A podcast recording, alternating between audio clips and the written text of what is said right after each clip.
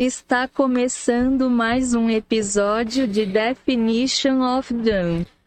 Fala aí, rapaziada. A gente tá começando aqui mais um. Tá saindo aqui.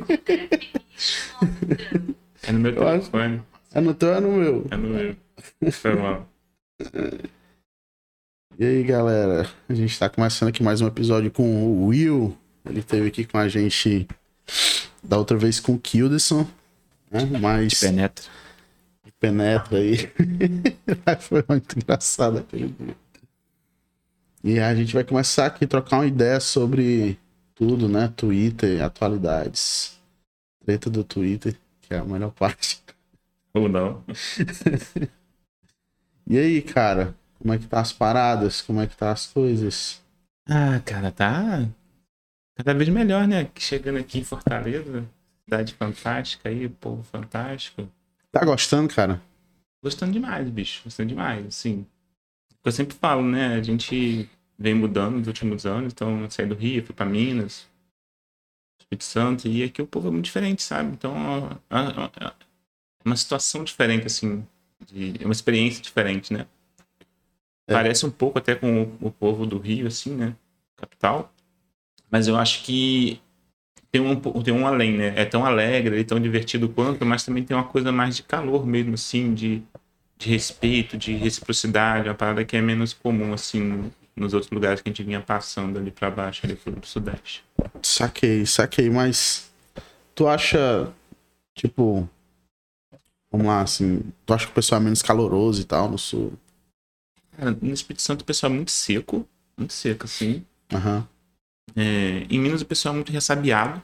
Então o Saquei. pessoal, assim, à medida que você vai se aproximando, você vai criando vínculo, o pessoal fica menos ressabiado. Mas você chega de fora lá, você, o pessoal é bem ressabiadão, assim, preocupado. No Rio o pessoal é muito eufórico, muito animado, não sei o quê. Mas tem bolhas, assim, sabe? Cada um vive na Saquei. sua e Saquei. tal. É todo mundo muito agradável, muito divertido, não sei o quê. Vamos marcar, vamos marcar. E Vão marcar, não, mas isso é, é BR, né? VR, claro. É, o negócio vão marcar aí é BR. Mas, cara, em relação a as comunidades de desenvolvimento, né?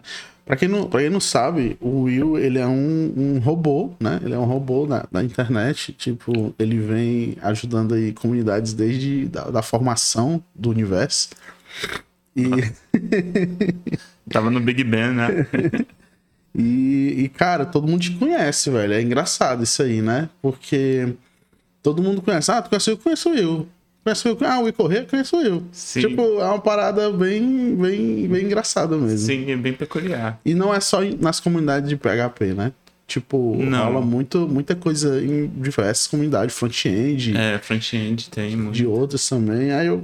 co- Como é que foi isso aí? Tipo assim, tu chegou a participar de cada comunidade, em cada estado. Cara, Enquanto tu fala aí, eu vou pegar o, o mais a importante. potência, né, o combustível. Cara, eu acho que assim, eu, eu quando comecei na TI, né, eu já comecei mais velho.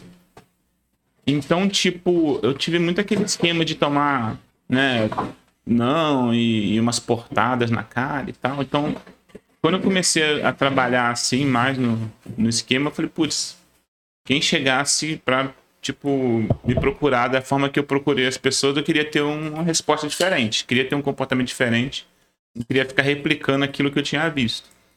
E eu fui me engajando ali, sei lá, em GUS, em coisas na comunidade lá da própria faculdade, não sei mais o que. Mas, bicho, era uma experiência muito traumática, assim, sabe? Era você ter que lidar com- muita gente, enfrentar muita coisa e desafiar muita, mu- muita, muito pensamento diferente, assim, muita coisa muito retrógrada ainda. Então eu dei uma desanimada em 2009, eu dei uma desanimada boa. aqui, ó. Ah, velho. Essa caneca eu lembro dela, hein? Difícil conseguir ela, viu? E aí a gente. A gente, né? Eu na terceira pessoa, né? Mas eu fui desistir de, de comunidade. 2009, assim, falei, quer saber? Isso dá muito trabalho, velho. E as pessoas são, são muito escrotas na internet, nego fala muita merda, pessoal muito preconceituoso. Não tem condição de lidar com essa galera. Aí voltei pras cavernas, lá no interior de Minas, e fiquei nas cavernas até, tipo, sei lá, 2014, 2013, 2014.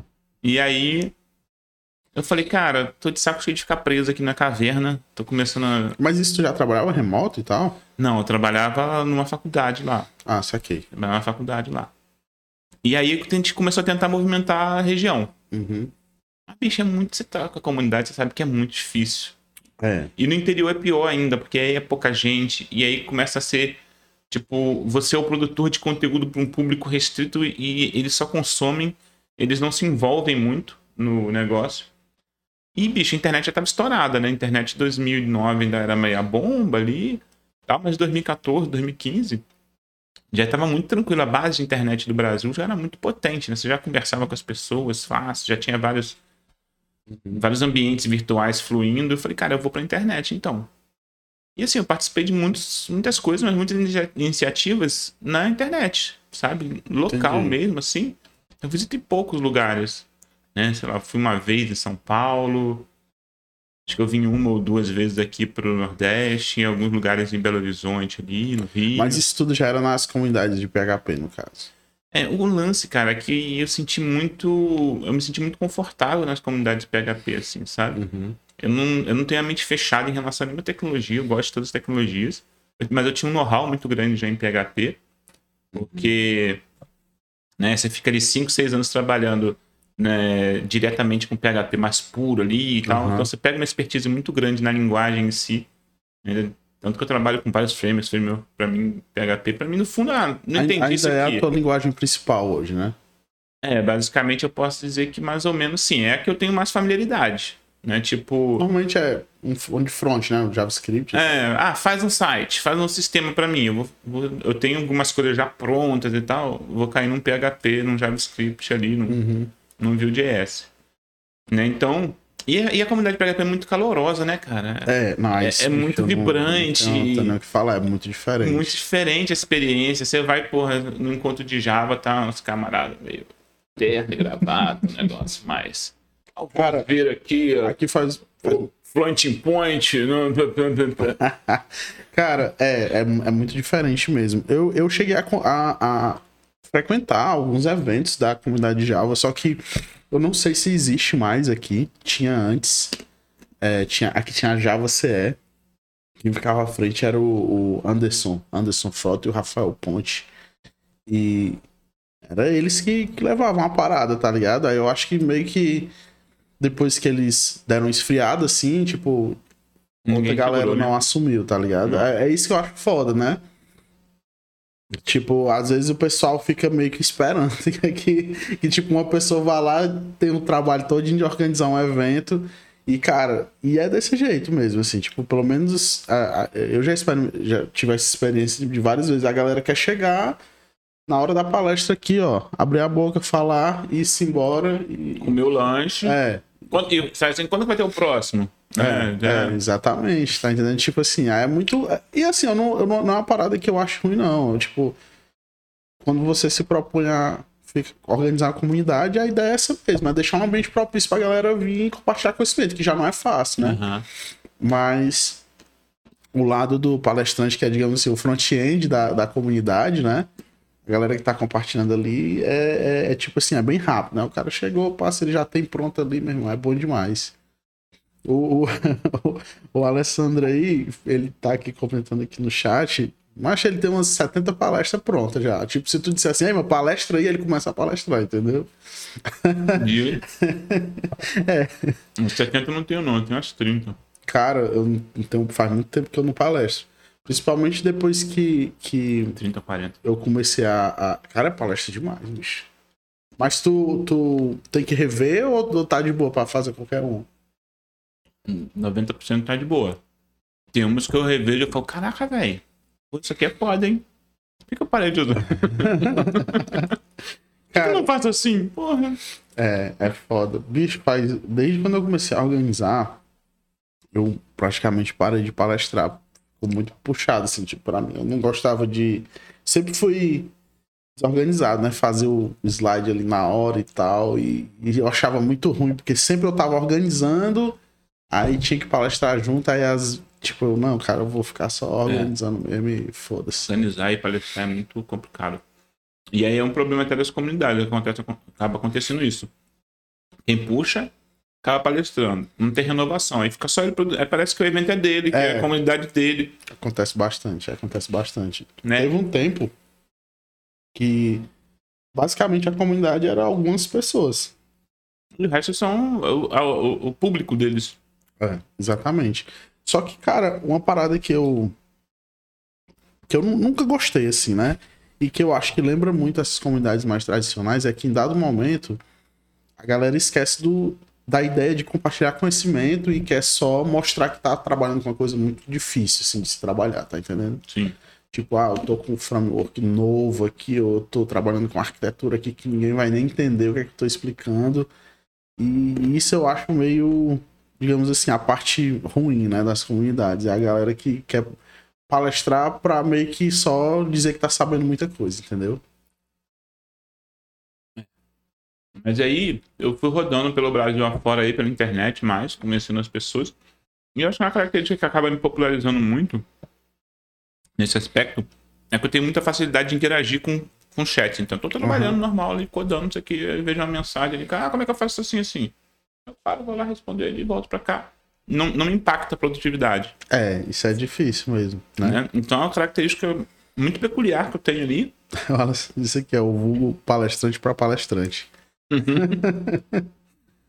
E eu consigo fazer isso com uma certa facilidade, assim, sabe? Falar sobre o que eu tô fazendo. Inclusive, minhas palestras geralmente são coisas. São sobre coisas que eu faço. Coisas que eu já apliquei. Coisa do coisas- dia a dia, né? E aí eu me sinto muito confortável. Então, eu, eu geralmente me mantenho numa zona muito confortável Aham. de falar de coisas que eu. Tipo, fiz, que botei em produção, tá funcionando, um cliente, beleza. Aí eu falo sobre aquele assunto. Aí, se eu tiver de, tipo, pesquisar sobre um assunto pra poder. Aí eu já me sinto mais desconfortável, tenho mais dificuldade, aí já não flui com tanta é. facilidade que eu Pois tenho. é. Pô, pra mim chegar pra uma pessoa pra falar sobre o assunto, eu vou demorar demais a rampar, porque, putz, eu só vou ficar confortável de falar sobre aquilo quando, Já tá usando há muito tempo. quando, é, quando eu conseguir embasar a pessoa, tipo. Eu vou, falo com a pessoa, ah, faz assim, a pessoa faz, aí dá errado. Ela vem pra mim, pô, eu fiz deu errado, e aí? Eu falo, é, faz parte, né? Paciência. Acontece. É foda mesmo. É porque, enfim, é tipo, essa parada de. Pra mim, eu acho que a palestra que mais impacta as pessoas são as mais simples, as, as do dia a dia. É tipo, é o que realmente o cara, porra, podia fazer assim, né? Apesar de não, não ser palestra pra palestrante, né? Como o Alessandro falou aqui, eu acho que é a que faz realmente diferença na galera. Tipo, por que que eu digo isso? Cara, depois de, sei lá, produzir porrada de evento já. A galera não comenta da, da palestra difícil. Não. Tipo, ninguém sai falando da palestra difícil. Todo mundo só lembra da palestra que falou do dia a dia. A palestra que o cara ajudou você a resolver um problema que tá ali incomodando ele todo dia. É, é- é- esse é, é- é o que marca o pessoal, né? Tipo assim, é o que o pessoal sabe, ei, marca, a palestra daquele cara ali é boa, viu? Não sei o quê. É. Sempre assim. Tem muito também a- o, o outro, o outro contraponto, que é a palestra que desperta, né? A palestra de despertamento. Mas É. ela tem que ser muito bem pensada, porque se ela toca. Ela é muito tópica, ela toca num, num ponto É. que é muito distante, tipo, ah, vamos conversar aqui sobre Kafka. Aí você tá, o seu público-alvo é um pessoal que trabalha tá com WordPress, com agência. É, eu, é, tipo assim. é, tem ali um público todinho, vai ser assim, três pessoas. Sinceramente, vai ser três ou quatro pessoas que estão literalmente trabalhando com aquilo ali. Cara, como resolver um problema, não sei o que, com fila bem aqui, exatamente nesse ponto específico. Vai ter algumas pessoas que curtem a, a ideia da conversa tecnológica, né? Tipo, ah, só pra debater e tal, mas a, a grande parte das pessoas vai ficar, tipo assim, tá, mas eu não, não uso não. Como é? No mais quer, é? Eu tenho tentado até me aproximar um pouco dessa realidade. Geralmente, quando eu ia fazer palestra, eu tentava falar sobre a forma com que eu trabalho, a forma com que eu organizo as coisas, e, tipo. Não, assim, alguém me pergunta se a pessoa ficava me olhando assim. No meio da, da palestra mesmo, você via a cara de. Acho que, que esse cara tá falando. Como que é isso aí É, mesmo? Que é. eu já me perdi. Dá... Cara, às vezes eu fico com vontade de, tipo, pô, vamos lá, vou falar com uma coisa. Aí, o outro problema meu, né? Faz um monte de tempo que eu não trabalho com PHP, né? Aí, meio que você fica, ah, mas o que é que eu posso falar aqui? Pô, posso falar de infraestrutura, né? Vixe, mas a maioria da galera não vai, não vai usar isso aqui normalmente no dia a dia, porque como eu trampo pra empresa muito grandona, Aí os caras tem, tem bala, né? Te mostrar aqui como você faz pra gastar 2 mil dólares de AWS Todo, por todo, mês. todo mês, todo mês, é. E é isso mesmo, é, tu acertou o budget, é Sim. de 1.800, 1.900, É, uma uma, uma infra boba assim, É. 500 dólares você vai. Com Ai. load balance, com outscale. Aí eu pensando, pô, mas de que que adianta o cara falar isso se, tipo, não é a preocupação da maior parte das pessoas, porque a internet tá num servidorzinho simples ali, o Isso cara... depende de 2,99 É. reais, né? Não, É dólar. tipo, o cara, pô, bo- botou ali, tá funcionando, e ele ainda diz assim, não, é mais rápido do que o do cara ali. Sobe no FileZilla. E o pior que é verdade, tipo, se eu pegasse uma, pô, como automatizar o deploy via FTP, é uma já já é diferente, já muda a vida do cara isso aí, tipo, Manda um zip por e-mail, você baixa no. Né, só que a galera meio que faz uma chacota, né? Tipo, ai, não sei o que, tu vai postar sobre isso. É, o meu irmão, mas isso aí é a vida da galera, tá ligado? Tipo, ensina ele a fazer um batch aí pra, pra fazer o deploy dele aí com, com FTP que vai salvar a vida do cara, ele vai passar menos horas aí. Cara, isso é aquele gap que a gente conversou naquele papo com o Kilderson. Tem uma distância absurda entre uma galera que tá trabalhando e, tipo, faz sentido nessa big company aí, nesse cenário, esse budget, essa realidade. Faz total sentido lá. É. Né? Porque é um outro universo. E tem a galera que tá trampando num outro universo. E, tipo, é tudo deve. Saca? Você tenta botar todo mundo na mesma panela e chamar todo mundo de desenvolvedor. E é foda, mano, porque. são- É, a galera disseram que é só conectar o, o FTP direto no Dreamweaver. boa, boa, boa. É Não, quem nunca, pô? Quem nunca botava lá no editor pra. Você, você clica o botão direito no FileZilla, editar, ele baixa e ele fica com um watcherzinho. Aí você altera e já salva, tá ligado? Ele já manda. É, tu é dito dentro dele mesmo, né? Não, é no Notepad Já lá no já Sublime. fez, Já fez, bom Muito. demais. Mas, Bom é quando tu, o site tá parado e o cliente fica olhando assim, e aí? tu aqui com, com a gotinha de suor assim, escorrendo assim, ó, calma, cara, vai dar certo. Vai dar certo. E a mão começa a suar aqui, tu editando e não funciona. Nada funciona. Ou comédia, viu? Cara, mas é foda isso, porque eu fico pensando assim, cara, realidade de. Pô, eu aprendo um monte de tecnologia que se eu realmente fosse lançar uma parada, eu não ia usar. Porque eu não tenho grana. Por exemplo, ah, quer dizer que tu trabalha com tecnologia A, B, C e D. É. Mas se eu fosse montar um projeto, eu não usava. Porque eu não tenho como pagar, tá ligado? Fica pesado pra mim. Eu, eu não vou. Só, só, só o fato de eu, sem acesso nenhum, subir uma stack, é, digamos assim, do jeito já das empresas, Enterprise, tá usando muita ferramenta da AWS. Cara, é, é grana pra caralho. Multi-cloud, multi-vision. Não, aí, aí tipo assim, isso aí já estica a baladeira pra, pra outro nível até. Eu digo até um- um- uma coisa mais básica. Tu pegar aqui, pô, eu vou fazer aqui uma solução pra. é, vamos supor que tu precisa. Tu precisa enviar e-mail, alguma besteira assim do tipo, tá entendendo? Aí tu precisa que isso aí do nada aguente. Enviar e-mail não, tu vai receber muita gente pra fazer um cadastro. Aí tu precisa que essa parada aguente muita coisa. Aí tu, meu irmão, eu vou jogar isso aqui dentro de um Lambda, que é pra aguentar a pressão e eu não ter que escalar. Aí tu joga um CloudFront aqui para os estáticos. Aí tu começa a brincadeira, né? Aí tu, ah, vou precisar aqui de um, de um estado aqui no meio desse negócio, eu vou jogar um, um, um Redis. Uhum. Aí, beleza, já joguei o estado aqui, meu irmão, o banco de dados agora precisa aguentar a conexão. Já vou botar um Aurora com RDS Proxy, que é pra aguentar a pancada, porque vai ser um negocinho virado no demônio. Aí tu não tem nenhum acesso, a tua conta já tá vindo 500 conto. 500 Dólar, dólar. Exatamente. Aí tu fica, porra, aí força a baladeira, né? Tipo, não tem como o cara começar a brincar assim, né? Não tem. E por isso que acaba sendo um negócio muito de nicho, assim. Eu não consigo pensar na proporção, assim, de quantas pessoas que eu conheço que trabalham mais na ponta, quantas pessoas que estão no CPN ali, na agência, mas é muito diverso, cara, o universo de TI.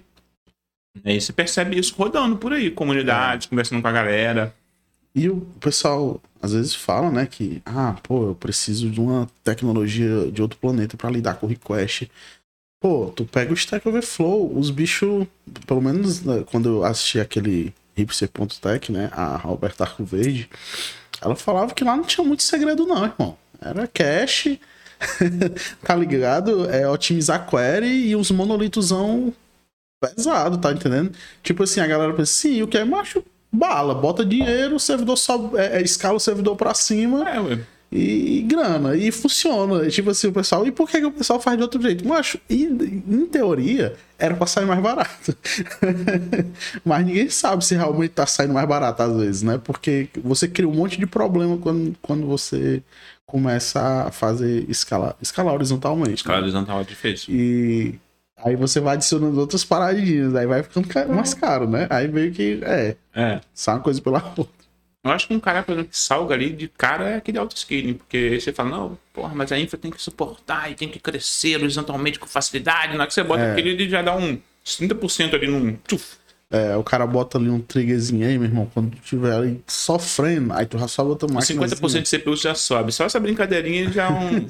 ele já dá uma salgadinha no preço ali. Já Mas uma solução massa que eu, que eu vi, falando de, tipo, baboseira técnica, né? Foi, foi usar o Lambda mesmo. Tipo, depois que agora tem suporte pra tudo no, no mundo lá, é bom demais. Quando Dá pra tu- botar o Laravel no Lambda? Dá, Já cara. Não sei se tu se liga, tem um carinha que é o Mathieu Napoli. Não. Não se liga não, né? Ele é um francês aí. E antes do... Isso. Som aí, vamos O lá. cara tá me ligando aqui, mano. Que é isso, cara? Eu tô, eu tô no Tá podcast. ao vivo aqui, pô. Aí, o Mathieu Napoli, o o bicho é francês, eu acho. E, e ele, na época, o, o, o Lambda, né? Tipo, só, vou só pra dar um contexto aqui pra quem não. pra quem não manja muito do que é, é uma parada meio que você meio que não instala o servidor. Você tem um runtime lá na AWS. Quero rodar um PHP, quero rodar um, um Java, quero rodar um Python. Aí meio que você sobe um código e você tem várias formas de executar esse código. Seja no meio de um evento da AWS, ou então tu pode jogar um API para ele responder uma request. Tem todo jeito lá para fazer, né? Eu não vou entrar em detalhes não aí. A galera, depois que acabar o podcast, a galera mete um Google aí e dá bom. Aí, tipo assim, antes só tinha suporte para algumas linguagens, né? Era Go, Python, Java, que Java é uma doença, né? Aí Go, Python, Java. Aí tinha um Node, né? Node é outra doença também. Aí era esse, né? Que é o que a AWS dava suporte. Aí, aí o cara pegou, fez um. Macho, ele fez uma, uma paradinha lá que ele criou um runtime pra, pra PHP, que não tinha. Aí, meu irmão, aí eu, aí eu fiquei feliz. Ele lançou a parada, eu não acreditei. Eu, meu irmão, ninguém tá usando. Aí eu comecei, pô, vou começar a testar, macho, o trabalho do caralho. Porque ele rodava, usava aqueles. Ele, ele primeiro. Depois ele passou a usar aquele serverless, né? Aquele, aquele frameworkzinho. Mas dava um trabalho do caralho pra, pra poder fazer funcionar. Mas eu fiquei feliz. Pô, agora dá pra rodar PHP. Porque eu tinha passado um perrengue há um tempo, né? Eu tava iniciando um projeto novo e o, o cliente, pô, tem que rodar no Lambda. E, eu, e foi aí que eu comecei a trabalhar com Python. Porque na época eu não rodava e eu fiquei puto, porque, pô, trabalhar com Python, então. Eu, eu já trabalhava, fazia muito script, mas tinha que trabalhar com Django, eu não curtia Django, tá entendendo? É, o Django é meio esquisito. Não Aí. eu meio que aprendi a, a ficar de boa com ele depois, né? Mas no começo eu. Eu, cara, muito ruim, muito bagunçado. Não gostava daquela parada de Active Record. Achava meio bizarro, É, não. mas tive recorde já era, né, mano? Entupiram a gente na goiaba da gente. É, aí eu, pô, não curtia não, porque eu, eu usava muito o Symfony, né? E, e o Symfony, ele. Um datamap bonitão e tal, com É. datafine. Ei, tu, tu curtiu essa da outra vez? Curti, pô, curti tudo que você passou aí, mano. Eu gostei, eu Eu sou assim, mano. Meu irmão, aí tem essa outra aqui. Esses dias eu arrum- esses dias eu arrumei uma com laranja, com canela lá em casa. Eu, eu acho que essa aqui é nesse. né? Tu gostou dela? Aham, a com canela bem encorpada, cara. Gostei dela com canela. Cara, olha a fresca. Aqui é com semente de coentro e casca de laranja. Tu vai provar aí, tu me diz se for boa, eu, eu Vamos pego. Se eu não morrer, você deve. Pois é, aí o cara deu suporte e tal pra esse negócio e eu, pô, fiquei animadaço. Aí acabou até tendo uma oportunidade interessante que. Que o cara. O cara é, é, ele. A gente conseguiu entrar em contato com ele. E a gente fez tipo um meetup online com o cara e tudo, e outros, e outros dois malucos. E foi massa, assim, tipo, ele tava meio que tentando se manter via open source, entendeu? Era uma palestra. Era um, tipo um. Irado, e você participou do meetup? Foi, foi. Mas gente- era fechado assim, tipo no Não, Meet não, ou abertão? não, online mesmo, tá no. YouTube aí, tá no site da comunidade. Meu inglês tava capengaço naquela época ali, meu irmão. Eu só, tipo assim, yeah. Juntando uma outra palavra pra compor. É, foi foda, mas é a vida, né? Aí. Não, fora que tem o sotaque deles também, né? Porque ele, ele sendo francês, ele vai falar inglês que não é o inglês. Mano, até que o cara Do se Friends. enrolou, assim, sabe? Tipo, ele tinha um sotaquezão forte, mas aquela coisa. Às vezes, o. Dependendo, né? Também da região, mas o não nativo é mais fácil tu entender do que o nativo. E não tinha nenhum. Um... É, depende. É, Porque o nativo ele fala muito rápido. Pois Aí é. te atrapalha, ele come algumas o- coisas, o mas não- tem um não- pessoal o que não fala na- que é difícil. É, só que o não nativo, dependendo de onde tu nasceu, tipo. É. Aí, Aí é um bom va- ponto. vai dar pra tu pegar mais, entendeu? Porque o cara fala mais devagar e tal. Eu tenho a sensação de que os não nativos de línguas latinas, não nativos do inglês, línguas latinas, facilita pra gente. Mas quando a gente começa aprendendo com ucraniano, mano, eu lá pros Difícil. caras tava com meu irmão. Me ajuda porque Ajuda, pai. os russos, o russo falando inglês. Não, não, É. não consigo é, compreender nenhum fonema. Mas, é. É foda, é foda, é foda demais. É foda demais. Eu compreendo isso aí. Mas o sotaque latino talvez ajude, né? Porque Ah, francês é latino, português também é latino. Aí, eu sei que o. Enfim, rolou essa palestra aí. E. E foi massa, assim. Conheci a galera e tal. Eu tinha dois caras. Tinha o, o Mathieu Napoli. Tinha o. o não sei o que, no, Noba, eu esqueci o outro nome do cara. Também trabalhava com uma pessoa. Tudo em projeto open source. E o, o Nuno Maduro. Tava também o Nuno Maduro? No Maduro inglês dele é bom pra gente ouvir. Já ouvi ele falando inglês. Não, cara, eu não sei se o Nuno não tinha participado ou não pôde nada no dia.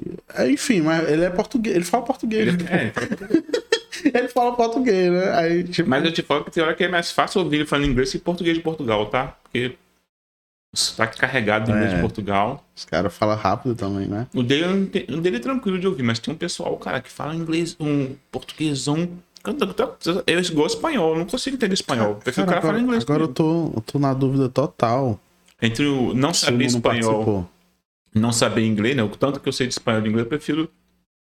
Cara Cara, é, Na eu tô. Entrei, entrei num. Mudei no assunto pra caralho agora. Mas eu, eu entrei num projeto agora de uma empresa da, da Espanha, né? Uhum. E, e, cara, eu não falo espanhol.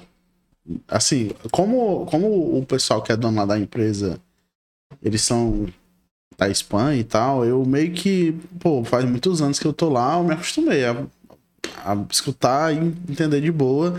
É bem parecido, várias coisas, tem muitas coisas similares. Tem coisas que não tem nada a ver com o português. Uns falsos cognatos que matam. É, é, mata mesmo. Só que aí a vantagem, né? Como já faz muito tempo, pelo menos o linguagem ali técnica e tal, dá pra Dá pra desenrolar, tá ligado? Tipo. Só que eu falando, irmão, eu fico morrendo de vergonha de falar, tipo, aquele portunhol da galera. Hum, tá entendendo? Aí eu. Então que é o que sai, né, mano? É, é. Aí eu. Eu meio que tô lá, tô lá, eu sou o pior de tudo, né? Eu, eu tô à frente do projeto, né? Mas é nóis, meta nas caras, né? O Brasil é, é osso. E eu passei muito tempo trabalhando com a galera dos Estados Unidos. Aí, como a, a, a squad que eu trabalho é do. É de, de- da Califórnia, mano, todo mundo lá, mano, mano, tem gente de todo canto lá. É muito Aí tem a galera asiática. Torre de Babel, né? É, aí, tipo, meio que me acostumei com um monte de.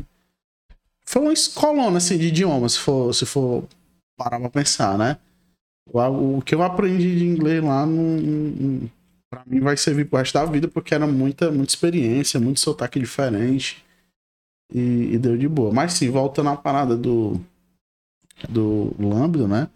Aí o cara fez a palestra com a gente, mano, e dado um momento, é, a AWS viu que tinha uma demanda e ela não lançou o suporte para PHP, mas ela lançou o suporte para tu botar uma imagem. Tipo, tu cria uma imagem, build uma imagem, bota lá e basicamente vai Que estranho, né? Meu celular ficou aqui como se cara ainda tivesse Chamada me ligando, né? Que negócio esquisito. Pra caralho. É, aí fi- ficou como. Ah, o bicho disse assim: Ei, é, eu liguei sem querer. beleza, beleza. Tá perdoado. Aí, tipo assim, os caras botaram suporte à imagem. Então, tu pode buildar a imagem do que tu quiser, botar pra rodar lá dentro, tu roda o código que tu quiser. E a vantagem dessa parada é porque no final sai mais barato do que tu deixar um. Tipo assim, tu tem um serviço que só. Só vai. Ah, sei lá. Deixa eu pensar aqui uma parada que roda esporadicamente. Um job que, que tu precisa. Que tu roda pra importar um arquivo, vamos dizer assim Uhum. e tu precisa de um EC2 só pra ele, vamos dizer, né? Uma, uma maquinazinha lá, um servidor. Uhum. É caro deixar ela ligada direto, né? Muito caro. Pronto. Aí, usando o Lambda, ele ligado direto é caro, mas como tu- usando pouco, sai barato, sacou? Entendeu? Porque ele é uma parada que eu não sei, né? Como é que a AWS faz, mas computacionalmente é como se fosse, sei lá, um cluster mundial aí que ele tem lá a funçãozinha dele lá, ele sobe uma imagem com um container, roda aquilo ali, mata e acabou e não cobra quando não tá rodando, né? Aí isso pra mim hoje eu percebo que é uma alternativa massa que a galera às vezes deixa de aproveitar. Não, não assim o pessoal do, do, do FTP, mas pô, quem já usa uma, uma DigitalOcean ali, né? Sim. O cara, ou, ou então aquele Hero pagar pelos. Os, no, é, como é o nome, mano? Tem um tipo um. Não sei se é Nó, sei lá, uma coisa assim. Dino, Dinos, Dinos. Tipo, pô, tá muito caro. É, essas funções, é, não, Lambda, não só o Lambda da AWS, mas tem o da, da Google também, que é uma alternativa massa. Sai barato. Vale a pena, entendeu? O cara dá uma estudada e tal. E eu vejo que às vezes o pessoal deixa de, de aproveitar uma oportunidade técnica aí para pagar menos. É porque acaba sendo de um nicho muito específico, né, mano? Então, Mas o pior que dá, pô, dá, dá pra. Tipo assim, tem, tem umas saídas, eu digo mais na sessão, tipo assim, pô, eu quero botar uma paradinha pra rodar e eu não quero pagar muito caro. É uma oportunidade. É uma oportunidadezinha de, de usar, assim, que às vezes o pessoal deixa de lado. Eu vou subir uma máquina e tal, pra isso aí. Às vezes não preciso, não. E aí, como é que tá essa parada aí? cara, diferentaço. Muito mais diferente, ruim ou diferente? Ah, é gostoso até no final. Mas tipo um chá. Um gosto assim de coentro mesmo, tá bem intenso. É meu, eu vou já provar. Mas vale a pena. O cara falou aqui, "Ei, galera, é foda. Não, a galera fala, eu sabia que a galera ia meter os indianos aí no meio da parada, mas. É, é, é tipo, tem muita gente mesmo com sotaque muito forte. É. Dependendo da galera de onde eles nasceram, fica, fica muito difícil, assim. Cara, por exemplo, até uma vez eu tava brincando, eu acho muito legal quem fala assim, que, pô, eu aprendi inglês assistindo filme e jogando. Mas pra mim foi difícil, velho. Foi difícil pra caralho, assim. Primeiro porque eu era preguiçosão, né, quando, quando era moleque. Aí, Quem não é, né? aí eu. Não, meu irmão. Tem que achar quem é de TI que é super proativo, assim. Aí eu, porra, não consegui estudar quando era mais novo. Aí eu, beleza, fui pra. Fui inventar de, tipo assim, dar o gás. Aí eu começava a estudar por conta própria, aí vai e largava. Mas eu passei anos nessa brincadeira. Aí chegava uma parada que, tipo assim, eu já tinha aprendido muita coisa, mas eu não tinha uma base. Aí eu pegava, ia pra um curso, aí os caras me botavam lá no começo, que era chato pra caralho, porque tu tem que fazer aquela prova de, de, de teste. E, mas só resolveu pra mim quando eu paguei um professor particular pra, pra tipo assim, meu irmão, bora aqui três vezes na semana. Aí deu bom. Mas antes disso foi ruim demais. É. Não sei como é que é. É complicado. Tu, tu é da turma que, que aprendeu jogando, foi? Cara, na verdade, eu não aprendi inglês até hoje, né? Eu vou brigando aí, empurrando pra cá e pra lá. Fiz curso tal. A base, assim, você aprende ali. Try again, new. Você vê no jogo, você fala, porra, new é new. Não, pô, mas pô, tem. Ei, mano, tem um, tem um cara que trabalha comigo. O cara fala bem pro caralho. Tipo assim, não, não só. Não Qual que é a dizer, idade dele? pô, ele é um pouco mais novo que eu, velho. Mas pouco mesmo, assim, não é muito não. Mas assim, tipo, não é bem só ele, ah, ele tem uma pronúncia legal. Macho, o cara faz uma, uma apresentação técnica aqui. Porque assim, a galera não tem noção, às vezes, eu, pego, eu já vi muito isso, tipo. Só um bisu aí pra galera que vai fazer é, é, entrevista aí pra fora.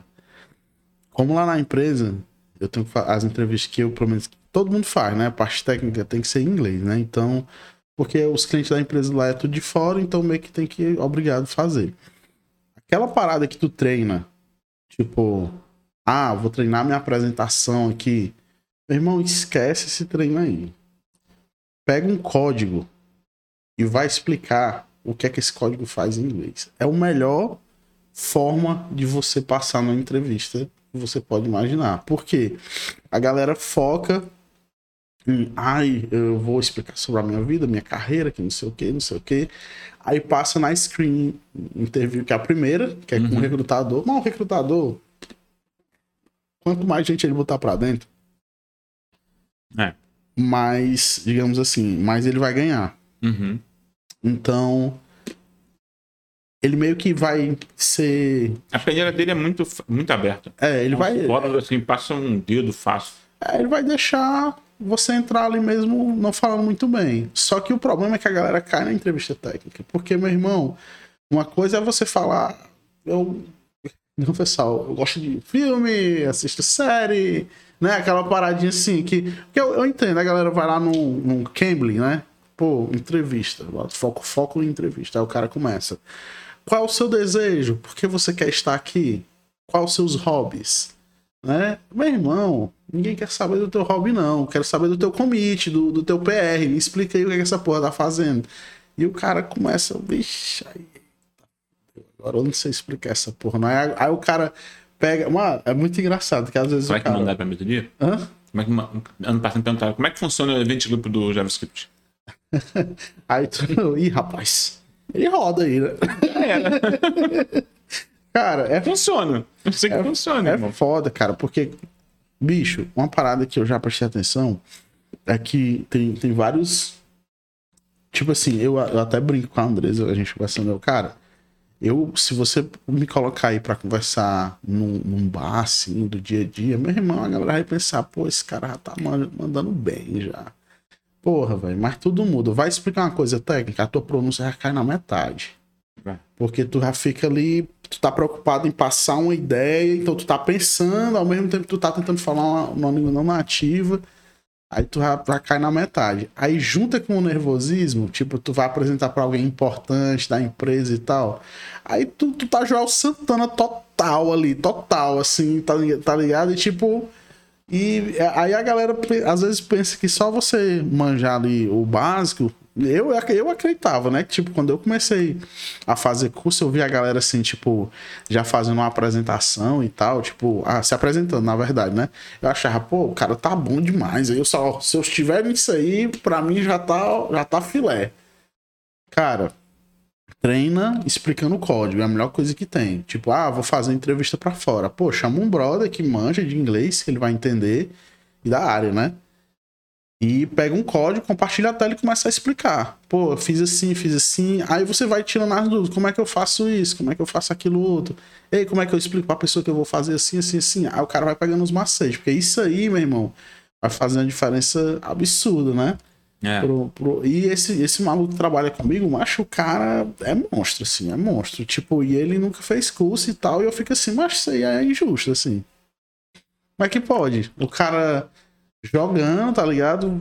Não fez curso, fala inglês fudido, o cara, tipo, fudido mesmo. Ele, tipo, explica extremamente. Ele explica melhor do que um nativo, às vezes. Porque se o nativo não manjar muito da tecnologia, ele ainda fica no nível abaixo ainda, tá ligado? Aí é foda, né? Uns hack aí da vida que Interessante, né? eu não entendo, não. Como que surge uma galera diferente, cara. Mas tem demais, tem demais. Eu tive o, o prazer, assim, de trabalhar com o pessoal foda, tá ligado?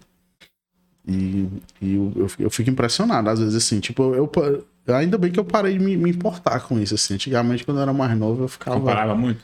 Parava, parava. Eu ficava, porra, eu tenho que correr atrás. Eu lembro que eu comparava muito quando eu tava começando, porque Igual eu te falei, eu comecei mais velho. Então, igual eu tinha te falado, tipo, qualquer professor é mais velho que eu na faculdade, mais novo que eu. É uma pressão do caralho, né? pô? Os professores da faculdade estão mofados já, mano. Não, porra, lá é todo mundo faculdade é essa aí, meu irmão. Meu irmão. Lá em Minas, lá, mano. Porra. Porra, de moleque, nego, 25, 26 Caralho, anos. mano. Ei, mano, pô, 23 com mestrado. tu ficava. Não, pois aqui.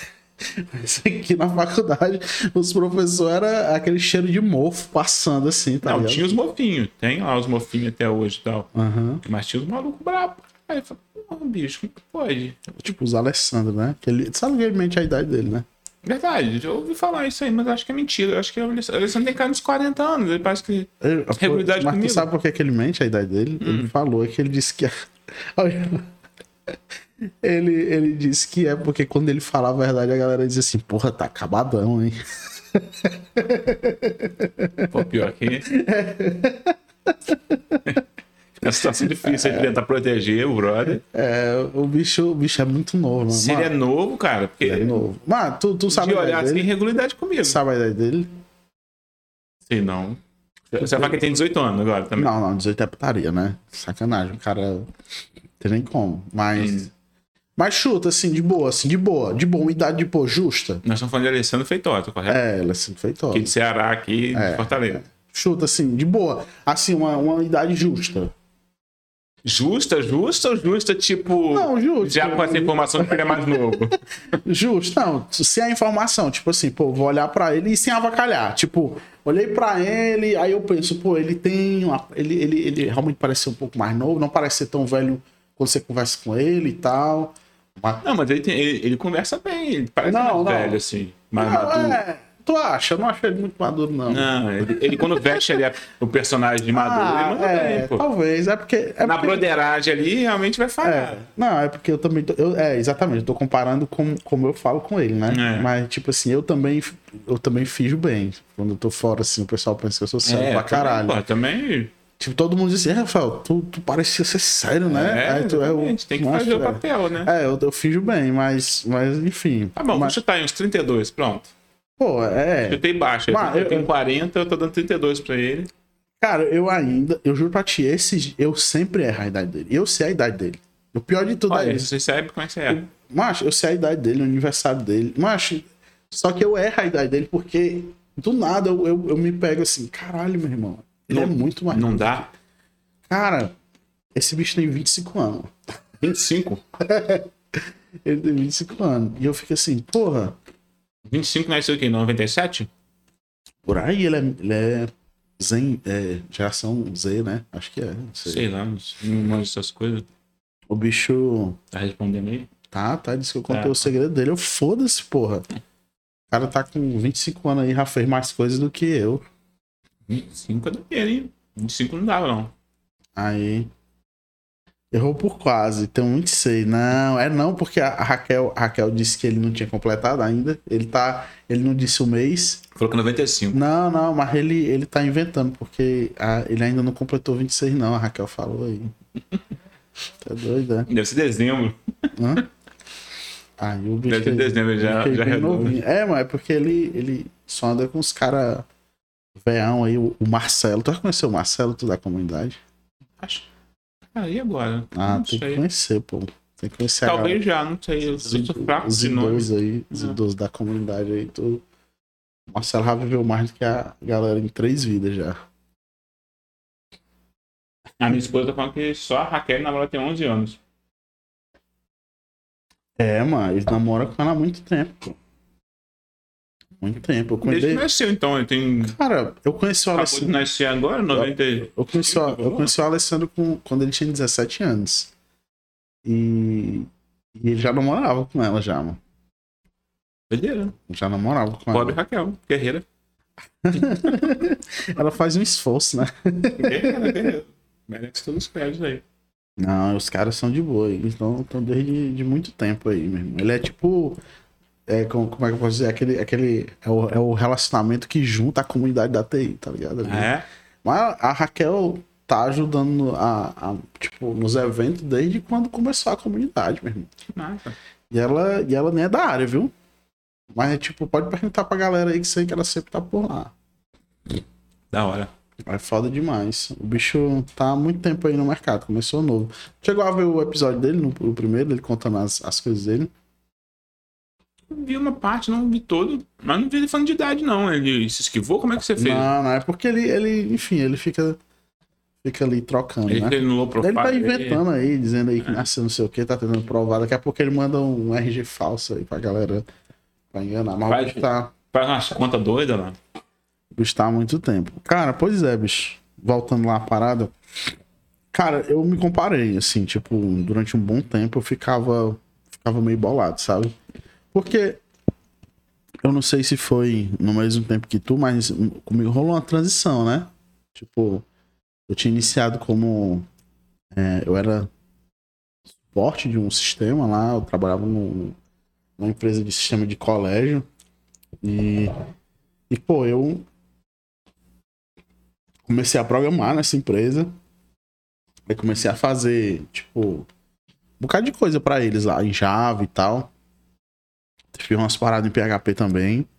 Só que os caras não, não, tipo, não quiseram me contratar e tal. E foi, tipo assim, foi uma parada paia na época que eu Tá queria. estágio lá? Tá estágio? Você tava estagiando? Não, pô, eu trabalhava já. Então os caras não quiseram te contratar como assim? Não quiseram te contratar como deve? É, é, como deve. é. Tipo, Deve que é suporte? era. Eu dava suporte lá no sistema deles. Era tipo um, um sistema de gerenciamento de colégio.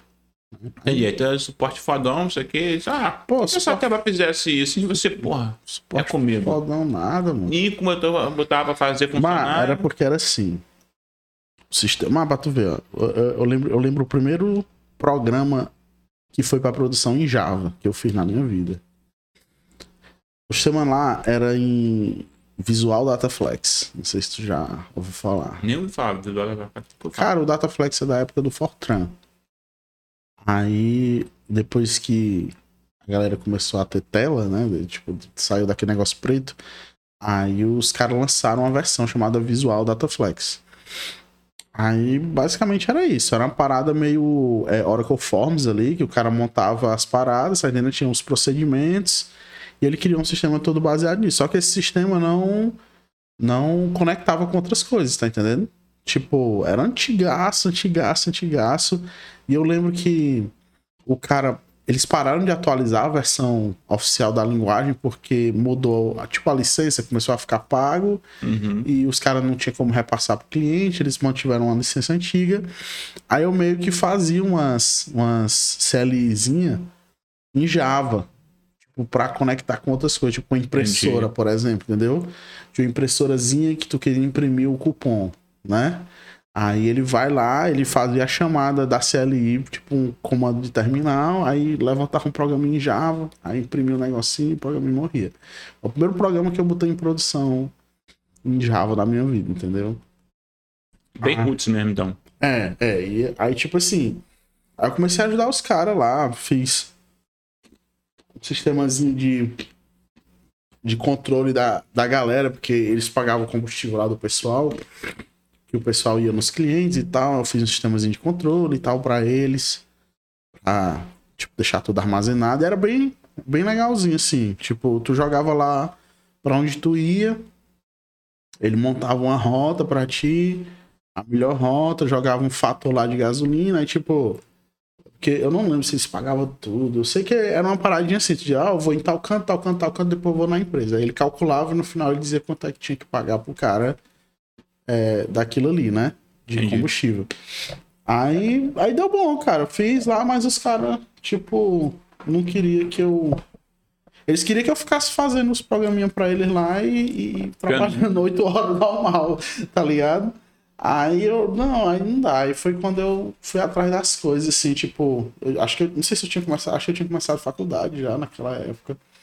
E, macho, eu, eu ficava me comparando, assim, eu, porra, comecei tarde, assim, porque eu tava, passei quase quatro anos lá, cara. Aí eu, eu pensava, eu vi a galera saindo da faculdade com, entrando na faculdade com 18 e tal. Trabalhando na AWS, no Facebook. Você, porra, os caras estão estourando. eu não conhecia essas galera foda assim, não. Mas, tipo assim, eu ficava, Nem sabia que era isso, né, mano?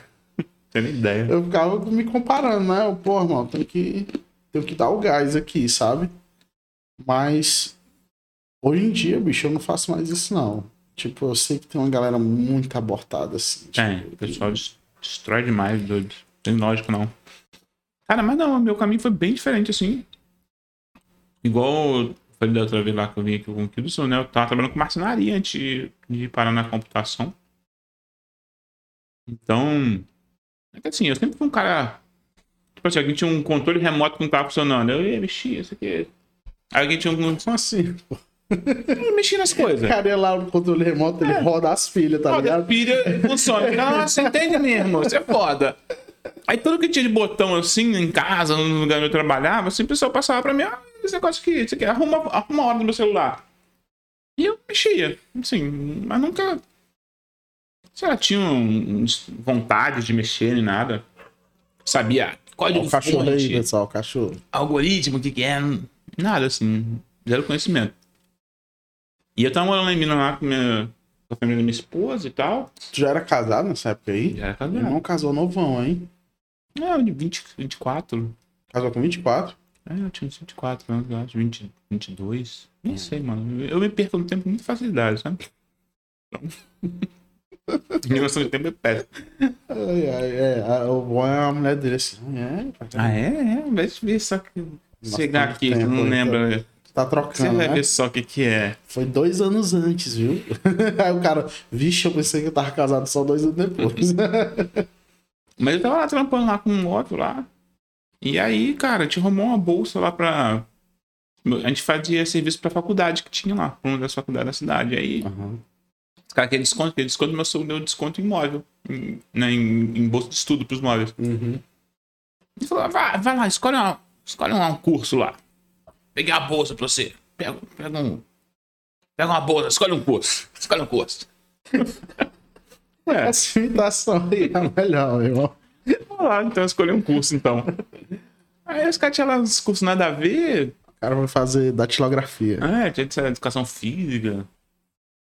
Nem lembro mais, eu eu já não tava mais tão em educação física na época, assim, então nessa vibe. Tu, tu tinha pensado em fazer educação física? Tinha. Pô, mãe. quando eu era moleque, assim, eu curtia pra caraca, tinha um negócio de.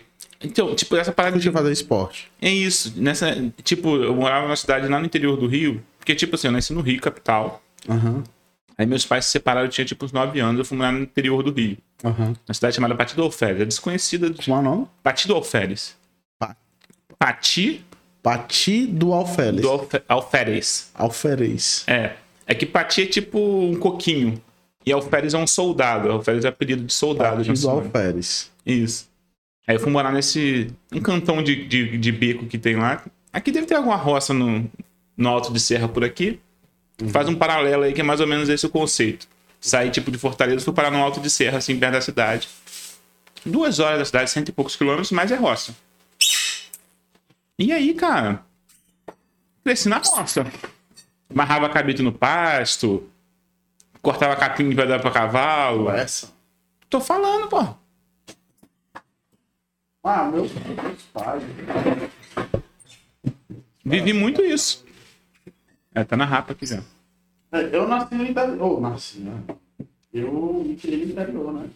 Uhum. Tipo, isso era comum, mas eu não, não fazia, não. Meu pai tem padaria. É, Uhum. tipo, não me pergunte se eu sei fazer pão, porque eu não aprendi. né? Não, dei, não dei certo lá. Deve- era a melhor coisa que eu, eu sempre. Durante uma parte da minha vida, eu, eu, eu juro pra ti que eu pensei. Você tentou? cara, tentei não. Mas, mas, tipo, na, na sua cabeça você projetava, assim, seu futuro? Porque acontece muito isso comigo, assim, sabe? Eu digo que eu sempre vivi várias vidas. Porque, cara, eu me imaginava acabando minha vida lá na roça, lá. Cuidando de cavalo, Cara, tu sabe qual é o problema? plantando uma horta lá, um, Eu sou preguiçoso. uma lavoura. É, aí complica.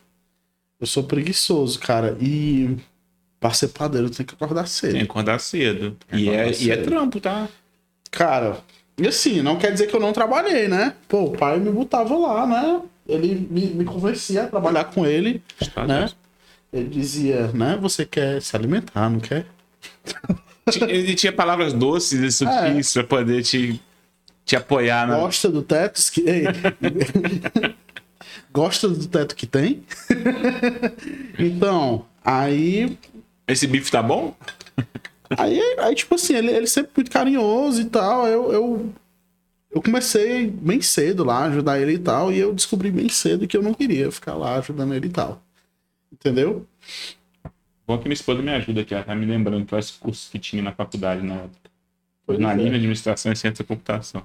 Mas eu nunca cheguei. Era comum, óbvio, né? Tipo, a, a vida em sítio, essas coisas assim. Porque o pessoal lá Sim, fazia, né? isso. Mas no, meu negócio era fazer um negocinho assim com os pãozinhos assim. Era tipo isso. Minha família todinha de pa- tem, tem padaria. Aí, velho, cresci gente não é lá. italiano, não, tá? Cresci lá, velho. Cresci lá na roça e tal. Mas lá a gente, tipo, tem uns, tem uns jogos esportivos da cidade. E aí a gente tinha tipo, uns campinhos de futebol que minha- avó tinha. O que que aconteceu? Por que, que eu fui parar lá? Meu avô e minha avó tinham uma oficina na, na, na capital. E aí movimentavam um dinheiro bom nessa época. Comprei, comprava e vendia carro, não sei o quê. Então eles tinham uma situação boa. maneira. E eles compraram um sítiozão perto da cidade, assim, mas tipo assim, sei lá, uns meio hectare, 27 mil metros quadrados, 25 mil metros quadrados, perto da cidade, assim. Saquei. Então, tipo, os dois quarteirão, assim. Né? Um quarteirão grande, um quarteirão duplo. Tudo lá de terreno da, da minha avó e do meu avô. E tinha uma casinha lá de, de caseiro, nós fomos pra lá. Porque meu pai sumiu com a mulher dele lá que ele arrumou nova, não queria pagar nada. Aí é o, o normal, né? É. Deu uma merda danada, não sei o quê. Fomos pra lá pra poder ter um lugar pra morar. Cortaram luz. Então, super, É, super foda. barra pesada.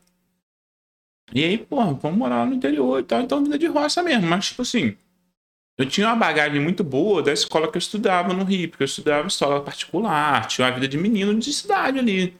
Né? De, tipo, ter videogame, e morar em prédio, Ah, ir pro play pra brincar. E, de repente, eu virei o, o, Virou a chave pro, pro outro lado. pro né? outro lado completo, o, o É. menino da roça, assim.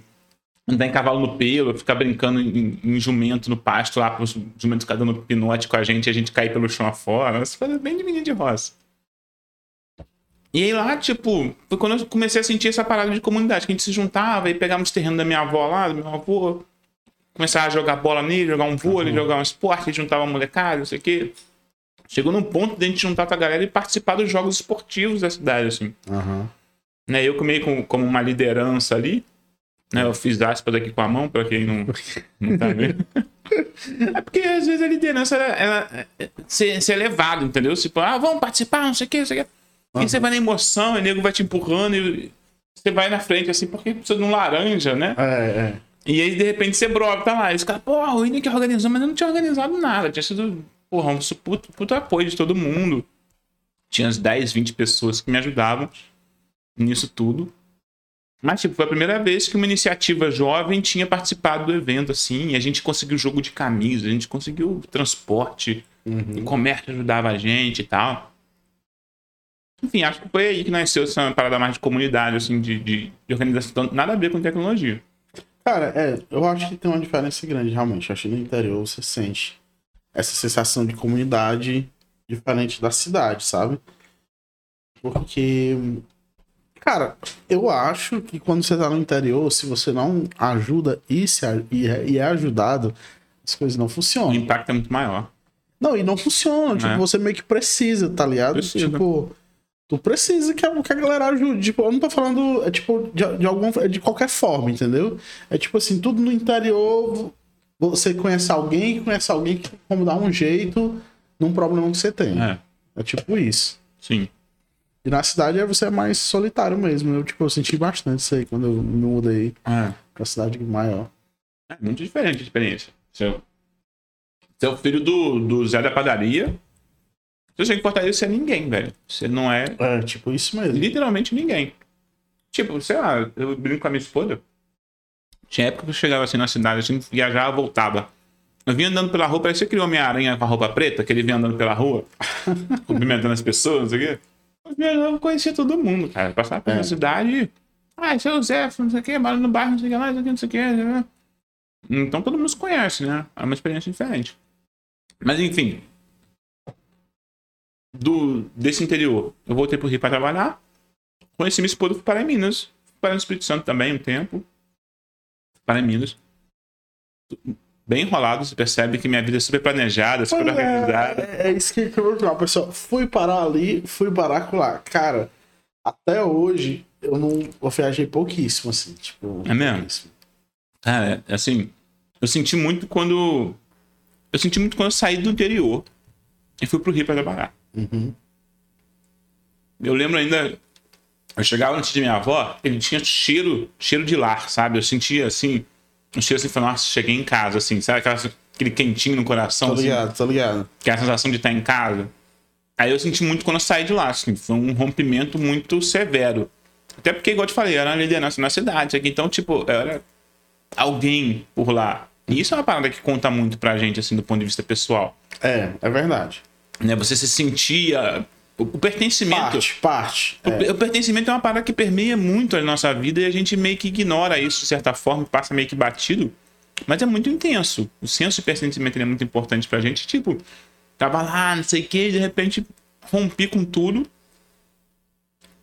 Né? Porque não tinha trabalho, não sei o que lá. Então não adianta você ser. Porque você chega aos 17, 18 anos, você vira desempregado, né? Até então você é estudante e tal. E chega em um ponto que você não tem mais nada. Né? E a cidade pequena sei. Eu idealizava às vezes de ficar por lá e viver a vida super simples, mas seria a vida muito menos interessante do que eu acabei conquistando, assim, de modo geral. Aham. Né? Você sobrevive, claro. Mas seria muito Nessa menos. tu trabalhava já? Trabalhava. Trabalhava. Eu trabalhava, tipo, trabalhava no sítio da minha avó, trabalhava limpando o quintal por lá. Né? Os vizinhos tinham uns gramadão grandão, eu limpava quintal deles, fazia uns trabalhos de pedreiro também. Foi- Eu fui pro trabalhar de pedreiro, inclusive. E aí foi quando eu conheci minha esposa, porque eu fui trabalhar. A, a tia da minha esposa era amiga da minha mãe, da época que elas moravam no Rio. Peraí, a tia da esposa. Da minha esposa atual, era amiga da minha mãe, Tá, da época que minha mãe morava no Rio ainda. tá. É, um círculo de amigos que eles tiveram então. Enfim, eu sei que de lá, a, uma tia da minha esposa comprou uma casa no Espírito Santo, a gente foi morar lá um tempo pra tomar conta da casa e a gente acabou trabalhando com algumas coisas por lá. A gente acabou trabalhando com peça pra festa infantil Qual foi que tu conheceu, tua mulher? lá na casa. Como assim? Ela, ela foi pra lá pra estudar, na casa da, da tia dela, morar por lá, e eu fui pra lá pra trabalhar. Olha aí. O cara. Ela voltou comigo de diploma, ela foi pra diploma foi eu. O Will lá suadão aqui, ó. Tipo, tocando aquela Aí. música de. Aquele com trompete que é pá. Imagina, aquele, aquele pedreiro. Sexy. Ela, caralho, Bivete. Esse cara aí, suadaço. Quero ele pra mim. Coitado. Pode crer. Massa. A gente ficou tipo uns dois, dois, três anos no Espírito Santo, eu acho. Tá mandando mensagem aqui. Ela tá confirmando. Ódio mútuo. Que a, gente não, a se gostou de primeiro, não, tá? Hum, é? Não. não se deram, não. Não, não. Só tu não cruzou muito. Porque era meio, ele era meio pedreirão, assim, sabe? Meio ogro, mão. Asa aqui. Tinha um estilo bem. Bem rude de ser, vamos dizer assim. e era mais tipo garotinhos aqui, patricinha e tal. Olha, eu ah, tô falando. Isso aí é. é- cara, é novela. Aquela novela mexicana, tá tá ligado? mexicano, esse é rolo. Que, tipo, é o cara mais maduro, aquele cara que trabalha. A menina assim, ah, não sei o quê. Daqui a pouco ela diz, tá ficando doido, pô? Daqui a pouco ela, pô. Falei assim, não, caralho. Bem isso, bem isso. Enfim, sei que eu vou parar em Minas Gerais. Por fim. Lá, ela era de Minas, né? O pai dela de lá e tal. E aí que foi que eu comecei com TI, mano. Então eu tinha uma puta bagagem já. De uma porrada de experiência diferente, de outras coisas que eu tinha vivenciado. Então quando eu chego na TI. Eu conseguia fazer paralelo de muita coisa que eu já tinha vivido, muita experiência que eu já tinha tido. né? Então não é uma. Cara, eu vou te perguntar uma coisa. E. Tipo assim. Bicho, quem. Quando você vive a vida normal.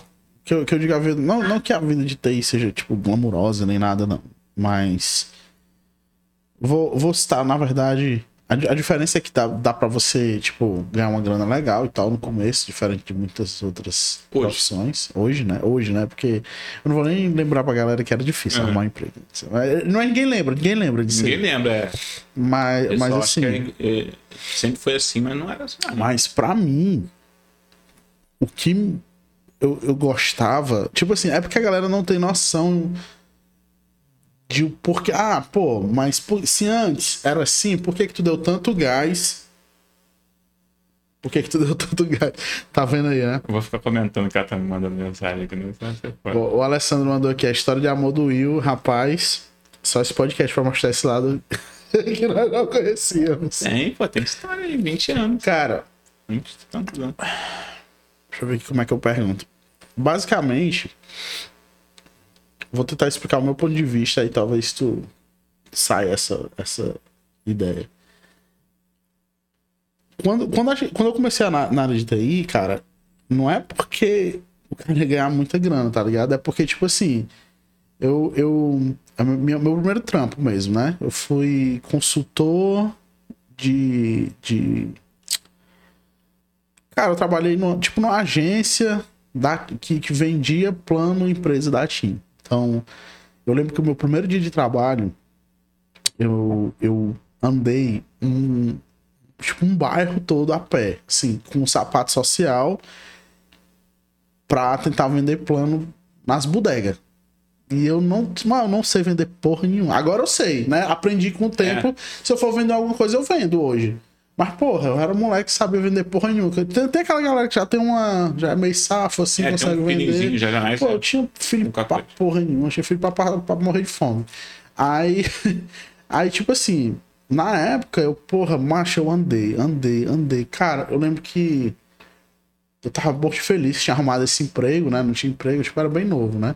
Aí eu cheguei em casa, macho.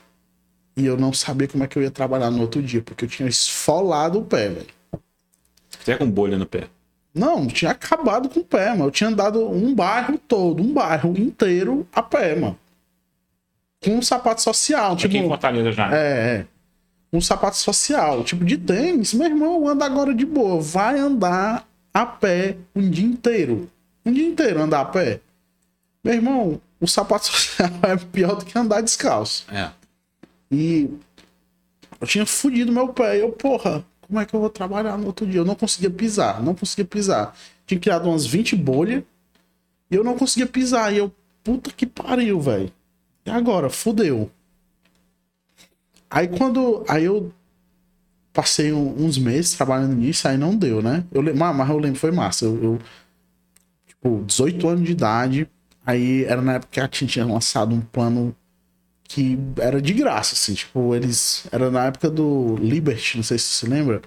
Tu pagava, tipo, 20 reais, meu irmão. E, e a- antigamente ligação era relevante, hoje em dia não é mais, mas pagava 20 reais e tu tinha direito a ligar pra todo o time do Brasil todo. Isso aí era tipo mudança de vida pra todo mundo. Meu irmão, vendia que nem água. Isso aí eu mal conseguia vender. Mas eu lembro que eu comecei a ter uma sacada com um brother que trabalhava comigo a gente começou a ir nos interior. A gente pegava um carro, é, é, a gente fazia os custos aqui, alugava um carro. Eu lembro que a diária de um carro era 50 conto. A gente alugava, ia no interior, mas no interior vendia demais. Aqui eu não vendia porra nenhuma. Mas no interior próximo, vendia demais. Aí. Mas eu fiquei poucos meses. Só fiquei durante o, o lançamento desse plano porque eu vendi no começo e no fim, depois eu não consegui vender porra nenhuma, que eu não sabia vender. Aí tive que sair e depois fui trabalhar numa, numa loja lá no centro de Fortaleza. Como, tipo, num standzinho de, de celular numa loja de imóveis lá. Cara, se. É porque não tem mais internet, né? Mas se antigamente tinha eu lá com, com a perucona bem grandona, assim, ó. A, com o microfone chamando a galera de fora da loja, tá ligado? É. Aí, tipo. Foi. Eu passei mais alguns meses, tipo, foi tipo quatro meses naquele primeiro e depois mais uns seis meses nesse, né? Eu tinha, tipo, acho que 18 anos na época, né? Aí, tipo, Que é um puta tempo danado, porque É. quanto mais novo você é, é. mais, mais equivale pra você. Então, tipo, seis meses é tipo um tempo gigante É, pra gente. aí eu Passei esse tempão aí. Aí eu, a- eu. Cara, eu não apliquei. Eu não sei como foi que deu certo essa empresa de sistema para colégio achou meu currículo em algum lugar. Do nada. Do nada. Não apliquei. Tipo, não tinha aplicar, na verdade. Eu A não gente sabia. deixava currículo, né? É, eu não sabia Te deixava aplicar. Era tipo assim, você deixava o currículo. Alguém, eles acharam meu currículo em algum canto. E, e eu falei que eu gostava de computador, porque eu sempre gostei de computador, né? E Uhum. quando eu era mais novo, aí vai pra outra história. Mas já tinha computador Tipo, em casa, essas coisas? É, tinha, tinha, tinha. Eu tinha computador. Aí eu tinha um KCR 2500 lá, tipo, os fossos da família ali pra poder comprar, viu? Aí, basicamente, o- eu, eu gostava muito de informática, né? Só que, enfim, aí vai, eu vou contar essa história, mas Uhum. talvez entre em detalhes depois. Mas enfim, aí eu peguei, recebi uma ligação desse lugar. E, e a galera, ei, tu quer trabalhar, tu quer fazer entrevista? Eu, na hora, fui fazer uma entrevista de suporte. Eu nunca tinha feito suporte nenhum na minha vida. Cheguei no primeiro, na, na entrevista, eu queimei a impressora da galera. Você contou isso também. Cara, E ainda assim foi contratado. Você era Cara. muito bom, mano. Uma, não, não é impressionante. Você não. era muito bom, pô. Cara, eu tava aqui, ó. Eu tava aqui. Aí eu meti uma. Tinha uma matricialzinha. Que ele. Mano, eu ainda lembro, perfeito. Eu tinha que fazer o quê? Era o Windows Server alguma coisa. Era antes do. 92? Cara, eu não lembro, cara. Tô inventando, nem sei se tem 92. Eu sei que tinha um 2012, era um antes desse. Eu sempre tinha, sempre tinha vários anos de diferença entre um e outro. Eu sei que era um Windows Server. Em 2003, Eu tinha que instalar a rede. Tinha que instalar, tipo, Hamachi. Tu lembra do Hamachi? Tinha. Tinha que instalar o Hamachi. VPN. Tinha que configurar a impressora em rede. E tinha que fazer umas paradinhas aí. Eu lembro que o teste era mais ou menos assim. Cara, eu meti a matricialzinha que era 110 Na tomada. na tomada direto. Aí tava aqui, ó. Eu imprimindo pra testar, ó. Olha aqui, ó. Tá funcionando. Eu falar pro cara. Aí começa assim, ó. Ti, ti, ti, ti. Aí a bichinha. A fumacinha, a galera.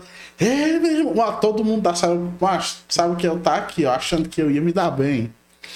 E a galera toda se levanta pra desligar a impressora. 2003, da carinha dele. Ah, cara, acho que era isso aí mesmo, viu? Acho que era isso aí mesmo.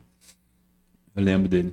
Aí eu, porra, velho, eu fiquei assim, mas eu, era a minha po- oportunidade, né? De tipo, A chance ali. é, aí eu derrubei a bola ali, aí queimou a impressora, eu terminei. Aí eu lembro que a, falei com a coordenadora, pô, eu queria muito trabalhar. Ela, mas o que foi que aconteceu? Não, fiquei nervoso e tal, e ainda teve a parada da impressora. Nunca teve para impressionar. Porque, porque eu não concluí o teste. Fiquei nervosaço. Mas a pior coisa que tem é você tá querendo entrar num lugar. Aquele teste que eu te falei lá foi assim. Que, a- que, que, eu- tá explicando, né? Você tá muito querendo, muito querendo. E, e aí você começa a fracassar, mano. A sua moral cai muito rápido. É. Porque você tá muito na pressão. Você fala assim, porra, eu quero muito, eu quero muito. O cara te manda duas, três, você erra. Você brocha, mano. É, muito difícil manter o controle emocional É, ali. é e, muito difícil. e- é muito difícil, cara. Aí eu peguei, velho. Eu sei que eles, macho, aí beleza, eu saí achando que não, não tinha passado e tal. Eles me ligaram de novo. Rafael, você quer vir fazer o teste novo? Foi. Aí, tipo assim. É, é- é tipo assim, aquela parada. Eu, eu, eu, eu parecia que eu queria muito. Eu queria muito entrar. Mas eu achei esse cara, pô, esse cara quer muito entrar. Então, bora chamar de novo, dar uma chance aí. Deram uma chance, né? Aí, pô, fiz o teste novo, mas o teste ainda foi. Mais ou menos. Foi mais ou menos. Dessa vez eu não queimei a impressora, não, mas. Foi mais ou menos. Aí eu pensei, pô, não vai rolar, não. Mas aí, mas. A galera ficou com pena. Eu acho que ficou com pena, assim, tá ligado? É. Tipo, é. Tipo, acho que. E o desespero? Você não tá contando o fator de desespero deles, não? Porque não é difícil achar. Não é difícil achar gente, cara. É, cara, assim, eles não tinham. um- tipo assim, eles não se. Eles não tinham como pagar uma grana pra uma galera já especializada, tá Exatamente. ligado? Então eles meio que tinham essa ideia de contratar uma pessoa crua que quisesse muito trabalhar ensinar, tá entendendo? Porque, tipo, vamos, na época o salário mínimo era 450, eu ganhava 450. e eles pagavam 700 conto. Mas pra mim era quase o dobro. Tipo É. assim, eu, porra, É, é forte. vai rolar, hein? Vai rolar. Aí eu peguei, eu, porra, ó, Vai ter cartão parado. tu é doido, é aquele cara do churrasquinho não vai mais olhar pra mim olhando de baixo, de cima pra baixo, não, meu irmão. Porque eu não ia Eu comprar. comprei dois. Aí, aí, beleza, fui lá e tal. E ela me ligou. É, pô, Rafael, a gente. Sei que você não foi bem nos testes e tal, mas a gente gostou muito de você e tal. A comunicação também não é muito boa, né? Aí, Mas não, você não foi muito bem, mas. Fazer o quê? Vamos ficar contigo, porque é pô, cara, mas. prêmio de consolação aqui, aquela rosa do mas vamos, fim da balada. Vamos, vamos relevar. Era tipo. Era 2019, né? Então, era muito. Não, 2019. 2019, não, não porra. Não. Ai, peraí. 2010. Mais um que perdido no tempo 2000, aqui. 2009, 2010, por aí. Caralho, muito tempo. né? 2009, 2010, por aí. Então, era diferente, né? Tipo assim, a galera. Total. Tipo assim, naturalmente a humilhação era diária. É. Era diária, assim. É porque hoje em dia, é, é por isso que eu falo, pessoal. Aí, aí, aí que vem o, o, o plot twist, né? Trabalhei muito tempo. Eu lembro que eles meio que obrigavam você a comprar uma moto. Porque tinha que andar nos clientes. E eles ficavam botando uma pressãozinha. Aí era bom comprar uma moto, comprar uma moto, comprar uma moto. É interessante, né? É, é, tipo, aí eu, eu meti as caras, né? Pra moto e tal. E. E beleza, você trabalhando lá, já tá preso no financiamento e pá. E. E os bichos pegam, velho. E eles ficavam mandando você no cliente. Aí eu, beleza, lá eu aprendi muita coisa, né? Comecei a trabalhar com, Mano, a gente aprende muito nesses rolês assim, cara. com servidor, tá ligado? É, fazer um bocado de parada, só que eu ia muito em cliente, mano. Ah, e essa mesma coordenadora que gostou de mim, dado momento ela não gostava mais de mim. e ela me botava pra me fuder, assim, mas passava o dia, tipo, às vezes em dois clientes, assim, e quando em dois clientes é tipo, tu tem que ir no. Aí porque pra, pra explicar pra ti é foda, mas tu tem que ir numa ponta da cidade e o outro cliente é na outra ponta da cidade. Não, eu tô pegando a geografia daqui já. Braço aqui preto já pra caralho, porque era sol direto, tá entendendo? E tipo, a ideia. Aí, aí que vem a história. A ideia de entrar na TI, meu irmão, era só o fato de eu estar num trampinho sossegado no escritório, tá entendendo? Tipo, fazendo ali o meu trabalho, ganhando uma graninha digna e, e vivendo. E tipo, porque eu entrei porque eu gostava de informática e essa era uma possibilidade de não ficar mais fedendo o dia todinho, tá entendendo? Porque eu ficava nesse trampo e nem trabalhando de vendedor porque eu não sabia vender porra nenhuma. Era isso, era tipo, só a possibilidade pra mim, mano. O que eu vislumbrava não era carreira. Eu vislumbrava ar-condicionado. Tá ligado? Eu olhava assim, porra, mano, ficar no É ar-condicionado. muito- uma coisa assim. muito mais de sobrevivência ali do que uma coisa de. É, pô, você põe um ar-condicionadozinho o dia todo. Mas eu olhava aquilo ali, tipo assim, olhava a galera programando nessa, nessa mesma empresa. Eu tinha acabado de chegar do cliente aqui, meu irmão. Fedendo pra caralho, putaça aí, o cliente pau no cu. Aí eu olhava a galera que tava programando, eles ficavam numa sala separada do suporte, né? né? Sempre é. Os caras, Barzinho condicionado. É, tipo assim, ó, pá, aí pegava um cafezinho. Ih, como é que tá? E uma piadinha pra você assim. Aí tu, porra, nem que eu queria, hein? Aí foi isso, assim, a meu maior motivador. Eu, Mas eu acho que entendi seu ponto. que eu pensei foi esse, sabe? Tipo, que ho- hoje eu vejo que a galera vê muito como oportunidade, às vezes, e, e concordo, tem mudança de vida, né? Cara, acho que foi parecido, mas eu acho que eu vi muito como oportunidade de mudança de vida mesmo. Porque, tipo assim, eu começo na faculdade cru. Aí em algum momento alguém fala sobre código-fonte. Código-fonte é o quê? Não, é o que, que faz o programa rodar. Eu falo, caralho, eu quero ver um código-fonte, mano. Não, tá vendo ali, ó, Orkut?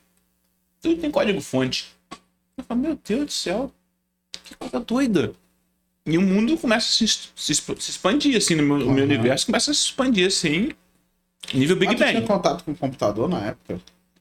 Cara, na casa do meu sogro tinha computador. Eu tinha visto computador, tipo, na escola, interagido com um, assim, tipo, o professor levou o computador pra escola num. Eu acho que tem uma interferência aqui. Tá que é chato. chatinho, né? É, mas eu tiro aqui no OBS, mas é chatinho, velho. E num sábado o professor levou um computador lá. Teve contato com o computador lá. Na casa do meu sogro tinha computador, mas tipo, ah, o computador tá lá e tal. Eu entrava num chat do Terra pra falar terceiro de ônibus, um negócio assim. Tá UOL. Da UOL, é. Não manjava nada, não, mano. Nadinha. Portal pra ver a, a- o cara da novela, quem é aquele.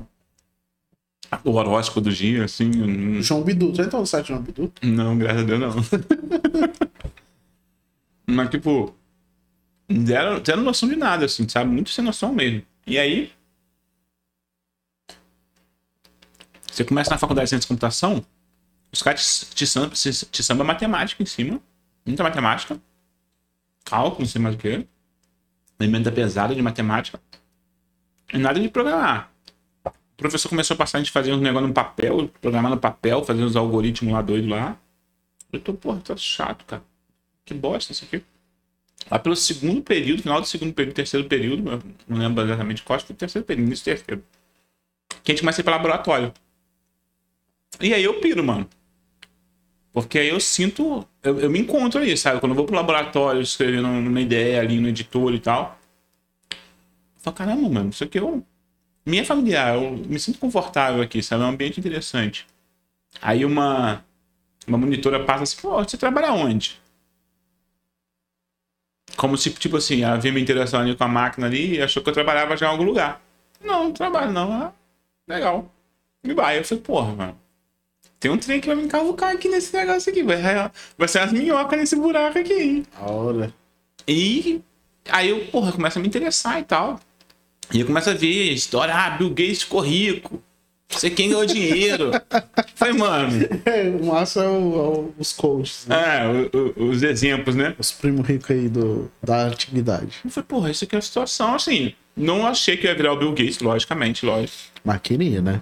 Queria, claro, até hoje ainda quero. Inclusive, Bill Gates, quiser adotar um filho aí.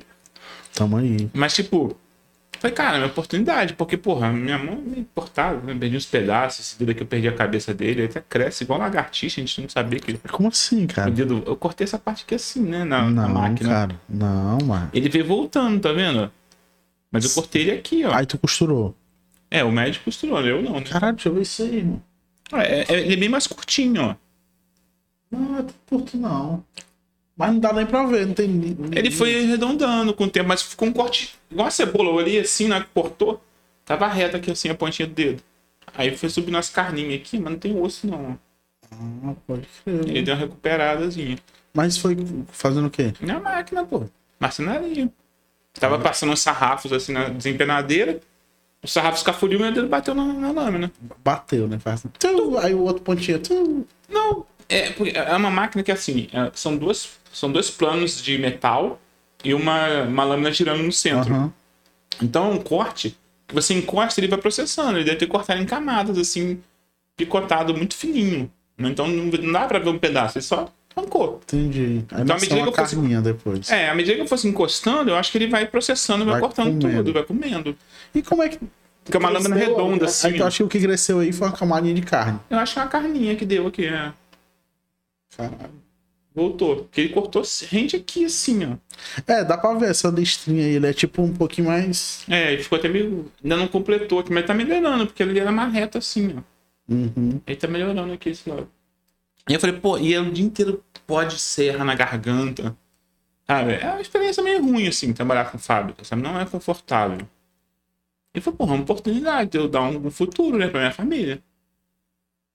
E eu senti que eu tinha capacidade ali de render naquele esquema ali, sabe? Não, tipo, ah, você é muito foda, você é Ó, Neymar. tu viu que parou? Parou.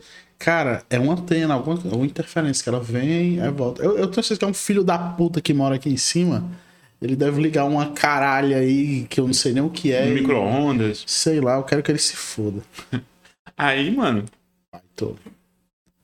né, não, tipo, não, não tinha nenhuma ideologia assim de que eu ia Mano, eu só queria uma vida digna, assim, sabe? Pois é, cara. Eu acho que a galera hoje, beleza. O pessoal, cara, eu sei o quê, vou ganhar uma grana e tal, Não, pá, vou que- pra TI. Tu- eu não sei se tu viu um tweet que eu, que eu fiz um dia desse. Eu tava, mano, eu tava meio bolado, tá ligado? Eu tava tipo meia-noite, mano. E eu vi essa galera dos primos, né? Uhum. Primo rico. Porra, começando a falar uma parada. Não sei que eles fazem tipo uns mistérios assim pra fazer um lançamento. Sim. Quando eu me toquei, eu não sigo ele, tá ligado? Já segui e, e, tipo, depois eu enjoei, porque era sempre o mesmo papo, né? Aí eu fui olhar, o cara tava, tipo, tentando fazer um lançamento e eu me liguei que era na área da TI. Eu, É, ele porra, vai vender um curso aí, alguma coisa assim. porra, aí eu vi que o cara abriu um blog de TI. Tem um blog de TI já. E o cara já juntou com a galera. A galera puxa o papo, é tipo assim: Ei, oi, bom dia. Aí. O caralho, mancho, o cara já vai tentar meter o H na área da TI também, velho.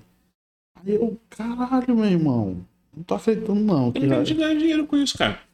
Porra, velho, mas é foda, porque, mano, não vou mentir, cara, é um pouco frustrante quando tu se dedicou tantas horas da tua vida pra compartilhar. Tipo assim, era meio que uma parada filosófica, compartilhar o conhecimento, consumir da comunidade, pra vir a galera meter essa, tá ligado? Eu entendo o seu ponto. Eu entendo, eu entendo muito o seu ponto. Mas é foda. É porque, tipo assim. é é, são experiências diferentes, entendeu? São pessoas, a, a- a gente não consegue entender a linha de raciocínio dessa galera. Então, é, é sempre um ponto de, de. Um combate aí, um embate entre dois tipos de visões diferentes. Ele é um cara que ele vê oportunidade em tudo. Tudo ele é uma oportunidade. É, mas, mas se tem oportunidade é porque o pessoal tá dando pra ela. Mas tem, cara. Mas tem. É, e- e isso é o que, que me deixa irritado. É tipo assim. Mano, eu já acho a bolha deve meio doentia, assim, tá Mas ligado? tem hum. Eu acho que a galera não tem noção. Pô, é só um emprego, velho. Um emprego, pô, tem uma galera em todo lugar. Por mais que não seja. Sempre achei a área da TI mais amigável, assim. Você tinha menos. A galera querendo esconder conhecimento e tal, era mais compartilhar. Eu sempre curti isso e sempre foi uma Uhum. parada que me, me deixava muito feliz. Mas eu vi que a bolha dela já tava, tipo, uma parada bem doente, assim. Tipo, eu entrei como um emprego e achava compartilhar conhecimento uma parada massa, porque eu, eu via a galera fazendo, achava legal. E, e, e agora, a galera, beleza, é uma, uma- virou uma, uma- meio que uma, uma bolha por causa da, da, Uhum. da demanda, né? Tem muita gente querendo programador e tal, então meio que, pô, o cara dá uma esforçada ali, ele tem como quase dar uma mudada, assim, de É, vida bem legal. que ele dá, ele arruma um emprego, emprego de 3, 4K. E, tipo, uma pessoa que às vezes ganhava um, salário, salário. é uma maravilha, Que né? a grande maioria da população é o que faz por mês. Exatamente. Aí eu eu pensei, porra, beleza, já é uma bolha, já tem uma galera, aquele, aquele pessoal que, porra, não sei o que, eu acho que o cara merece isso, a gente merece mais, a galera às vezes que veio de berço, assim, né? Aí já acha que, tipo, tem que exigir mais coisas, porque, sei lá. E eu não tô nem achando ruim, não. Tipo assim, pra mim, quanto mais a galera pressiona, meu irmão, mais eu me dou bem. Tá ligado? Tipo, eu sempre foco nisso, mas eu vejo que essa parada coach aí, essa parada de curso, ao invés de gerar conhecimento, ao invés de ter gente mudando de vida, eu acho que vai ter gente frustrada, tá ligado? Porque, porque o cara vende. Foi mal, mas- é porque, tipo assim, Mas acho que tá faltando é essa. Já tem essa galera frustrada. O que tá faltando é a galera frustrada começar a falar. Porque ainda tá na, na fase da pessoa frustrada tá com vergonha. Porque isso começou tem uns anos já, mano. 2018 começou. Essa, essa febre dos, dos web cursos, dos cursos disso, do curso daquilo, do curso que lá. E agora, eu acho até, eu te falo que eu acho que o Primo Rico tá chegando atrasado pra festa. cara, eu acho que. Aí que tá. Eu acho que não. Porque já tem muita gente explorando isso, cara. Muito, muita gente explorando forte. Mas esses são os adopters, tá ligado? É, pode É a galera que. Pô, por exemplo, tem muita gente. Ainda. Por exemplo, tem, um, tem o pessoal que vende curso hoje, que tá ganhando uma grana e tal, tá tipo, melhorando. Ainda é o pessoal que vendia antigamente, mano. Tipo, tu vai olhar ali, empresa de curso. Não mudou tanto assim o cenário. Como você viu o Steve metendo um reality show? Quem? O Steve lá, o- a empresa que criou um reality show de dev? Foi a, a de JavaScript lá? Foi. Cara, eu não vi esse reality show, não acho o link, assim, não entrou na minha bolha. É, tá no YouTube. No Mas canal o que dele. é um reality show de dev? Assim, só pra É a galera sentada. Tipo assim, Você chegou câmera, a ver o reality do Porta? a, câmera, a câmera liga e o pessoal. Não, passa um desafio, o pessoal faz. Pô, mas, mas beleza, eu vi o do Porta, mas. É naquela O do linha. Porta, pelo menos, é, um, é, um, é uma, uma atuação, né? Faça o desafio. Aí, ao invés de, de todo mundo ver o desafio, é a pessoa sentada. É, ela- é isso. Aí eles criam ali um métier. Eu não consegui assistir um completo, fui dando um salto assim. Passa ali um desafio, o pessoal implementa e tal. Pô, mas. mas cara, é, é- é porque, tipo assim, eu, eu vou, vou tentar. Então tá se criando um universo em torno disso. Tá se criando um universo em torno dessa coisa do ambiente dev. Por isso que eu tô falando que é meio pra trás, que ele não, ele não vai ser. Tipo, ele tá chegando agora, ele não vai ser trend. Ele tá pegando, tipo, É, mas. a cauda do cometa e indo junto. Porque Eu- tem uma galera que puxou essa cauda e flamejou, mano. Esses meni- esses meninos estão fazendo muito dinheiro. Cara, eles estão, mas eu, eu ainda. é, sabe por que, que eu ainda acho que ainda tem muito? Eu vou. eu- tipo, eu não tô, tipo, ah, eu acho que é assim ou como deve ser. Eu tô aqui pra cagar regra, não, mas. Eu acho que esses caras ainda entregam. Cara, não entrega. Entrega, pô. Porque é vídeo tutorial. Vídeo tutorial, a maioria das pessoas que eu pego hoje pra tutorar, eles chegam pra mim e falam assim: Oi, eu sei fazer isso aqui, ó. Aí me mostra o, o projeto que eles fizeram no vídeo, no, no vídeo dos caras. Como que eu mudo a cor desse botão? Aí é foda, né? Porque é vídeo tutorial. O que, que eu trago na minha história? O que, que aconteceu comigo? Eu falei, mano, eu não sei nada disso aqui. Eu vou virar o samurai encantado nesse negócio, mano. E eu virava madrugada estudando, e errando, e praticando, e estudando. Quando você chega, pega um vídeo, uma videoaula, um vídeo curso lá, não é nem um professor ao vivo, ou mesmo que seja ao vivo, mas você, o cara fala, nós vamos fazer aqui agora uma tela. Clique aqui para fazer a tela. Implemente aqui para ficar verde. Implemente aqui. E nem fala para ficar verde. Vamos colocar essa cor aqui porque vai ficar legal. Não sei o quê. Ele faz para você te mostra como faz. Mas ele, não te- ele não te ensina a fazer. Então, que- como é que chega a galera pra gente? Eu sei fazer o exemplo do curso que eu fiz. É, Você precisa eu- daquele exemplo, daquele jeito? Tem que mudar? Não, aí, meu irmão, aí você me complicou a minha vida. Como é que eu vou mudar? Não mudo. Tem razão, tem Aí razão. você fala assim, percorre um array pra mim aí rapidinho e formata essa, essa data aqui. Eu quero ir, rapaz. O cara, o quê? Percorre? Não percorre não, irmão. Eu, eu uso hooks. Isso aí. Tem, tem hook brace do, do React, entendeu? Cara, é. Eu, eu, tipo assim, teve um determinado tempo, acho que ali. É por isso que eu acho que não entrega, entendeu? 2019, eu, eu odiava o aluno do, desse curso. né? Tipo, eu odiava. Eu não vou ficar. Não, eu não odeio, só que... Não, tipo, não, mas eu odiava, porque, macho. Ele não tá uma- pronto, entendeu? Era uma febre, era uma febre. Era uma o cara febre. entrava e ele, e tipo assim, ele botava... Seis meses depois ele achava que ele tava profissional e ele queria uma vaga, ele queria ganhar 5 mil. É, é. Só que, tipo, vamos lá, ainda, ainda, vou, ainda, ainda, ainda vou tentar puxar a bola ainda. Eu vou falar de curso que tá aí desde sempre. A Lura. O Júnior puxou ali o Neri. Neitziski, nem conheço isso. Não sei quem é não, Júnior. Manda aí o link aí pra galera. Pô, aí.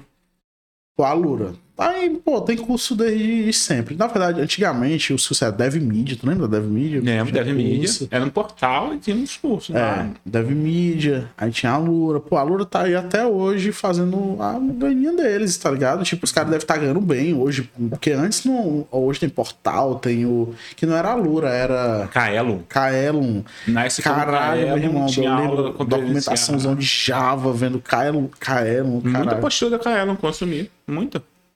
Aí, pô, os caras estão lá fazendo o deles. Ainda estão ganhando a grana deles. Aí vê esses cursos de JavaScript. Aí os caras tiveram a ideia, mas vou montar um produto. Eu nunca vi. Foi a primeira vez que eu vi uma. uma tipo assim, o, o, o- ensino de programação como um produto. Foi quando a galera lançou esses cursos de JavaScript. Tipo, Uhum. macho, a gente vai pegar aqui, no final, o cara vai sair sa- fazendo, sabe, fazendo exatamente isso aqui. É um, um, um Express aqui no back-end. Tem um front-end fazendo isso aqui. Deus me livre, guarda. Express. Aí. E, cara, deu, deu bom pra eles, né? Tipo, muita gente fez. Eu acredito que muita gente também se empregou por causa disso aí. tudo. Sim, pô. Mas, pô, o que eu acho é que ainda é uma galera da TI mais voltada pra produto tentando fazer grana. Só que o que eu tô vendo. Tem, Cara, tem, tem uma galera que não curte muito ele, mas, pô, na, na época que eu comecei no front-end é, tinha muito ele, né? O Fábio, Fábio Vedovelli, não sei se tu se liga. Me ligo? Pô, fez curso demais daquele bicho ali, tá Tá ligado? Porque é, o cara tá lá há muito tempo. A galera, a galera às vezes tem umas opiniões e tal, mas cada um tem. tem É. Enfim, o cara tem o seu jeito dele lá, né? É. Tem que tomar o cuidado curso- com algumas coisas. É, o- é porque, tipo assim, a galera tem muita parada de ídolo, né? E eu já tive, tipo, pô, ver os caras assim, admirar e depois ver que os caras falam merda pra caralho. Tinha um. A, gente tava falando de prima, vamos falar de, de, de tio, né? Uncle. O, o, o Uncle Bob lá, o bicho. Virou, Mas um, doido virou, depois, um, né? virou um veão falador de besteira, né? Pô, mas o cara, eu não posso deixar de falar que durante a minha graduação, meu irmão, aquele cara era God pra mim, tá ligado? Tipo, eu, Não, pô, contribui demais. Pô, você pega É. a, a obra literária dele e contribui mesmo. mas o cara virou um veão falador de besteira e tal. E é isso, assim, essa parada de ídolo, né? Aí ele. Eu, eu, eu- o Fábio fez muito curso dele e tal.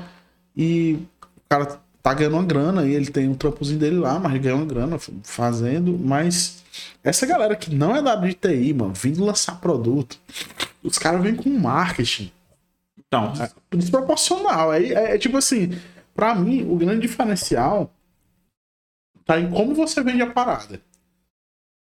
então, mas aí que tem até público. Vou te dar um exemplo, tá? Vamos pegar o próprio VED que você citou. O VED faz mini curso, faz vídeo aula no YouTube desde 2001, velho. Há muito tempo, cara.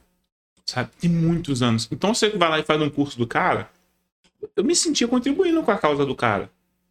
Ah, tá isso aqui. Mas beleza, mano. Eu acho justo. O cara contribuiu demais. O cara merece um, uma, uma contribuição agora. Eu, às vezes eu nem fazia o curso, eu pagava. Tem, tem muitas coisas que às vezes eu pago, pô, cara, esse cara merece, mano. Ao invés de eu comer um lanche, Ei, tu, tu não não programou com .NET não, né? hum, não cheguei a pegar .NET, não. Peguei bebê só. Ó, O, o, o .NET, pra quem manja, tem um Marcorati. Mas eu peguei o Mas tu manja do Marcorati? O Marco Arati era VB, porra. Aí ele virou .NET quando É. virou .NET. Pô, eu, eu, pronto, eu sinto que o Marcorati é tipo um, um vedo, tá ligado? É, exatamente. Tipo, o cara contribui... Vale muito você contribuir com É. os caras assim, sabe? O que eu acho é que essa galera vem pra sugar. Exatamente. É, Eles chegam sugando muito. é, os caras vêm com marketing assim, mano. E aí o que acontece? O que que acontece com esse pessoal? Tem uns. Vou, dar um- vou voltar a mim como exemplo, não, não gosto disso, mas vou voltar. Eu fiz ciência da computação. Começaram em 60. Formaram seis. Desses seis, um programava já, desde o início, ele passou a, a graduação inteira dormindo. Ele fez a graduação só para ter o diploma. E eu, que programa? Eu tenho vários, mas, mas pra mim esses foram os únicos amigos que eu mantive. Ele passou a graduação inteira dormindo.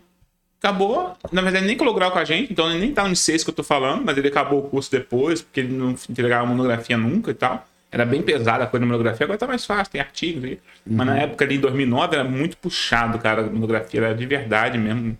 Um texto científico e tal. Era... A minha monografia tinha Chatão, sido né? 120 páginas, tirando as imagens. Porra. Era absurdo, assim, o tamanho. Era, porra, não é que eu imprimi, mano. Eu levei um negócio assim pra faculdade. Caralho, não, eu me formei em tecnólogo, eu não precisei entregar essa merda. Benza a Deus. Deus. Deus quer te abençoar, meu filho. Mas aí que tá. Em contrapartida, É. eu participei de três iniciações científicas. Eu participei também, pô. Participar de tudo na faculdade. Ah, psicopata, Tudo. mano. Eu, mas eu consegui, no, no- em três anos, que era o, o- período da graduação, entrar em tudo. Eu consegui entrar em tudo e, e- e virar o. Ah, foi, foi massa. Não, Eu, não, tudo não. é- Mas, tipo, da, daquela negócio que eu te falei que virou a chave no terceiro período pra frente, falei, mano, Ei, mas, mas a galera fala muito mal de faculdade, mas pra mim foi massa, ó, cara. e o curso serve também. Foi massa. Qualquer coisa, qualquer. Pensa bem comigo. Qualquer coisa que você possa ter uma base, mas que você mesmo possa se dedicar, qualquer coisa serve, mano.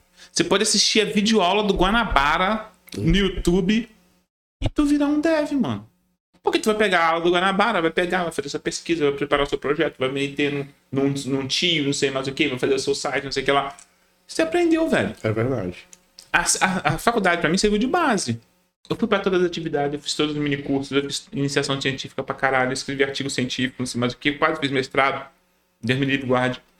É, eu tenho tenho vontade de fazer. Tem ainda? Tenho, porque eu, eu pretendo passar o resto dos meus dias. Eu acredito que as pessoas não estão nascidas ainda, mas eu pretendo passar o resto minhas- dos meus dias humilhando a aluna, assim, tipo. Faz sentido. Aí, não, aí você pode participar tranquilamente do mestrado, que aí você tá apto pra isso. Que é a função do mestrado é É, tipo, eu, eu, divulgar a humilhação e a tristeza e o sofrimento. eu acho que as pessoas nem nasceram ainda. Tipo, eu acho que isso aqui vai servir de um material, por exemplo, quando a pessoa me vê muito Sim. velho, cabelão. Cabelão e tal. E, tipo, já, já, eu- já sem cabelo, Tipo assim, eu quero, eu quero olhar pro aluno e dizer assim: Ô meu filho, você não nasceu pra isso. Você não sabe. Isso aí, ó, você não. O que você fez? Assim, Tô brincando, galera. Você, você é de boaça. Ou não. Inclusive, um fun fact aí, uma das coisas mais diferenciadas que eu ouvi foi do, quando eu tava pra fazer mestrado. E aí, cara, tava na época que eu era o coder, tá ligado? Eu achava que nessa minha encarnação ali naquele período, eu ia pra uma caverna assim na Tailândia, assim, num lugar isolado, com um computador, eu e o computador, e eu produzia muito código, muito open source, eu ia destruir, eu ia revirar o mundo com código fontes, porque eu tava produzindo muitos códigos fontes. E aí eu chego pra aplicar pro mestrado, né, velho, com essa áurea de programador raiz, Aham. roots, de fazer batch em C pra poder fazer instalador, porra toda. E o, o orientador, não, não, é, você tem que entender que programação, assim, o código fonte em si, né, é só a urina do processo de desenvolvimento de software. Se eu tivesse dado um soco e arrancado uns quatro dentes, assim, doeria menos do que aquela frase. Sei lá, muito puto. Porque eu tinha ido visitar o cara de soda pra ele me esculachar. Que porra é essa aí? E aí, anos depois, eu entendi o que ele quis dizer. Hoje eu sou um dos caras que puxa esse, esse Cara. conceito, assim, e tal. É foda. Mas o que eu quero dizer é que, tipo, esses, essa, essa, essa linha de caça-níquel, ela ainda tá. Ela, ela teve o ápice, eu acho que o ápice dela foi 2020 ali, 2000, porque começou a galera.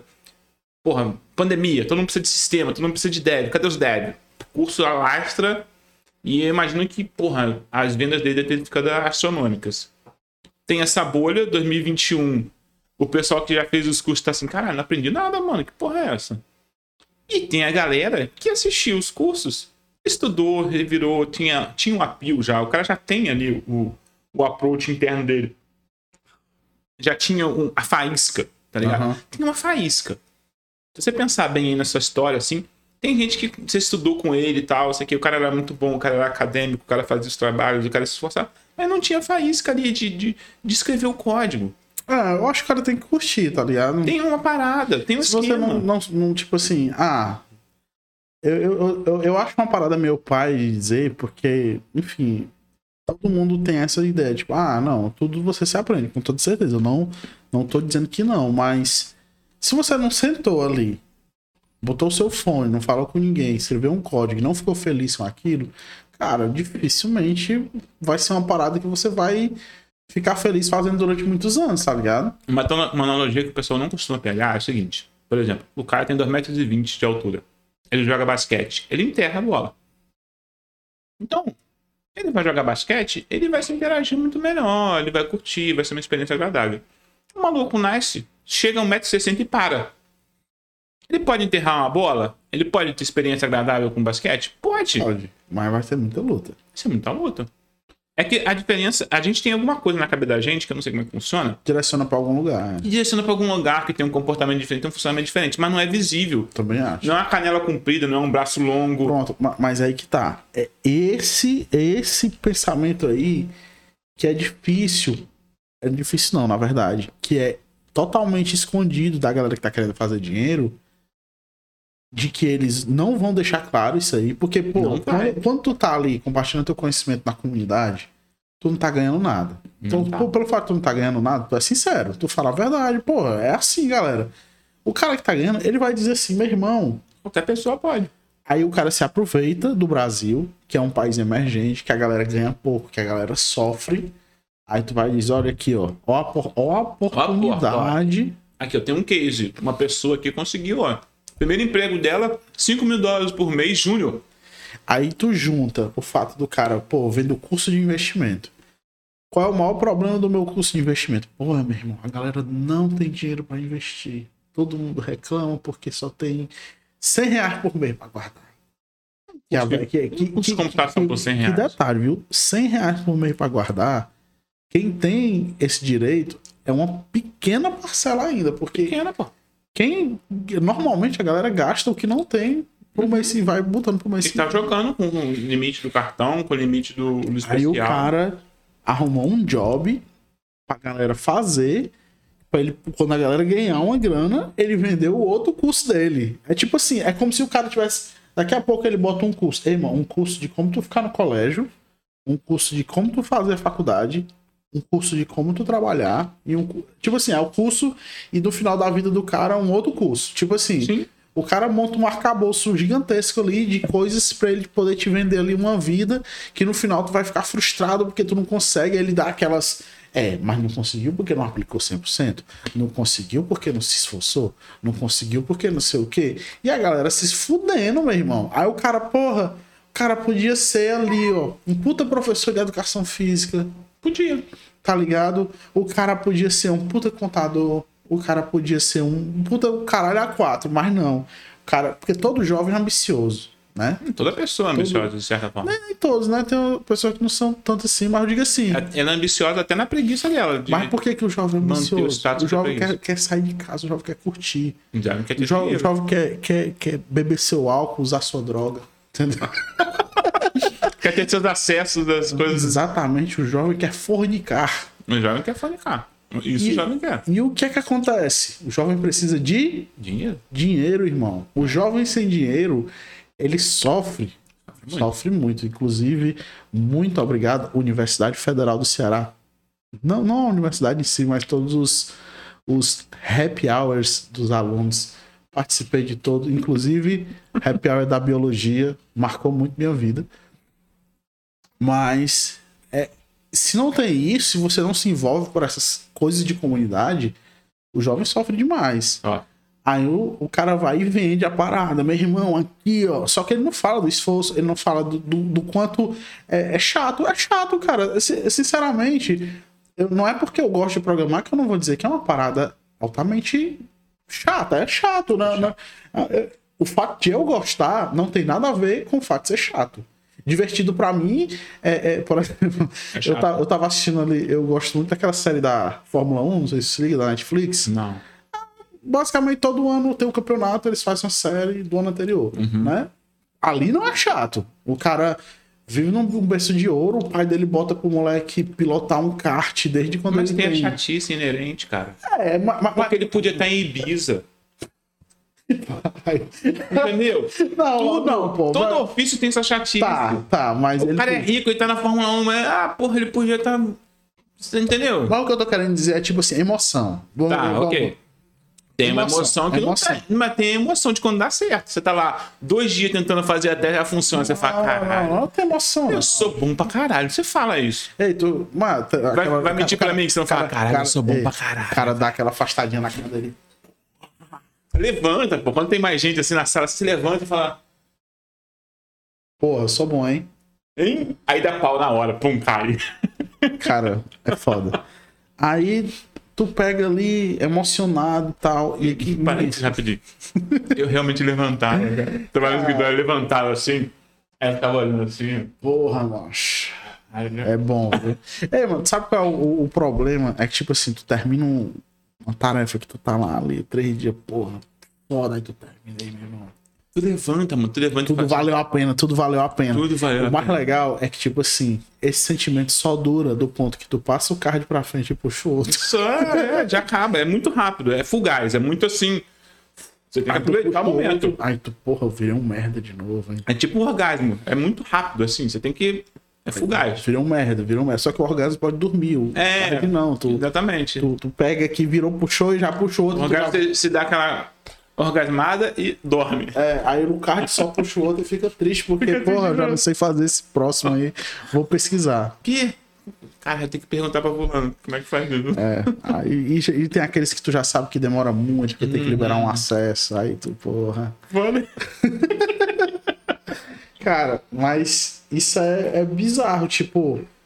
Não, é, é uma parada boring mesmo, programar. É. Tipo, não tem como. Não tem como a galera achar emocionante. Eu acho muito mais dinâmico um educador físico que vai ver os alunos, que vai ver a galera fazendo uma parada. O cara vai na faculdade dele, por exemplo, aprender basquete, porque é cadeira, né? Uhum. aprender basquete, não sei o quê. A, a cadeira de laboratório da área da TI é tu sentar numa aula com ar-condicionado truando com um cara cheirando a- a- aquele. um, um velho. Cheirando naquele febo, se liga aquele, aquele sabonete. E tipo. Camisa de viscose comprada na feira. E tipo assim, e o cara, e o cara olhando pra tua cara e te humilhando, assim, porra, é, meu filho, tem, programação não é pra todo mundo. Ele fala assim, tipo, como se não Sim, fosse nada, assim. É. O cara nem programa, ele fez, professor. faz um- uma pilha em C. É, aí tipo, acho que programar é isso. Engraçado que quando eu comecei na faculdade, né, a primeira coisa que tive de programação no segundo período foi isso, tipo assim, fazer umas pilhas. É, pilha, caralho. cadeira de estrutura de dados. Eu vou fazer, vou fazer uma pilha, mano, quando eu começar a trabalhar. Bubble sort. Vocês vão ver o meu Bubble Sort, meu Deep Searches, isso aqui. Eu vou destruindo essa. Aí, velho, porra, a primeira coisa que a gente começa a ver, sei lá, Delphi lá, o Lázaro. No, Tá tudo pronto, mano. Ei, tu pegou Delphi ainda? Pegou? Tá. Pegou Delphi. Peguei, fiz uma, eu trabalhei com Delphi. Peguei a linguagem do futuro já, cara. Ah, é aqui você pegou. Qual é a linguagem do futuro? Na época da tua faculdade, vai, lembra aí. Qual é a linguagem do futuro? Meu, na linguagem futuro na minha faculdade era Java, mano. Exatamente. Era Java. Pegaram, só existiu uma linguagem do futuro. O stop era Java, os Ninguém, ninguém fala, se você entrar hoje na faculdade, ninguém, não existe mais linguagem do futuro. Mas na minha época, tinha linguagem do futuro, era Java. Ah, é? É, eu peguei Java já. Eu, Pascal, né, pra aprender o básico ali, a galera não usava muito Portugal na faculdade, não sei porquê. Portugal a gente fez só na. no papel. Não, mas não, não rolou nem, tipo, era, era Pascal, Pascalzão. Aí, e Java. Java, linguagem do futuro, quando já era do passado. Já era. Cara, eu fiquei. eh, Tu falou que, tipo, porra, eu detesto Express. Teve um professor meu, acho que no, no penúltimo período, ele. Ele fez uma, Ele pegou um exemplo que era pra dar em, em- Acho que era Java e meteu em Node. Com Express, eu fiquei. Porra, que foda, velho. Pô, era muito menos verboso. Só que a prova era em Java. É, a faculdade faz isso, mano. O professor deu a matéria e chegou assim, galera, seguinte. Vocês querem Node ou. A prova vai ser em Java. Ele jogou a real, a prova vai ser em Java. Aí como a galera já tinha estudado Java, mundo, pá, pá, pô, aí foi. foi, aí foi era, era. Ele deu o Node, mas era. Era Java. Tipo, o Node era, tava no começo, era tipo uma parada assim, totalmente Cara, eu acho que eu vou no banheiro, hein? Inovatória. Cara, eu vou também. Eu vou dar uma pausa aqui. É, A gente não vai no banheiro na mesma hora, mas. Vai ser Isso aí. separados, tá, gente? Isso aí. Ou então beleza? serão dois banheiros. Vou dar, um, vou dar um pause aqui. Valeu, valeu, galera. A gente volta em dois minutos. Maneiro, pô. E aí, jovens? Voltamos. Voltamos bem. Tão rápido. E. Vai parecer que nós fomos juntos no banheiro, hein? Será? não, eu vou deixar essa brincadeira só um pouquinho. Assim, ele é que é o mestre aí das brincadeiras. é, Não sei, né? Eu eu posso dizer que, na verdade, talvez seja o desejo de um sonho, talvez que ele queira realizar alguma coisa tipo. Difícil, de- difícil mensurar, né? Tipo, ele, ele se apoia no, no casamento, né? No fato de. Não, tem um filho e tal, isso é só brincadeira. É brincadeira. Mas vamos lá, aquela coisa, né? Se rolar, rolou. Mas uma parada que eu tava pensando aqui que eu não falei sobre. Isso aqui, ó. Eu cavuquei semana, tá vendo? Porra, essa aí. Então, eu comprei uma máquina da Philips. Já tinha vários pentezinhos assim. E eu muito, muito ingênuo, muito, muito, muito inexperiente ali. Achei que a bundinha do pente mudava alguma coisa na frente do pente. Eu fui cortar pra começar a cavucar aqui pra... Como assim a, bu- a bundinha do pente? Aí tem uns pentes que ao invés de ele ser alto na frente, ele é alto atrás. Ah, Não sei porquê, mas é assim. E eu escolhi um pela bundinha dele. Aí ele tem a bundinha alta, mas ele corta baixinho aqui na frente. Aí eu comecei a cavucar aqui. aí. Aí eu falei, rapaz, não, hein? Eu peguei Ei, outro pente e troquei. Deixa eu te perguntar uma coisa. Tu fez alguma coisa com o teu cabelo na pandemia?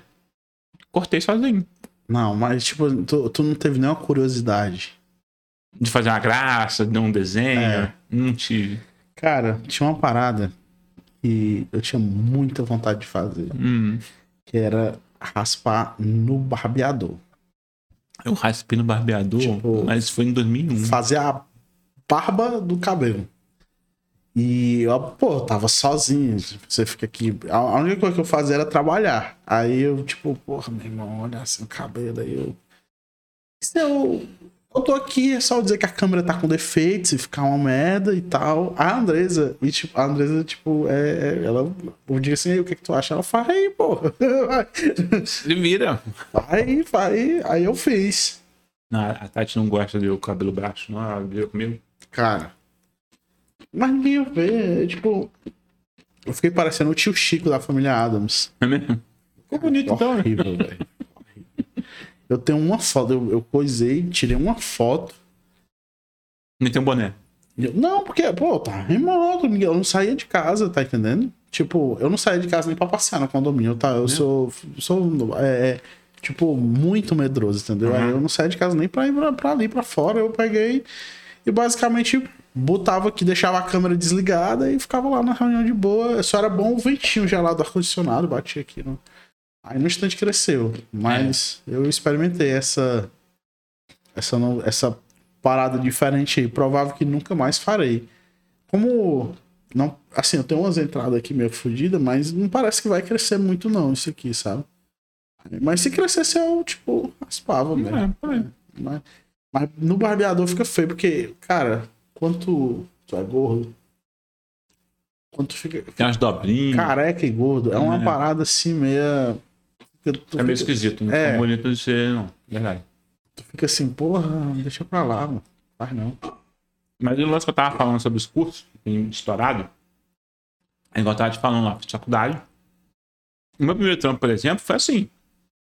Eu pegava o trabalho de faculdade, era a minha vida. Acho que eu comentei da outra vez, não. Então virava, assim, à noite, fazendo os trabalhos e tal. Aí um cara que estudava comigo pegou e comentou sobre, sobre mim com um cara que tava procurando alguém. Pô, tem um cara que estudou comigo e tal, não sei mais o quê. Então, bicho, a verdade é que pra quem tá bucando, quem tá cavucando o chão forte ali com o enxadão, tu acha, cara. Tu, tu- tu- tu consegue, entendeu? Então vai ser na faculdade, vai ser no curso. Do, o, o primo rico, inclusive, você vai ver lá no curso dele, que vai ter muita gente que vai falar: caralho, o curso do primo foi bom pra caralho, aprendi pra caralho. E eu tô aqui no mercado agora e eu tô bombando. E o cara não vai estar mentindo. Cara, não, não, ele não vai, ma- mas, eu não tô preocupado com a pessoa que já dava pra. Já, tipo assim, ali ia fazer qualquer outro curso e dar certo, tá ligado? Claro. Tipo, e eu não tô falando do, pô, o cara era, sei lá, o cara era garçom, tá ligado? E, e- esse cara, ele é, é tipo assim, é aquela parada. Tu fez o. Tu, tu- pô, tu começou a faculdade, tu gostou, tu fez, se esforçou, deu bom. Cara, não é porque era o primo rico. Era porque Não. era uma parada que era tua. Era minha. Só que o problema eu descobri. o problema é que vai ter um- muita gente que, tipo assim, o cara tá numa situação foda de vida, fudido, Tá apertado. E, porra, preciso dar uma condição aqui, não sei o que fazer, e o cara vai gastar uma grana, fazer a porra de um curso, vai se frustrar Vai. e vai ficar puto, vai dizer, porra, meu irmão, muito difícil, aquilo ali não vale a pena. e Não faz aí, sentido pra mim. exatamente, esse cara, e, e o pior, ele podia estar, tá, tipo assim, Engajando em outra coisa. Pescaria. Ele é, um- de repente ele é um ótimo pescador. Ele não sabe. Eu fico, eu, fico, eu fico com o pé atrás, mas às vezes eu fico também pensando, pô, e de quem é a culpa, assim? Tipo. De é- tipo, beleza, o cara tá O lá, argumento de venda é faz um, estude um pouquinho, fique rico. É. faz um marketing agressivo e, e fica ali pressionando a galera e tal. E o cara pensa, porra, eu não gosto, mas meu irmão, por dinheiro eu vou. Mas, cara, não é fácil assim, mano, é porque eu não, não sei nem colocar na cabeça da galera, tipo assim, de tipo, não é mole, irmão. Não. Não é mole. Tipo, não- ficar se sentindo um, um merda no dia a dia é, é real. É real. É tipo, você entrar e você não tá tão preparado e, e a galera, tipo assim, te pressionando por resultado, porque a galera quer resultado, quer coisa rápida, quer coisa saindo, e você enrolando e ficar se sentindo um merda não é um negócio saudável, não, tá ligado? Ultimamente eu tenho. Tenho vivenciado umas paradas assim, realmente. Quando você sai muito da sua zona de conforto. Porque a, a, com o passar dos anos, você cria uma zona de conforto. Você cria uma região em que você atua e que você é o cara. Querendo ou não, generalista, especialista, o que você seja, em algum momento, em alguma coisa, você vai ter uma zona de conforto. E, cara, ficar fora da sua zona de conforto é realmente algo muito desagradável. É. Porque você se sente assim, cara. Eu tô muito mal, eu tô muito mal, eu tô muito mal. Você se sente assim, porra, eu não tô entregando nada, eu não tô resolvendo nada. Pô, se eu tivesse fazendo com aquele negócio XPTO, que eu sei como é que é, eu tá destruindo, e se eu tivesse feito dessa forma, eu ia tá bombando. E eu tô aqui nessa desgrama que, porra, eu não sei como é que funciona, não sei como é que eu faço isso, não sei como é que faz aquilo. Eu tenho que perguntar pra alguém, aí, porra, não é produtivo, você escreve muita coisa pra fazer pouca coisa, e você fica, caralho, velho. tua zona de conforto? PHP. Tipo, de, de, tipo, tudo, pô, PHP pra mim é. PHP com JavaScript, cara, você pode me soltar. Na pior das. Ah, porra, toma esse framework aqui. Eu vou ler o código fonte, mano. Eu vou ler o código fonte e eu vou entender. Não importa o que o cara tenha feito. Eu vou ler o código fonte e eu vou entender. Em JavaScript e PHP eu vou entender. Em Kotlin, em Ruby, em outras linguagens, eu, porra, eu fico olhando e falo, caralho, velho. Por que que tá desse jeito? O que tá acontecendo aqui? Que isso? Né, em. Python, eu falo, porra, mano. Eu fico olhando os Python e falo, mano, Python. Hum, não gostei, cara. Não, não faz sentido porque você tá fazendo desse jeito. Né? É, é até uma coisa chata, né? Não, é, eu acho que o programador PHP ele, ele se dá bem com Python se ele, se ele for de braços abertos, assim. É bem diferente mesmo. Mas, cara, pra mim, a minha zona de conforto. Eu já. Eu- eu acho que eu já falei pra ti, não sei se falei, comentei na outra vez. Eu, eu já trabalhei com muita coisa, né? Tipo, diferente, assim, bem, tipo, bem diferente mesmo. Eu já, já programei com VB, com JavaScript, com .NET, com Web, Webforms e, e .NET MVC, que é com C Sharp, Uhum. Chato. com PHP. PHP foi a única que, que, tipo, todo momento eu acabava voltando pra PHP, né? Uhum. E, e Python, só Ruby que... que ou Ruby, É, desculpa. é, Ruby, Ruby, que, que eu... Java, que eu acabei, tipo, fiz um curso e tal, mas nunca botei em prática. E... Ah, Code Fusion, não sei se você já ouviu falar, Adobe, já ouvi Adobe. Code Fusion, é muito legado. WordPress, né, é PHP também, enfim, já fiz um bocado de coisa aí, eu meio que... Não é que eu não gosto, eu gosto muito de PHP. Se você perguntar assim, qual é a linguagem que você gosta?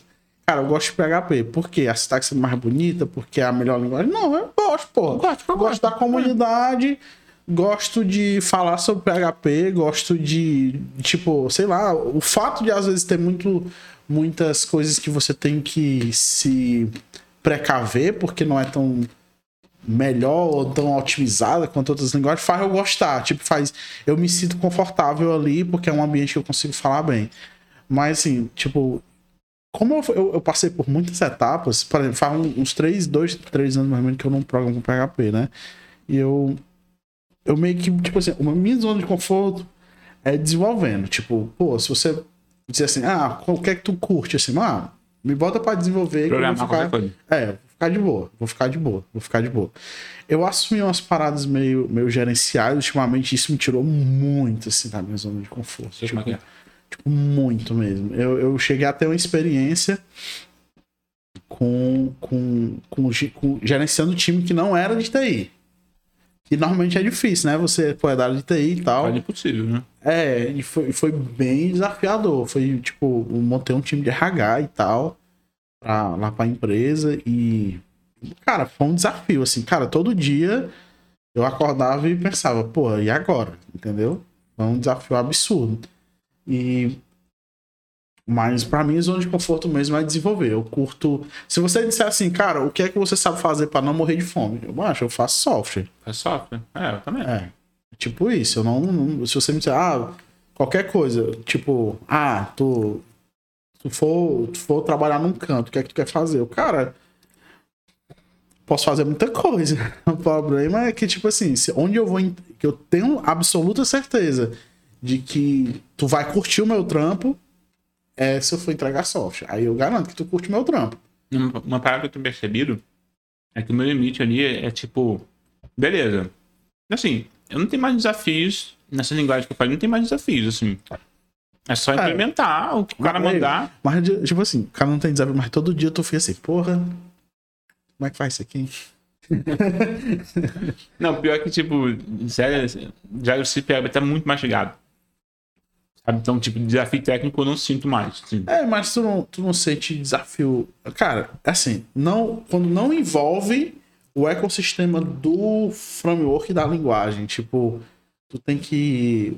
Cara, pra mim, o pega muito quando tu tem que integrar com um terceiro, que tu pega uma infraestrutura, que tu tem que.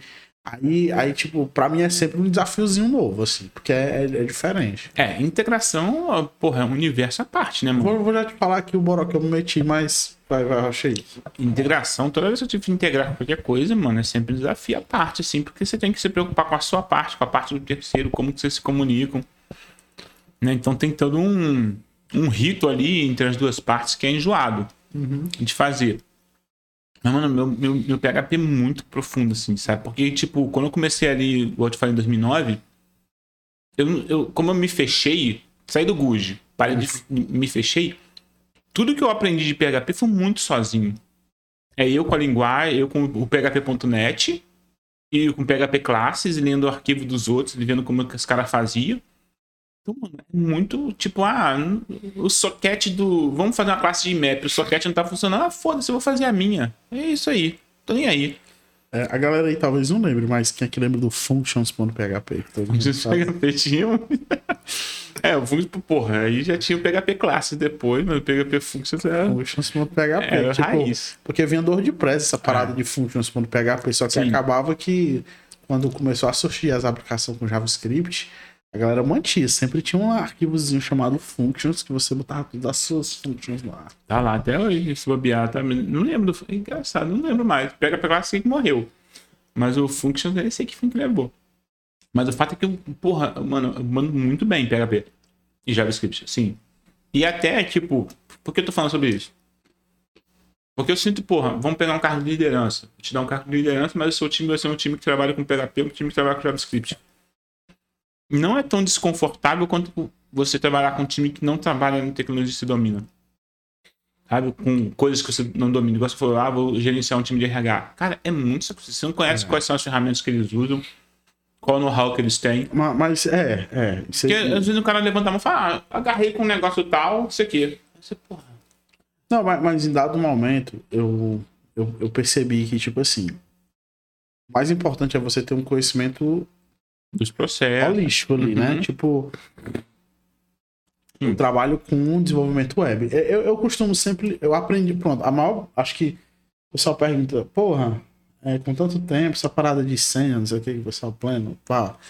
Cara, pra mim, o mais importante que o tempo me deu é eu saber as minhas limitações e ser sincero quanto a elas, assim, dizer assim, cara, eu vou me dar bem desenvolvendo para web. Eu tenho algumas linguagens que eu tenho o costume de trabalhar e que eu vou poder te entregar uma parada, eu vou conseguir gerenciar um time tranquilo Uhum. em relação a isso. Agora, se você me colocar para gerenciar um time de gol, né? Aí eu vou dizer, cara, consigo, porém eu vou precisar de um gap para eu poder estudar, ver o que é que o mercado faz, para saber. Não é, não é que eu tenha que desenvolver, mas é, é saber quais são as possibilidades, o que, é que a gente pode entregar, como é que a gente pode entregar, avaliar o que é que é bom, o que é que não é. Isso, isso tem todo um diferencial, né? Tal. E, Mas- tipo, é um ano pra você rampar um negócio desse. Você Só. ficar especialista, assim, falar, porra, eu consigo gerenciar um time de, de escala agora, de elixir. Mano, é um ano até tu pegar as manhas todas, um ano, um ano e pouco, porque. Principalmente muito essa linguagem mais de nicho, né? Sim. LX e tal, é tipo, você pega, porra, Tá não é fudido. todo canto que tem, É. né? Mas, pô, essas mais de mercado, pra mim é de boa. Tipo, já trabalhei com Java, já trabalhei com C Sharp, já trabalhei com PHP, já trabalhei com Python. Tudo isso, cada um tem suas particularidades, tem Uhum. suas. Ah, isso é um ponto massa, viu? Muita gente tem, acho que uma concepção errada de querer trazer conhecimento de uma experiência anterior para trabalhar. Não é que você, ah, você vai esquecer tudo, mas cara, cada linguagem tem suas nuances, tem, tem, tem suas funcionalidades.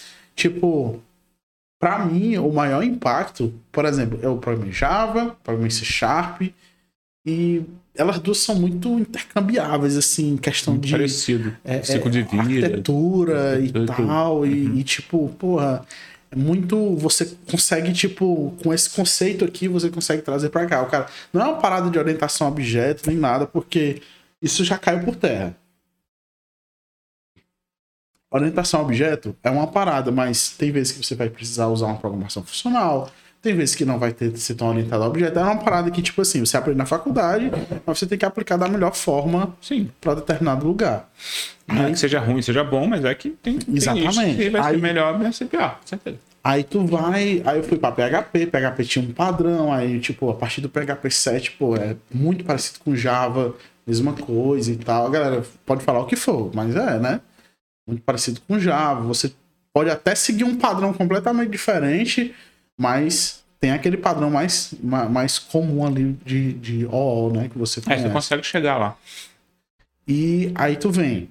Mas quando tu parte pra Python e JavaScript, aí a parada muda muito, cara. É. Muda muito. E tipo, se tu pegar e tentar forçar o conhecimento dessas linguagens, nessas novas, Python, JavaScript, novas não, né? que Todas são antigas, mas tipo, tu tentar forçar as mesmas coisas, tu vai, a- tu vai ver simplesmente a galera abrindo uma biblioteca e dizendo assim: Ah, cara, isso aqui foi escrito por um programador Java, certeza. Porque o cara não tá usando as melhores partes da linguagem para tentar aplicar o que ele fazia antes. Porque dá. Mesma coisa, em Python dá para tu fazer, dá para tu fazer em JavaScript, mas não é o foco da linguagem. A linguagem tem objetos, mas não é tipo assim, ah, é o. Cara, esquece a Não parada é, de ó. é. E é foda, às vezes, pro cara que tá começando a absorver isso. Eu nem absorveria, eu só focaria que nem um. Botava um negocinho aqui, aprendia o meu e deixava pra ver isso mais pra frente. Mas. O, tipo, tu pega o JavaScript, tu pega Python, já são as paradas diferentes. Tipo, Sim. eu quando eu fui começar com Python, eu, caralho, mancho. Script era massa. Mas trabalhar com Django e tal, ou com Flask, aí tu começava a consumir bibliotecas diferentes, aí tu começava a ver, porra, cara, isso, isso não é, ó, não é, não é uma parada que eu, que, tipo, eu tô acostumado. Porque, tem, por exemplo, em Python, é extremamente comum, é comum, é comum, é comum. Hoje, eu não sei nem a última vez que eu criei uma classe. Eu só crio uma classe quando eu quero montar uma estrutura de dados, por exemplo. Aí, e tipo, pra galera que vem do, do OO, pra isso é absurdo, né? Mas como é que você vai separar conceitos e não sei o que lá? O cara, módulos. Aí o que é um módulo? Cara, um módulo é um arquivo. Tá entendendo? Tipo, co- come- começa muito nisso. Tipo, a, a galera que vem do Go aí já tá mais acostumada, porque parece muito, né? Essa mesma estratégia. Tipo, ah, tu tem um módulo, dentro do módulo tu tem as funções que são daquele módulo. Faz um struct ou outro, se precisar. É, ma- ma- mas, tipo, no, no Python, hoje eu, eu só escrevo classe basicamente quando eu preciso de uma estrutura de dados. Tipo, ah, eu preciso representar uma order. Beleza. Aí eu crio lá, uma orderzinha, pá, tá, botar as validações que precisa, mas as funções que vão enviar a order, eu não, não crio dentro de uma classe. Eu boto uma função dentro do módulo de order, entendeu? Tipo, aí tu diz, ah, mas por que que tu faz isso? Cara, é aí que tá, é Python. tipo, Mas tem que funcionar. né? é, é assim que funciona. É, tipo, é assim que a linguagem foi escrita, é assim que a comunidade funciona. Você pode escrever dentro de uma função? Pode, mas fica esquisito e tu Dentro perde, classe, tu né, perde algumas oportunidades. Tá entendendo? A galera, ah, vou escrever teste. Aí vai usar o PyTest. O PyTest não, vai usar o Unit Test, que é dentro de classe.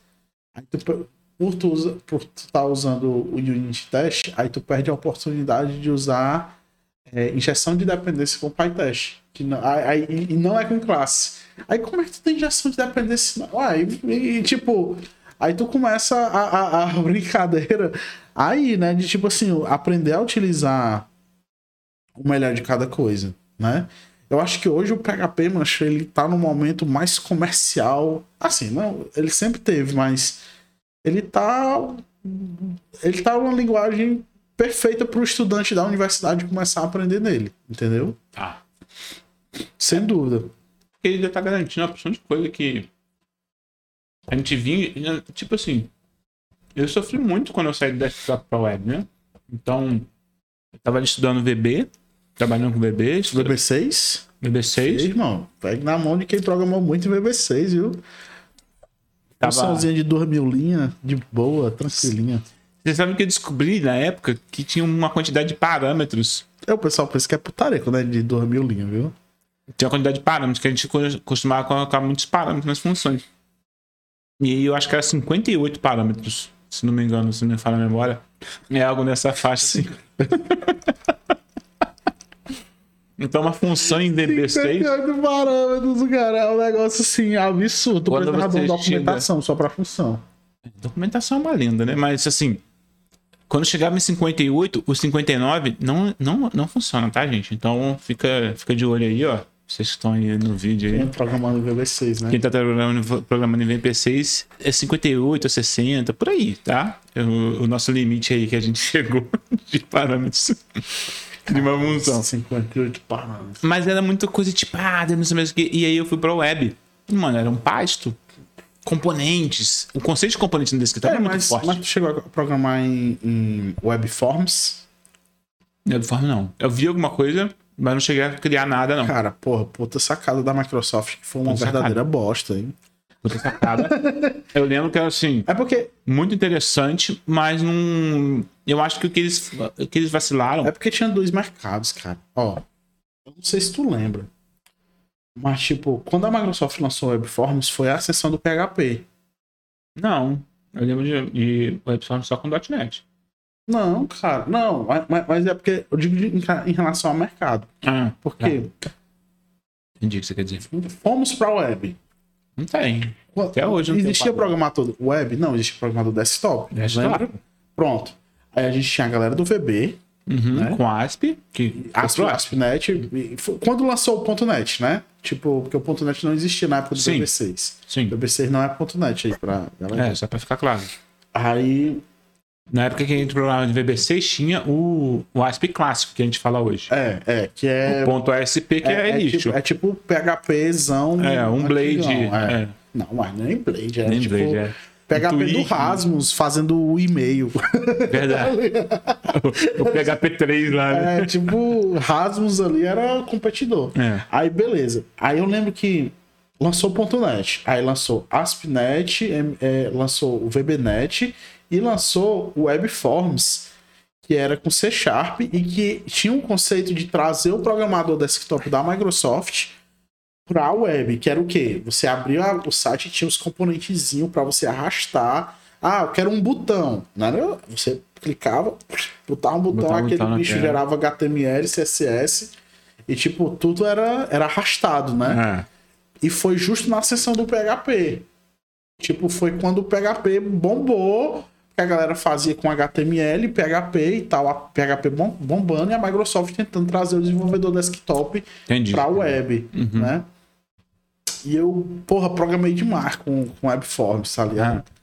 Mas, meu irmão, era um negócio bizarro demais, bizarro demais, assim, tipo... Eu, não, eu nunca cheguei a programar com VB.NET, né? Mas VB6 e Webforms foi... Será que as linguagens de programação de quarta geração fracassaram tanto com a web assim? Por que, que será que. Assim, é, cara, eu, eu penso às vezes assim, a- a gente chegou no. A gente chegou, bateu com a cabeça no teto na programação, quando a gente chegou na linguagem de, de quarta geração ali, que se arrastava componente e tal, tudo já muito bem delineado. E aí, de repente, arrastava um componente. Ó, Rafael Ponte aí com o, o JCF. E de repente você volta. Apaixonei pro JCF. você volta, cara, pra. Pro tempo das cavernas, assim, e você escre- começa a escrever input por input na tela, HTML, botando um change com JavaScript embutido ali, um embed Tu, JavaScript. tu, lembra, tu lembra da parada de component based e action based? então. Aham. Cara, é, eu achava engraçado demais. E a web não conseguiu abraçar isso até hoje, cara. Do que disse? De web components, assim, não tem um padrão para web components até hoje. Os frameworks desenham seus web components, Cara. a spec tá. Mas aí que tá. Tá sofrendo Sabe, sabe e o que não- é que eu acho? Polymer é um dos projetos mais flopados que eu já vi na minha vida. É porque. Que a Google mantém. Não sei nem por que a Google continua mantendo o, o Polymer. Que era, tipo, a solução de web components do futuro, né? em 2012. Nós estamos em é porque 2022. componentes, cara, não são web. Tipo, eu tipo, não consigo enxergar. Sério, mano, eu faço É. tanto, cara. Eu vejo muito, muito, tipo. Eu acho que. É porque, tipo assim, eu faço muito sistema, né? Eu não faço site. Eu faço muito sistema. Então, quando você faz o sistema ali, você tem telas de cru, de pra cá, de, de regra de negócio, tem que mapear e tal. Eu consigo ver muito. Mas é porque eu acho que a pegada. E aí você cria um nicho. Ok, hein? Porque eu acho que a pegada não é. é... Acho que. Porque eu acho que são duas coisas diferentes. Tipo assim. Uma coisa é, são componentes pro front-end que vão facilitar a reutilização deles. Pra mim, React tá resolvendo bem, Uhum. tá? Ok. Mas o que esses outros queriam resolver era fazer o, o desenvolvedor back-end fazer componente para web sem saber HTML e CSS, JavaScript. Que era o JSF, que era. Tu já usou Adient Framework? Só vi. Tu só viu? Só vi. Pega na mão de quem entregou dois sistemas em produção. O Adient Framework. Com honra, com honra. Ei, cara, a galera. a- Porque, eu- inclusive, cara, eu tenho muito valor pelo Pablo que inventou o Adiante, que publicou aquele livro lá de orientação Pablo da, da Oglio, da Oglio, nunca sei É. pronunciar o nome dele. Esse cara, cara- eu, eu só falo o primeiro nome porque o segundo nome eu não sei. É, eu também. Mas eu sigo no Twitch, tipo, é uma das Ele poucas mudou pessoas. minha vida no PHP. É uma das poucas pessoas que eu, Contribuição absurda. eu ativo notificação pros tweets dele. Contribuição É absurda. um cara muito. eu- porra, ele contribui demais. que a minha vontade é dizer, porra, Pablo, teus tweets são um paia, velho. É. Ele, tipo assim, ele pode. Ah, fazer- não é não, Ca- pô. É, cara, ele do nada ele diz assim, porra, cortei o cabelo. É tipo Não assim. é- não, não é mais não, não é mais é, não. É, é, é mais eu não. tenho prova. Ah, Eu vou pegar. prova, eu não sei. Eu pego o último dele aqui, é tipo assim. É, é tipo isso, tá ligado? Fui É. no mercado. É tipo, É, porra, Pablo. Ele não, ele não, ele não colou no, na web, assim. Porra, é um cara sei. com contribuição absurda, cara, absurda. Cara, ele trabalhou com Rasmus, cara. É. Como é que pode, velho? Tipo assim, Mas o Rasmus, assim. Porra, me perdoe, Rasmus. Mas não é um puta programador. não, é não, mas, mas eu digo, veja só, é porque, O Rasmus dele puxou uma faísca. mas o que eu tô querendo analisar é, Tá. tu pega o, o cara, quando tu nem programava, Não, eu bebia leite da minha mãe no máximo. o cara conseguiu contato com um cara de um outro país, da puta que o pariu, Uhum. e o cara resolveu trabalhar na universidade junto com ele. É muito foda. Sim, não. É tipo assim, se você fosse trazer isso pra atualidade, Não, com certeza. ele tava, sei lá, Puxou o Nikita, trouxe o Nikita pro Brasil, conversou com o Nikita. tipo negócio assim absurdo. Ele, ele, ele, tipo. Porque o Nikita é um caso desse, né? Ele pegou o PHP, acordou um dia e falou, porra, vou fazer esse PHP ficar decente. Ele pegou Inclusive- o PHP 7, transformou e foi embora.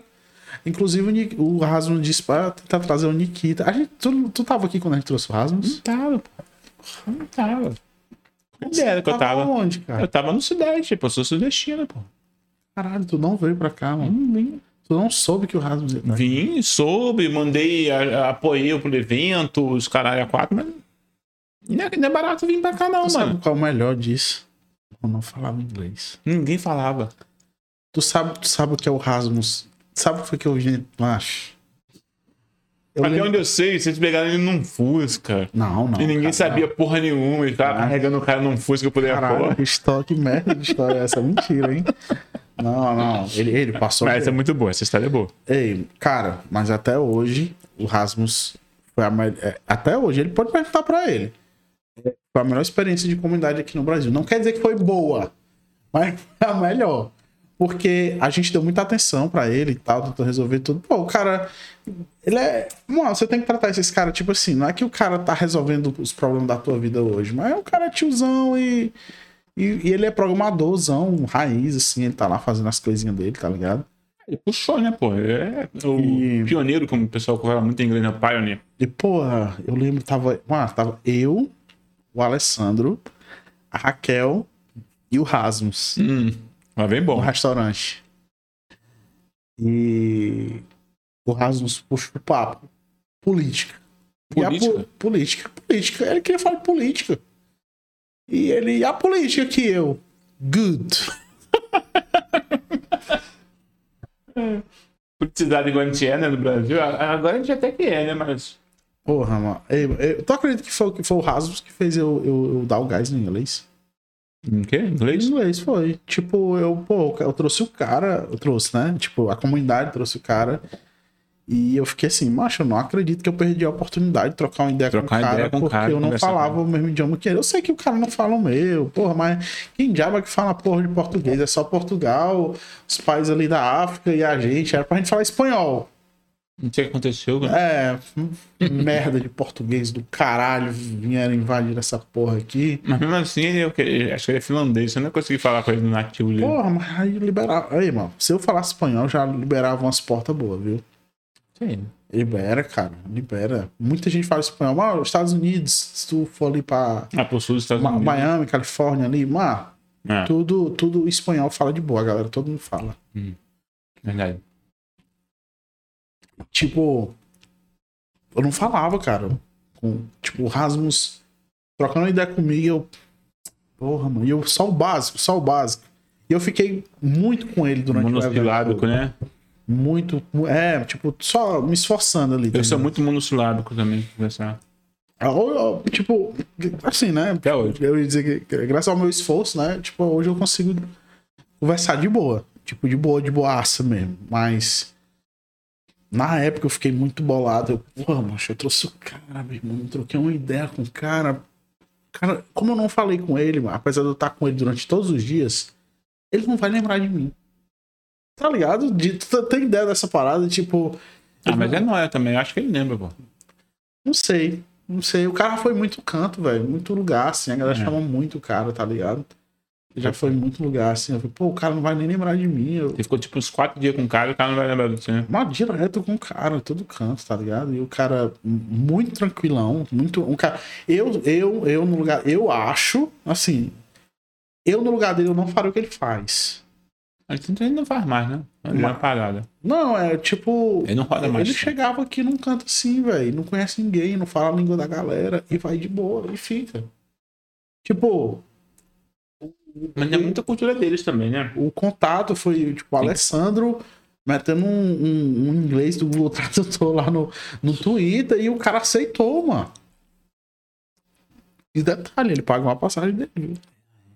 Eu achei Comunidade, irmão, tem dinheiro não. eu achei que tinha uma vaquinha, porra. Porra, ninguém ganhava dinheiro não na época, não. Sei lá, mano. A gente era. Vaquinha que Cara, é, é, é, isso era antes do boom, irmão. Eu lembro. É, Vaquinha não.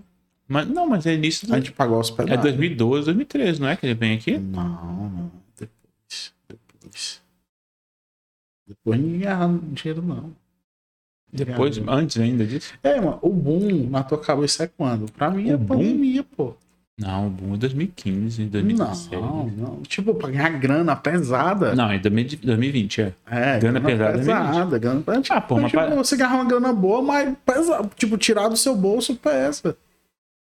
Não, pesa, pô, mas tipo, sei lá, até 2000, acho que 2018, assim, depois... Mas eu não tô dizendo que, tipo assim, não é porque é uma parada que a gente tem uma comunidade forte no Ceará e a gente conseguia fazer a comunidade pagar por isso, tá ligado? Porque 2018 começa a gente começa a... Tipo, eu comecei a trabalhar pra fora. Então, se eu tava trabalhando, eu imagino que 2017 já tinha gente Ah, mas. trabalhando pro pessoal de fora, entendeu? É, aí que tá, né, mano? Quem, quem tava dentro da comunidade não pagava, não. Tipo, a gente não, não trampava. Tipo, eu comecei a trabalhar pra fora ganhando. o mais legal é o seguinte: eu trabalhava pra fora Eu ganhando. trabalhando pra fora em real até... Ganhava, ganhava em real, tá ligado? Tipo, Um fun fact. É que toda vez que eu trabalhei pra fora, eu ganhava em real, tá ligado? Porque eu sou, muito- eu sou muito apavorado com essas coisas, sabe? Ah, vou te pagar 3 mil euros. Não, irmão, quanto Porra. dá isso em real? 3 mil ah, grana já. Tipo, eu não, eu não tô dizendo hoje, mas. Cara, tu ganhar 3 mil euros ali em 2017. Porra! Fala, quanto dá isso em real? Ah, dá X. Não, então eu quero em real. E, porra, euro subia, euro descia, eu- foda-se. Eu, eu quero em real. Né? Mas já era uma grana, pô. Era uma grana. Mas, Aí a grana dava uma variada todo mês, assim, pra eles. E tinha vezes que eles ficavam felizão, porque o, o câmbio ajudava eles. Tinha vezes que eles ficavam tristes, que o, o, o câmbio desanimava eles. Mas, mano, eu... Eu não tenho essa moral de ficar recebendo... Porra, mano. Comecei a trabalhar com os caras. Aí, porra, um mês variou, o euro variou Mil, mil reais. Mil reais no dinheiro de brasileiro é muito dinheiro, mano. É um salário mínimo. É, cara, e hoje, por exemplo. Falei, ô irmão, levantar a mãozinha, não. Que condição? A galera não tem noção, né? Sai de uma pessoa, não pode valer mil reais, não, cara. Não, é, é, a, a, a, galera não tem noção, mas, tipo, a galera que ganha uma grana mais forte, assim. Essa variação do dólar que baixou aí, baixou 10k do, baixou, pô. da galera, tá ligado? Ah, pô. Uma quantia de padaria que eu fizer aí, ele me ofereceu tipo 8 mil dólares, 7 mil dólares. Essa variada aí, mano, faz uma quantia de padaria dá uma grana boa pra caramba, mano. Dá, dá. Cara, a galera, hoje, eu tô muito dentro do mercado, assim, eu fico vendo como é que, como é que tá as coisas, né? A galera que quer, sinceramente, hoje, cara, muito massa. Você estuda o inglês. Sério. Estuda, em inglês é o canal, mano. Tudo, estuda o inglês massa. E, pô, faz um curso aí da galera do JavaScript. Pode fazer, até o do foguetinho lá que já resolve. 5k dólar. De boa. Tu pega. Aí eu concordo. 5k dólar. Aí eu concordo. Aí é o que eles botam como a capa é. de 5k dólar. É o cara que já fez uma faculdade de administração, tem um inglês foda. Ele fala, porra, esse cara conseguiu. Isso, é. isso aqui é a, a, é. A desonestidade é, intelectual. Não, exatamente. Eu acho que a, é galera, é, a galera esquece muito de falar do inglês, né? Eu acho impressionante. Não, você vai ganhar tanto e tal. Cara, tu esqueceu que a galera. E mais uma vez, galera, não é o inglês básico. Tipo. Aí tu trocar ideia com os caras, mano. Tu conseguir tu vai... fazer uma, uma daily, conseguir fazer uma planning com os caras, pô. É, e pronto, basicamente. Se tu consegue é. chegar, apresentar os cards, falar o que é que vai fazer, o que é que o time. Tudo em inglês, mas tu tá dentro. Tá dentro. Tu vai pegar cinco pau, vai. A verdade é essa. 5K USD. O pior de tudo, é uma grana do, muito pai lá na América, né, mano? Isso é foda. Tipo, é uma grana assim. É, é porque o câmbio tá ajudando muito, né? Não é, mas tem, tem uma parada. Ah, agora não tá ajudando tanto, não, né? Tipo, é, quando tava 5,7, é tava. Eu cheguei a pegar o euro a, a 7 reais, mano. Tu, tá, tu, tu pega euro também, né? Mas igual eu te falei, eu travei, mano. Foda-se, pode chegar a 20 reais o euro. Eu quero meu dinheiro, entendeu? Ah, tu travou? Travei em real. Eu quero tanto de real, eu quero tanto em real, menino. Eu não, eu não preciso de, de muito dinheiro. É. Porque se vira o câmbio de um mês pro outro, da, da guerra do Brasil com os Estados Unidos, eu fui fodido. Como é que eu pago uma. Lá, uma escola de menino? A minha preocupação é pagar um aluguel, pagar uma escola. É isso que me pega. Cara, é, é foda. Aí tem uma galera que, que assume riscos. Quem assume risco ganha dinheiro.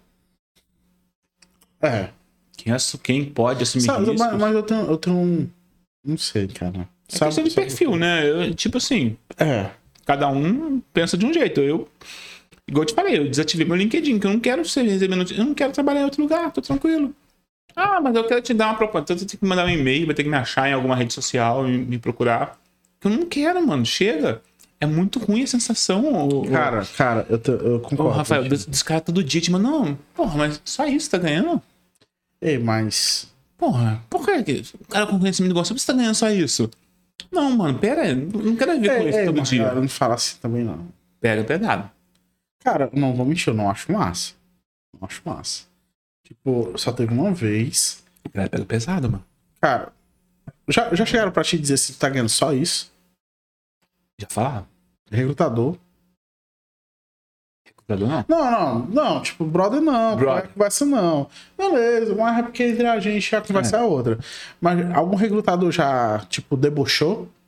Não, pelo contrário. A maioria, na que fala, quanto você quer ganhar? Eu falo, eles falam. Aí vai. A maioria é o contrário. Porque já aconteceu comigo há alguns anos atrás de de uma recrutadora falar comigo e ela pegou e falou assim: Isso aí a gente cobre fácil. Não, já, eu, já aconteceu comigo eu fiquei um mal, caso assim. Fiquei mal, eu. Já aconteceu um caso assim, mas tipo, não cobriu. Depois. O cara falou, pô, não, você acha que é de budget? Não de rir, de hahaha. O cara falou, não, porra, isso aí. Não, ela riu. Ela riu. Ela, tipo. Cara, é porque eu acho que a vibe que ela tava era tipo assim, de demonstrar a empresa tá Tá com o bombando. bolso cheio, É. tá ligado? Só que na minha cabeça, o que pegou foi outra coisa. Foi ela, tipo assim, me botando pra baixo. Já sabe? aconteceu um cara me procurar, tipo. Não lembro se foi no WhatsApp, Telegram, não sei. No chat pessoal, assim, sabe? Não foi nem LinkedIn, não. Ah, nós temos oportunidades aqui, nossa empresa é essa aqui e tal, famosa no Brasil, não sei o que lá. Qual que é a sua pretensão, não sei o que? A gente tá procurando uma pessoa pra fazer não sei o que lá. Falei, ah, minha pretensão é mais ou menos essa. Falei, não, tranquilo, isso aí a gente tá acostumado já, mais ou menos a gente tá acostumado aqui, não sei o que. Aí falei, ah, aí eu animei, falei, pô, não tá, né? Ganhar o que eu ganho Bora. pros gringos pra trabalhar no Brasil, melhor ainda, né? Beleza. Cara, sabe o que eu acho não é melhor? Cara, eu gosto. Mas aí que tá. Eu vou dizer por que é. Porque pro Brasil sai muito pesado. E os caras vão querer que tu entregue demais. É, de suco. Sim. E tipo assim, o cara pra ele tá lá. Isso eu reparei, isso eu reparei. Por exemplo, tu pega uma empresa, sei lá, da Califórnia ali. Ou Eles vão te pagar cinco pau, eu vou falar, porra, tá produzindo pra caralho. Ele entrega uma taxa por semana, esse cara, muito bom, estão gastando. É um dinheiro bom. Aí você pega uma empresa no Brasil, fizer uma conversão porca aí dá 20 pau em real. O cara que tá te pagando 20 pau em real, ele Pô, quer teu sangue. Ele, ele quer, ele quer Ele quer teu sangue no. É, é por isso que eu digo assim, tipo assim, tu pega uma empresa da Califórnia, que, tipo, É. ali. Falando. Califórnia por causa do Vale do Silício, né? Sim. Aí tu. os cara, se os caras, tipo, estão te pagando 5k mês, pra ti, pô, tu converteu, dá uma grana aqui no BR, e beleza. Mas pra eles lá, se tu não tá entregando muitos caras, pô, mas tá pagando 5 conto pro cara. Pega o fulano aqui, ele quer 20. Não, a galera no Vale do Silício. É, os top mesmo é 20 pau, 10 Não, pau. porra, é muita Quem mora, quem mora no Vale do Silício. Vai mais de perto, 20? Não, não sei se vai mais de 20. Porque, não sei se você liga daquela rede social Blind. Você Não. liga? É uma redezinha das empresas ali do Vale do Silício. É basicamente uma- um Glassdoor, só que Só muito deles. focado em fofoca. Muito Ah, focado tá. em fofoca, tá ligado? Não tô ligado, não. Amo, adoro. Ah, imagino. Adoro. Aí. Blind o nome? Blind. De cego? de- É. Blind.com. B-L-I-N-D. É, um, é um app. Eu, eu, eu tenho um ponto .com, mas eu uso o app, que eu acho mais organizado. Entendi. Aí tu, pra se cadastrar, tu bota teu e-mail empresarial, tipo, mas ele não fica compartilhando nada, não. Só bota lá e tu consegue ler a história da galera. Os caras metem altas histórias, tipo, bad vibes do Facebook, tá ligado? Bad vibes do Google. Tem demais, assim, pra tu ver. Tipo, Facebook, aparentemente, todas as histórias que eu li, parece ser a empresa que paga melhor nos Estados Unidos, assim, na área de computação, tá ligado? É uma parada de grana da galera, tipo assim, já tô, é, tipo, tô há um ano e meio, juntei meu primeiro milhão, tá ligado? É tipo um milhão dólar. É pesado, hein, mano? Milhão dólar é pesado, irmão. É 5 pau no Brasil. 5 pra milhões você caralho. investe não trabalha não, doido. A galera diz assim, ah, por que que é, tem indiano são os novos CEOs? Irmão, quem nasceu num país intermédio, tipo, que nem o nosso, Brasil, Índia, país de terceiro mundo, Vai ser um CEO de oportunidade, oportunidade, o cara botou uma faca na boca e o cara, É igual o Rambo, mano. pô, Ninguém paga ele, não. tu pega o cara do. Mano, o cara que nasceu no berço de ouro lá, os cara diz- sinceramente, as reclamações é desse jeito. Porra, não sei o que, estudei em Harvard, fiz não sei o que, não sei o que, e os caras estão querendo me pagar uma compensação de 250 mil K ano. É, Sabe um paralelo que eu faço muito? É tipo assim, você pega. Você, você manja um pouquinho de futebol, assim, mas acompanha por alto. Irmão, aí que tá. Eu engano pra caralho, não engano não. Eu, cara, eu já, já assisti jogo com a mancha verde. Então, aí tu imagina o seguinte. É, a galera olha assim, o Rafael tem cara que nunca assistiu um jogo de futebol. Eu já assisti jogo com a mancha verde, mano, no estádio. Aí tu imagina o seguinte: você vê assim um jogador de futebol, quantos deles você acha assim que estudaram em escola particular? Porra. Você pega um Kaká, um Leonardo, Só o Kaká e era da igreja. você pega uns caras assim, né? É. O resto, mano, é porque é faca na caveira mesmo. Não, não fica. A verdade é essa. Irmão, você tem. É, é tipo assim, a melhor coisa. Assim, é muito pai falar isso. Eu não tô nem dizendo uma parada coach, não, tá ligado? Tô ligado. Porque tem a galera Faria Limer ali que, Uhum. que mete umas paradas muito coach. Sim, sim. Mas a melhor coisa é você não ter opção, mano. É, ué. É errado. A melhor coisa é você ter uma opção. Uma única opção. Porque quando você tem muito, você mosca muito. hoje, hoje, pronto, a minha vida hoje, eu posso dizer claramente que é muito pai. Eu tenho muita opção hoje. Sou extremamente privilegiado Eu também. e eu tenho muita opção. Ó, cachorro.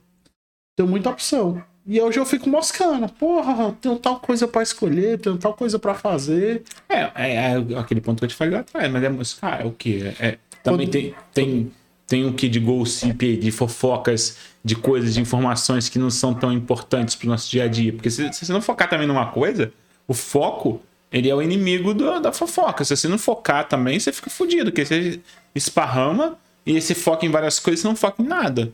Né? Então tem, tem um meio termo aí que é um segredo que algumas pessoas conseguem, mas que a gente é privilegiado, a gente é, mano. Porra, eu saí do Espírito Santo, no Sudeste, vim pra cá, trouxe minha família. Não é só eu, é eu, minha Mas esposa, é cachorro. hoje, né? Tipo, hoje. Porra, hoje. pós-pandemia. Demorou muito. Pós-pandemia. Antes de pandemia não tinha condição de fazer isso.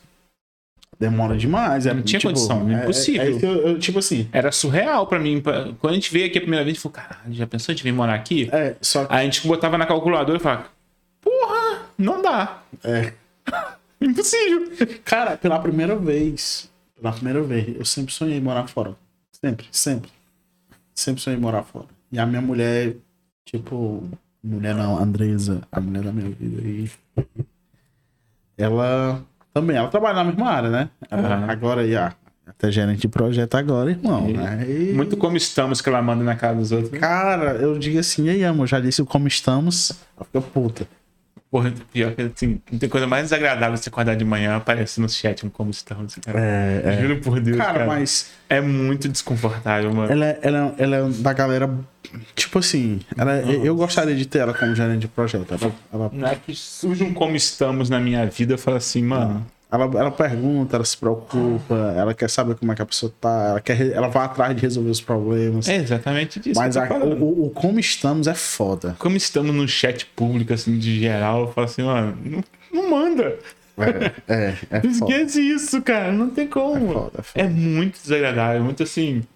Ó, tô nem aí pro que vocês estão fazendo. Não me importo com os seus problemas, mas. ah, A gente termina quarta-feira, termina sexta-feira. E os nossos resultados, onde eles estão? É, é foda de ouvir, né? Mas enfim. Cara, só um desabafo É, aqui no, É, foda. no É foda, Definition foda, of Done. É. Aí, tipo assim, a gente. A gente sempre teve vontade. Ela, ela teve, tem muito sonho de morar fora e tal. Ah, eu gosto. E, A, a Tatiana gosta muito também da ideia. E eu, porra, a gente pensava. Cara, olha só pra você ver. Por isso que eu digo que do- 2020 foi muito diferente. Isso- eu- eu- O pior que, assim, foi muito diferente de uma forma ruim, só que mudou muito a área da Mudou muito a vida de muito. Quem, quem já tava na TI sofreu esse impacto. Porque, porra, virou. Principalmente o câmbio virou. Né? A crise também da questão da Covid fez com que o lastro de, de demanda para TI crescesse absurdamente muito É rápido. porque, é porque hou- houve a mudança cultural, né? E houve uma mudança cultural. Do remoto. Aí teve a mudança cultural. Não só disso, a mudança de consumo. A galera começou a consumir mais online. Isso fez surgir negócio. E o que fez surgir negócio fez surgir dinheiro. O que fez surgir dinheiro fez surgir vaga. O que fez surgir vaga fez surgir salário. Fez sei lá. É. Aí, tipo, ela. A, a gente teve esse sonho de morar fora e a gente ficava, pô, as nossas possibilidades antes eram o quê? Pra gente morar fora, a gente tem que arrumar um trampo fora. Tem que.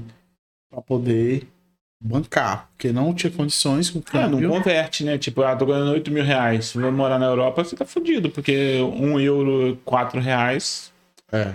Impossível. Aí não dava. E tipo assim, hoje, ainda bem. Tipo, graças a Deus a pessoa pode dizer assim, não. Pode. Vamos lá, passar três meses, a gente fica no Airbnb e dá de boa. Dá pra gente converter. Não dá pra Pra fazer regalia, É. jogar champanhe na cara, essas coisas. É, ma- ma- Mas dá pra viver. Mas dá pra fazer aquele story no Instagram dizendo assim, aí, pessoal, um, euro. Tô Um euro, um, um euro aqui, o, o absorvente, o, o amaciante. É tipo isso, tá ligado? É, mas dá pra fazer essa parada. História de mercado é foda, mas, mas bomba, né? Mas eu vou fazer, caralho. Tá Vai. doido, né? Eu vou, vou, vou fazer. História de mercado Vou é postar o bomba. todinho lá, 93 euros lá. Vou fazer isso. É clássico. É clássico. É tem que clássico. postar, tem que. Como é que Tem você um, vai? tem um brother meu que ele foi morar na, na, na- em Portugal. Assim que a gente, a gente fazia faculdade junto. Pra tu ver, né, mano? Engraçado, ele era policial. Aí.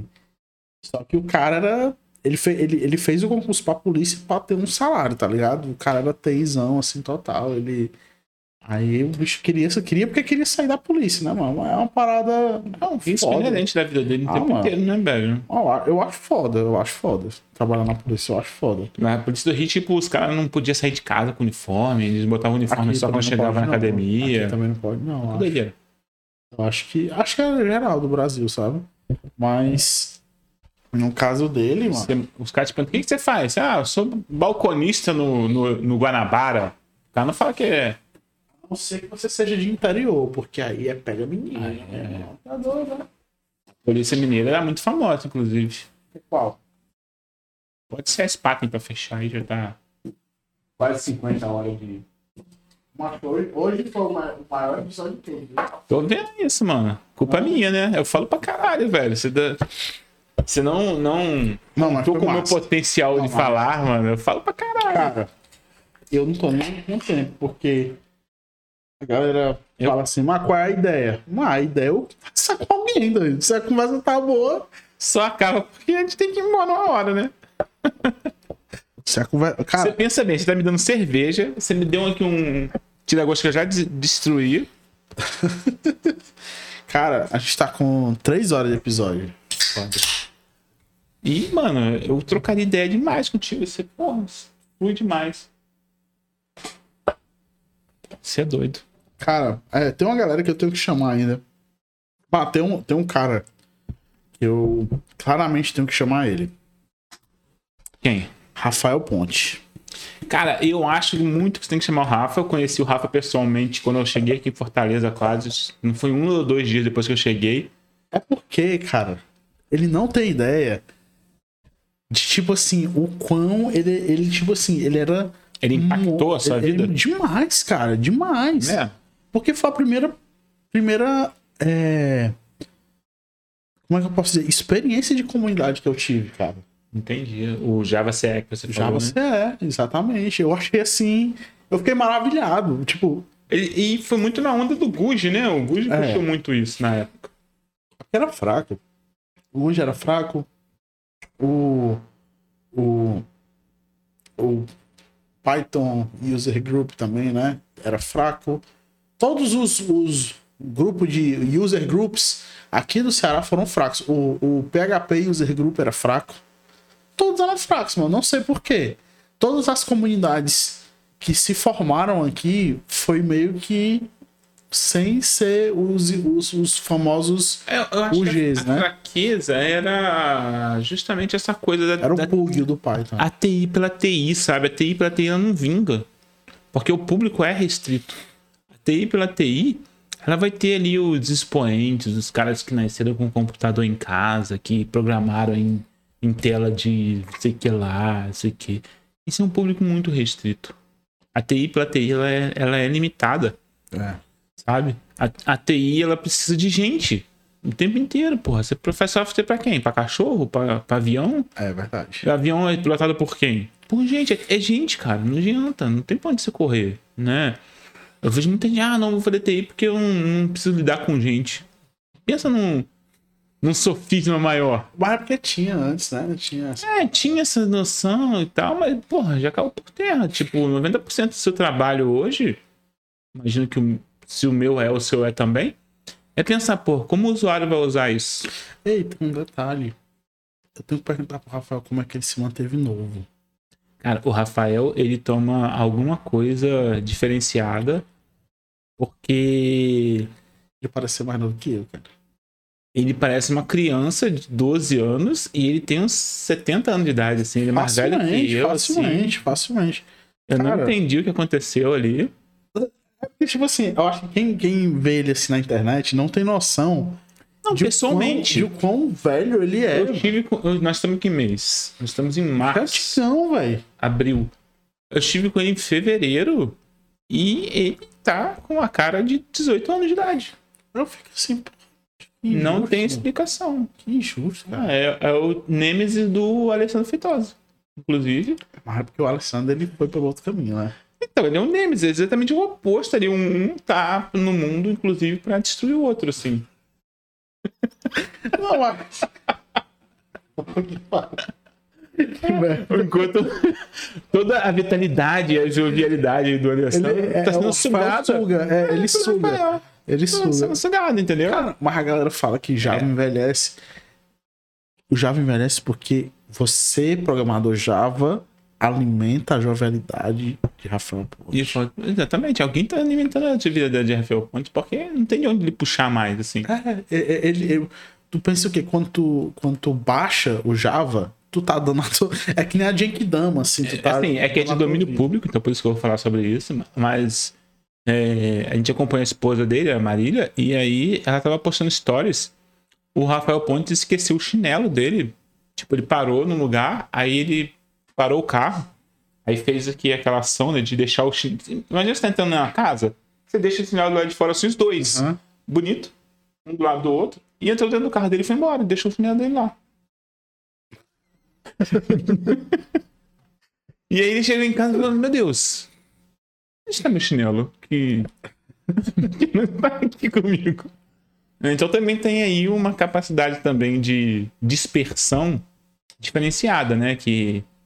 A galera tá falando aqui que ele é o Marajá dos legados. Exatamente. É o nick dele lá no Twitter. Cara, já, tipo, foi o primeiro evento que eu fui. Inclusive, ainda tenho uma camisa do evento.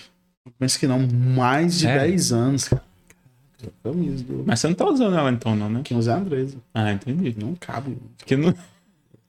Eu virei. Eu ia falar que não dura, eu ia falar que não dura, não que não. Cabe. Eu, eu, eu virei um monolito, né? Entendi. Um conjunto de microserviços aí. Eu virei um, aquele monolitozão. Ou, ou então, ou então é exatamente isso. Um conjunto de microserviços que quando um cai, cai todos. Um microserviço integrado. Aí, cara, mas que parada massa, né? O microserviço veio resolver o problema do monolito e agora a gente tá tentando resolver o problema do microserviço.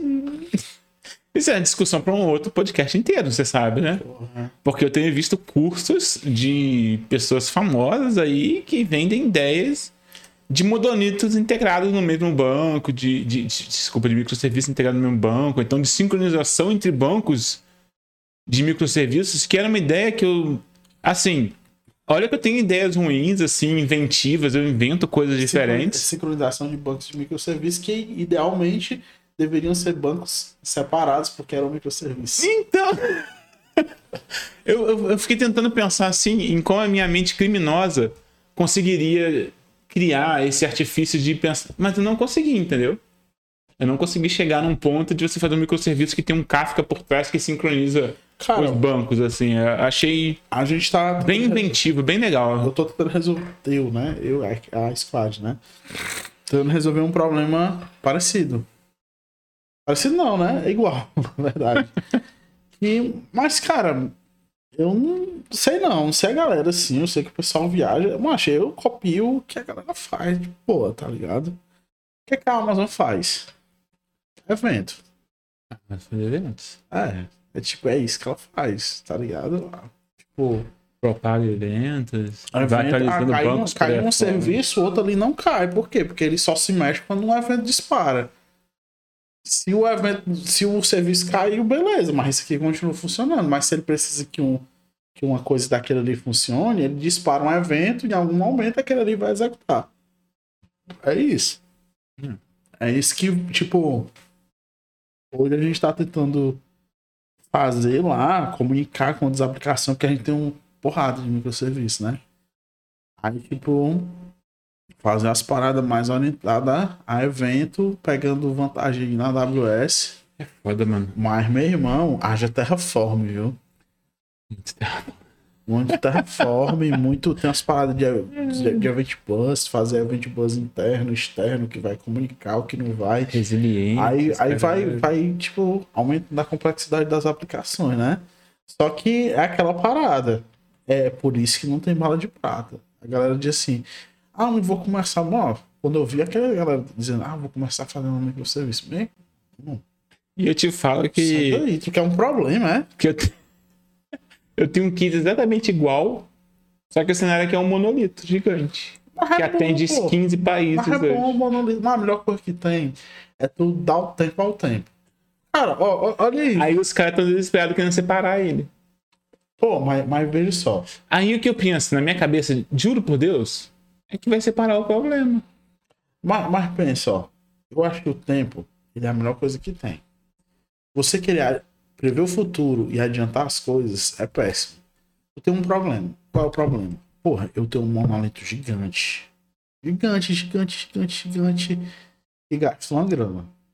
Aí tá lento, a galera tá reclamando. Aí tu, porra, joga umas ferramentas lá de análise. Não, e, tu- e o- e olha só, só pra sem querer te interromper, o monolito não, não está limpo em si. Ele hoje resolve bem, E porque qual é o problema?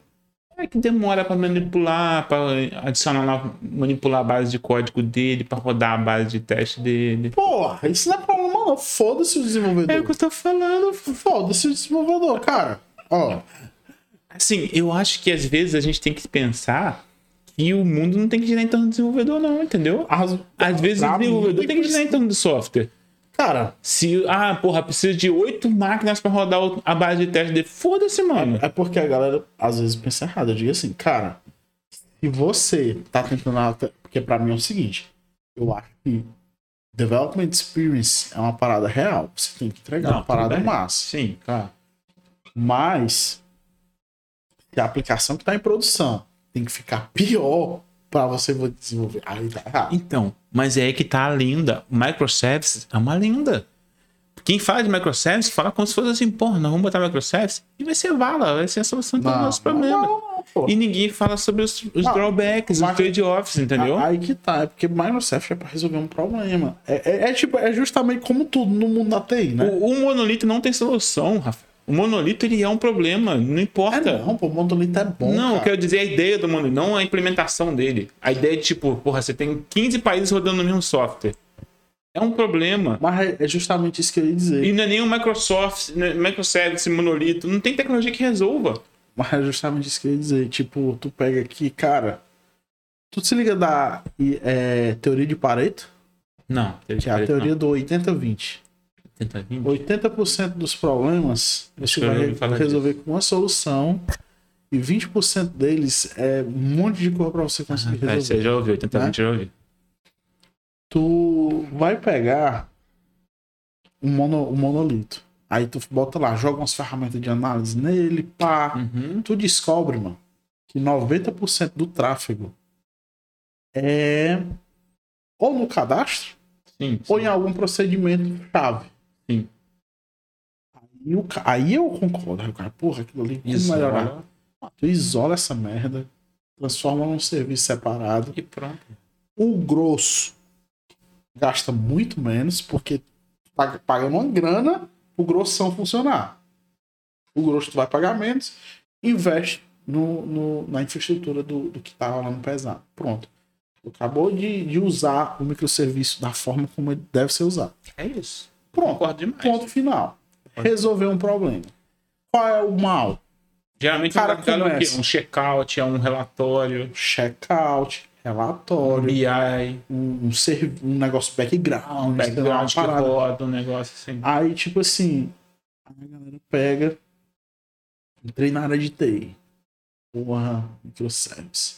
Aí o cara começa. Tem um livro aqui. Aí o cara já começa arquitetando um microserviço de cadastro, um microserviço de domínio, um microserviço de cara. pagamento, um microserviço de ordem, de ordens, né? De, de- de pedidos, na Todas verdade. ordens, é, pedidos, todos né? os pedidos, ordens não existe, é pedidos. É, or- orders Ordens. ou pedidos. É um microserviço Ordens de é foda. de pedidos.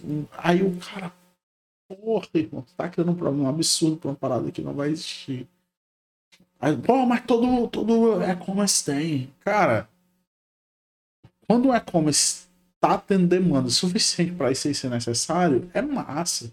É. Tu irmão tá só gastando grana. Eles Quando- estão ricos já, mano. É um submarino. É pra resolver o problema. Um Aí, aí justamente, aí tipo, eu acho massa hoje, né? A gente Aí tá tem um time pra cada microserviço desse, um time pra orquestração.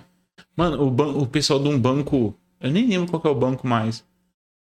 O pessoal do banco tem um time pra tela da home do, do app dos caras. Ele tem um time pra cada tela do app. Pensa, um time por tela. Eu, eu gosto, eu gosto de resolver problema.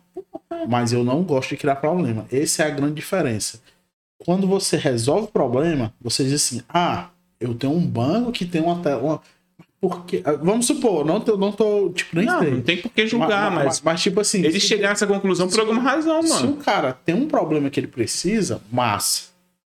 Mas tu achar que tem a necessidade de fazer antes de precisar, eu acho absurdo. A mesma coisa, por exemplo, o que é um microserviço? Ah, o cara, não, o microserviço tem que ser A, B, C, D. Cara, o micro... por exemplo, em teoria, se você olhar num todo, eu trabalho hoje num microserviço. Mas é um monolito. Por quê? Mas eu trabalho. Se você entrar no site da empresa que eu trabalho, é um e-commerce, basicamente você vai na parte de seguro. Pronto, a parte de seguro é a parte que eu trabalho. Em teoria, é um, é um serviço dentro do todo. Uhum. Que foi? Rolou um buchilho? Não. Aqui a quantidade de gente. Rolou, tipo assim. É, eu não sei, aqui esse número sempre. Pior tá que eu vou errado. ter que ir no banheiro, velho. De novo. Então, então, peraí, peraí, peraí. Eu vou, vou dar um pause aqui. Tô quase me mijando. Errei não. Aí, galera, voltamos aqui, voltamos aqui, foi rapidez. Cara, mas sim. É. A questão dos problemas, né? Bicho, o, o- o- a questão toda é que. Beleza, aí a gente teve. Voltando, né? A gente pegou um microserviço para resolver um problema da aplicação. Ok. Aí vamos pro outro ponto. Quando o microserviço ficou, tipo, um problema. Eu vou dizer no, hoje, né, pra, pra aonde eu trabalho. O microserviço hoje é meio que um monolito, digamos assim. Quando você fica, tipo, muito grande, vários serviços diferentes funcionando, tipo, ah, o serviço de ordens, ou Pedido. serviço de pedidos, que não tem ordem, né? no É, Brasil é uma tradução rápida que nosso PSL faz. aham. O serviço de pedidos não tem. é, Já, ele mesmo já dava pra você extrair alguma coisa. Já. O serviço de seguro, que é o que eu trabalho, já dava pra extrair alguma coisa. Enfim, quando começam esses problemas todos, aí você pega. Ah, mas o serviço de autenticação, não sei o que, não sei o que. Ah, quando cai o serviço de pedido, o sistema de vocês cai? Cai. Quando cai o de pagamento, cai? Cai. Aí você começa, porque a gente já consome outro serviço, né? Aí qual é a parada? Macho, pega Amazon. Quando cai uma coisa, aquele serviço tem que ficar inativo, mas o principal não, não é pra ficar. Pô, fica jogando uma fila lá e monta um fluxo pra funcionar. Sim. Ponto final. Tanto que o status fica online lá. Você É. chega aqui, ah, quero ver o problema. O status tá vivo. Não, mas a Amazon não bota. Não, Não tem, não? Tem um probleminha. Tem um probleminha. Da bug no Eu status. não sei se eu. Cara, eu não sei se legalmente é, é de boa falar, mas, cara. A status page deles é falsa, tipo. Ele bota lá. Quando eles botam que tem erro, é porque a- a- o time já tá com erro desde de manhã cedo. Tá vendo? É. Tipo, total. O maluquinho. Tipo, a empresa lá, ela paga. Tu tem uns níveis de suporte, né? Que tu paga na Amazon. Aí a empresa lá, como é grandona, eles pagam suporte do nível que entra um cara da Amazon na tua ligação de, de tipo, como é que eles chamam de War Room, né? Tipo, tu tá aqui na tua Aham. War Room, aí entra um maluquinho da Amazon lá que fica lá dizendo? Sou da Amazon aqui. Eu já trabalhei com uma empresa que tinha um suporte mais ou menos assim. É, eu acho que se tu paga. tu- é, é, eu não sei quais são os níveis, mas tu paga um Tem um nível que esquema bota lá. o maluquinho. Por exemplo, a gente tem uma, uma- um nível de suporte legal e, tipo, que eles resolvem muitas coisas. Até recente, a gente teve um tipo, ah, eu tô fazendo aqui um, um uma query com war, com war, com war, né? Na verdade, tipo um ou, né? No Uhum. Aurora. No Aurora, aham. E o Aurora é serviço da Amazon. Sim. e por algum motivo ele não tá usando o índice. Aí, tipo, a gente manda a query lá e eles respondem. Tipo, é bem. E é rápido, assim. É, é bem rápido. Questão de horas. coisa. É, é, tipo isso. Legal. É bem legal mesmo, assim. Tipo, a galera às vezes não tem noção. Às vezes você trabalha assim num cliente. Mas lá vocês não, tão- você não tem, tipo, um, um time de SRE separado. Vocês acabam interagindo mais com esse pessoal. Ou acaba que você escalou. Cara, tem. Você foi parar porque escalador do problema chegou, no- chegou em você e você foi participar da, da War Room. Tem. Mas é mais rápido falar, abrir uma chamada direto no suporte. Entendi. Tem. É, é porque, tipo, é aquela parada. Empresa grande, mano, tem muito time. É, eles estão E- separando muito em SRE. O SRE tá virando uma prática muito comum. É, só que. Tá virando um gargalo danado, né, velho? É, só que se você. Tipo assim, eu parto do princípio que. A, não tô falando que eu não é. Não, isso não tem nada a ver com a empresa, mas eu parto do princípio, tipo assim, o time tem que se resolver. Não, exatamente. Tá entendendo? E. Eu sei que se eu for abrir um chamado, porque tem um sistema de chamada, a empresa, se eu for abrir. Cara, demorar um tempão Vai. Pro maluco chegar lá e não dizer muita coisa pra ti. Não. não E eles pagam essa parada da Amazon, então a gente usa muito, sabe? Às vezes tu, porra, eu tô querendo integrar aqui com o Cognito. Eu quero saber se o meu Cognito dá suporte a isso, isso, isso, isso. Mas tu abre um chamadozinho lá, os caras respondem da Amazon, tá ligado? Por causa do nível de suporte da empresa. Entendi. E eles sempre tem, tipo, tá rolando um bucho, macho, chega um cara da Amazon lá e entra na ligação que tá todo mundo da empresa, pra dizer qual é o problema. Isso é bacana. Só que serve de nada. Porque o cara só chega pra dizer o seguinte: Pessoal, essa informação é confidencial. Não podemos informar, mas já estamos trabalhando nisso. Aí os caras, cara, tu pode informar é, se vocês já descobriram o problema raiz, né? É, pessoal, estamos trabalhando nisso, mas essa informação também é confidencial. Ele só ainda pode dizer que a informação é confidencial. É basicamente. Podia ser um bot, então.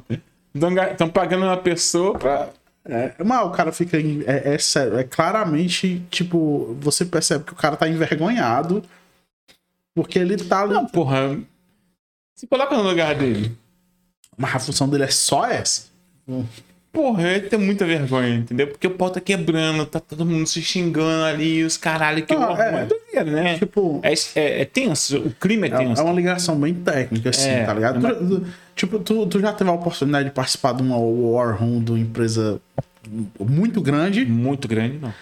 Macho, é só uma é, parada bem séria, assim.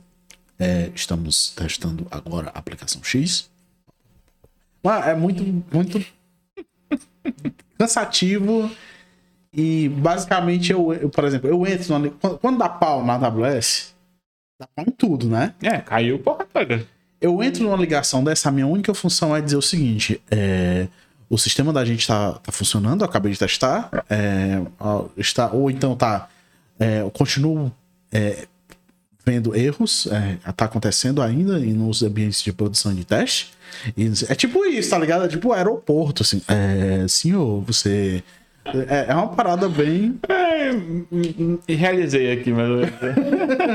É basicamente isso, assim. É, aí cara da Amazon entra pra fazer isso, mas é massa, se você usar esse suporte pra resolver muitas coisas. Eu já deixei de usar, mas agora hoje em dia eu já tô mais, mais Explora ligado. bastante. É, você tem que se ligar. Pô, trabalho num canto. Será que os caras têm esse suporte? Meu irmão, use. Aí o cara diz, como Tá assim pagando, use? né, cara, tu vai tu vai. Tu tá afim de. Nem que seja pra ele falar que, tá, que, que, que é confidencial, pelo menos ele vai estar cutucando o rabo de alguém Não, dentro não, faz. ele, ele- tipo assim, por que, que eu digo isso de, de- de usar? Não quando tá pegando fogo. Usa no planejamento, pô. Chega, Mar, tu, Ah, entendi. tu chega num, num, num cara e. Macho, a- pra mim o que abriu a minha mente foi o seguinte. Eu tenho um brother que trabalha comigo, um brother, né? Tipo, cara, eu nunca vi, nu- nu- nunca vi o cara pessoalmente. É, um né? web amigo, um web amigo. Não, não, não, não, é web amigo, ele trabalha no meu time, Eu né? entendi, pô. É que a gente, a gente se acostumou É, a ter é porque eu vejo o cara todo dia, velho. Você vê o cara todo dia, você faz dele com ele, você conversa com ele, mas você nunca se conheceu pessoalmente, né? É, ele, Aí ele- vocês são web amigos, velho. é, ele mora, ele mora lá em, em San Diego, né? Entendi. Aí, tipo. Bosta. Ei, hoje. Ó, o Ryan, se tu estiver vendo aí, você é meu chato. Ryan. É. Longer. Não, é porque ele. Ele disse pra mim que bota o, a legenda e assiste os podcasts. Ah, good, good. Aí, tô só dizendo assim, hey good, hey brother, we're here. I'm kind of drunk. É, cara, ele. A gente boa, né? Aí a gente conversando e eu tava, porra, tinha acabado de começar a parada de trabalhar usando o Event Bridge, né? É Uhum. da, da AWS. Ela pegou, ah, muito massa. Enfim, pa- parece besteira, mas a galera diz, o que, é- o que é tá na crista da onda do desenvolvimento? Mas é basicamente tu tá usando o que a galera tá mudando constantemente ali, né? Sim. É, você tá no Edge, né? Na, na ponta É. da lança ali. Então, É, tipo, hoje eu posso dizer claramente, pô, eu, eu claramente tô na crista da onda do desenvolvimento, usando coisas que estão surgindo e tal. Então a AWS pegou o CloudWatch, que ela tinha, É. e ela já usava é, evento há muitos anos, muito antes da galera começar a usar. Uhum. Então, antes de ser, Aí ficar tinha- ser popular. Exatamente. Aí tinha o CloudWatch Events, Events, na verdade, não sei se, tipo, tá familiarizado, mas, Não. tipo, é o CloudWatch CloudWatch eu Events. sei o que é, mas CloudWatch Events eu não sei. É, eles começaram como, como produto. Aí eles criaram um produto chamado Event Bridge. né, Que é o, o- Eles extraíram a ideia. Que vinha do CloudWatch, mas eles extraíram e transformaram num produto porque eles usam na AWS inteira, tá ligado? Entendi. E eles o- pegaram vantagem nisso. E aí é um buzz Macho, que você usa pra tudo. Cara, porra. É foda demais. Você tá lá, você dispara um evento e Macho, Va- Qualquer serviço escuta, assim? Tipo, Tudo, geral, cara, evento, você pode tudo, criar um tudo, Elastic IP, tudo, você pode. A galera pensa, porra, eu preciso criar um cara que vai abrir um, S, um FTP, que não sei o que, que vai não sei o que da AWS. Cara, Aí você Eu- dispara um evento e tipo, tipo cria um assim, script vamos pra isso. supor, é, é muito comum tu, tu, num serviço de seguro, eu já trabalhei em dois lugares, né, com seguro, troca de FTP, arquivo. FTP do jeito certo, né, que é Tem trocar jeito arquivo. certo. Tem jeito certo é, de FTP, entendi. É, trocar Você tá arquivo. metendo essa que tem jeito certo de trocar arquivo, né? Aí. trocar arquivo, Tá trocar bom, arquivo. Aí entendi. vamos lá, o cara vai trocar arquivo no FTP e tal. Aí o cara cria um. Aí o cara cria um, pega uma biblioteca que abre FTP, que abre um servidor, não sei o Uhum. que. Cara, tu vai lá no, no, no AWS Transfer, Uhum. tu cria um servidor FTP. O servidor FTP, ele não vai ter um servidor para ti, realmente.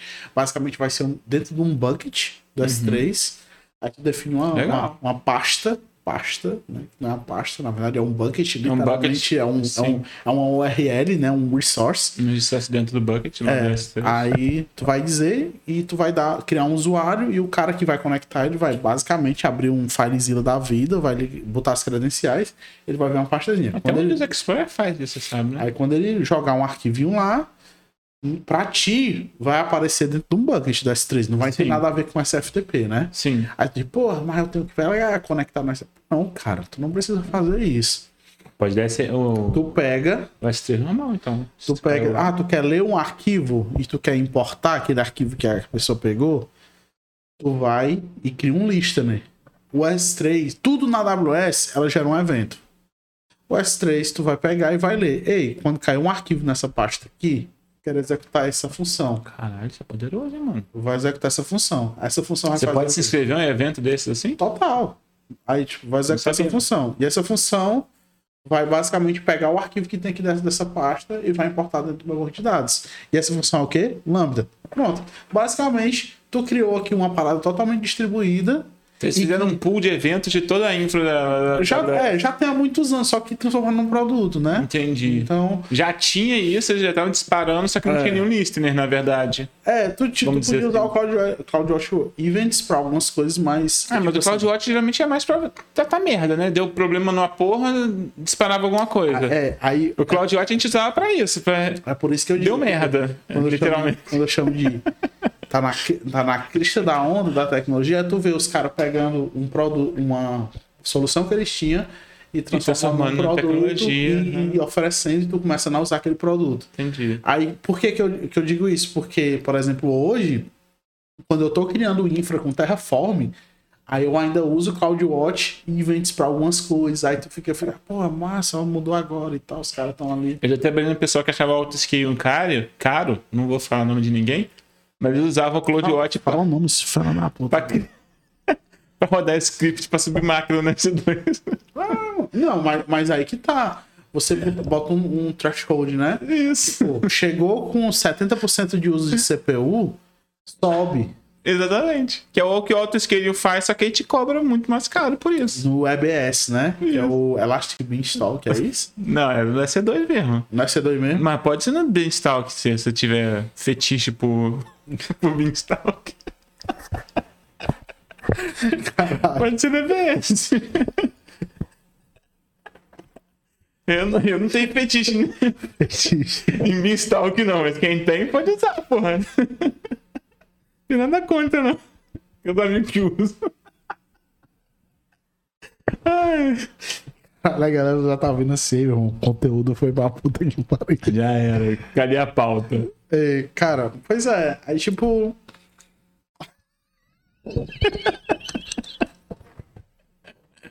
O Beanstalk é fetiche, mano. Desculpa. Quem usa. É fetiche. Que é isso, cara. Eu usei Beanstalk é muito é bom demais. Sabe o que é, que é bom? Vou te dizer o que é, bom. Tem um problemazinho. Eu, eu tenho um colega que subiu um, um Terraform esses dias no Beanstalk. Parabéns aí. Guerreiro. Merece aí todos os méritos.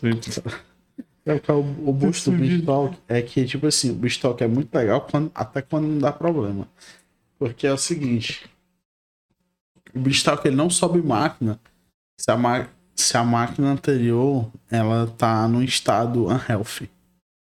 Né? Aí. Mano, é, é muito divertido isso. Divertido. É uma terminologia interessante pra, pro É porque, tipo assim, beleza. Eu não sei como funciona hoje, faz muito tempo que eu não uso o Beanstalk, então. Mil perdões aí pra, pra galera stalkeira aí, né? O Beanstalk era muito usado pra subir os PHP da vida. PHP zero era Beanstalk zero. Tinha os scripts prontos, os templates, né? Atualmente é uma template, né? Os templates prontos pra subir no Beanstalk e tal. Escolha. Cara, eu vou pegar de novo a do Coentro. Ah, Coentro? É, Se bem que você não provou, né? Pega do Coentro ou pega a Spaten. Ah, lá. Aqui eu, eu, eu fiquei com medo quando tu falou, não peguei. Então vamos junto, né? É. Cara, vamos dar um brinde e dizer assim, não, quando acabar aqui, a gente acaba. A gente não vai acabar. É verdade, verdade. Senão a gente vai ficar aqui pra sempre, mano. Você... Eu sou conversar demais, falo muita bosta. Mas a galera não foi embora, a galera tá ouvindo a gente. Tem, pô, tem uns guerreiros aí, velho. Ó, brinde aí. Pá, Você tava falando do meu Twitter, cara. Meu Twitter é aquilo lá que você vê lá, mano. É, eu acho fantástico. É Não, não, eu, eu, eu acho que eu. é piração demais. Cara, eu, eu vou assumir isso como. como... Peraí que eu vou ajeitar, mas eu tenho um problema com medo. É, eu, tenho, eu, vou, eu vou assumir essa ideia como, como, um objetivo de vida, assim, também. Meter o foda-se e tal. Tem que meter, cara. Assim, eu acho que o, o boom mesmo, assim, da minha conta no Twitter foi, foi pandemia, porque eu fiquei realmente, literalmente sozinho, assim, trabalhando sozinho. E, assim, é- a minha esposa é ótima, uma pessoa fantástica, mas ela não entende o que eu falo. As séries que eu rio, ela não ri, porque, tipo, não é uma pessoa normal que ele Aí tu acredita que a minha, a minha mulher, ela, ela é da área de TI, né? Ela, Ela assiste Silicon Valley, ela ri de Silicon Valley da Não. HBO? Não ri, cara. ela não gosta. Pessoas normais não riem. cara. Não ri. É, é exato, macho. Exatamente. normal não, atí- é típicas, pessoas típicas não riem do aquele conteúdo, entendeu? Eu acho normal, porque. Meu irmão, sinceramente, às vezes eu olho assim, cara, realmente, qual é a graça, hein, Rafael? Porra, cara, é muito. Não, eu rio de coisas assim que eu não deveria. Eu tenho certeza que eu não deveria. Eu faço piadas que eu não gostaria de Silicon fazer. Valley, ah, tu assistiu é, é, IT Crown? IT Crowd, mano. IT Crowd é o puro suco de tudo. Cara, assim. ali. Tipo, eu, eu quando eu conheci a IT Crown, eu, eu literalmente fazia suporte. Aí tu imagina como aquilo ali era a minha vida, tá Eu ligado? tava começando. Cara, você. Aquele episódio que a, que a mulher pergunta assim: Ei, o que é esse. Ele tá segurando tipo um cubo. Aí ele olha pra ela e diz assim: This is the internet. Cara, que eu disso, porra. Caralho, mano. E aí ela vende a internet pra todo mundo, não sei o que. Cara, aquilo ali é muito. Assim, é claro que é uma metáfora, é, mas é engraçado demais. mas, cara, representa muito o que a gente faz no nosso dia a dia. É. Assim, se você abstrair, assim... E um- na época, era aquilo ali. Era aquilo aí. Era aquilo ali. Mas hoje, se você só der uma abstraída assim, cara, mano, é tudo, tudo é muito mágico pra galera de negócio, assim. Sabe? Eles só querem e aparece. E eles precisam e tem. Ah, preciso de uma call com o pessoal do Google. E tem gente do Google falando com eles. Ah, preciso de call, igual você falou, o pessoal da Amazon. Tem gente da Amazon falando com eles. Então a galera de negócio, eles têm uma noção diferente do que a gente tem. E são dois mundos muito diferentes vivendo juntos ali. E, assim, na época, né, OutCloud, cara, é antes de 2010. OutCloud é tipo 2008, 2009, eu não lembro exatamente o ano, mas muito assim, foda, muito foda. é bom demais. demais. Muito massa, muito massa. E, porra, o TI era o underground ali, né? Ainda tinha Era o subsolo lá do Era o prédio. subsolo do prédio, isso aí.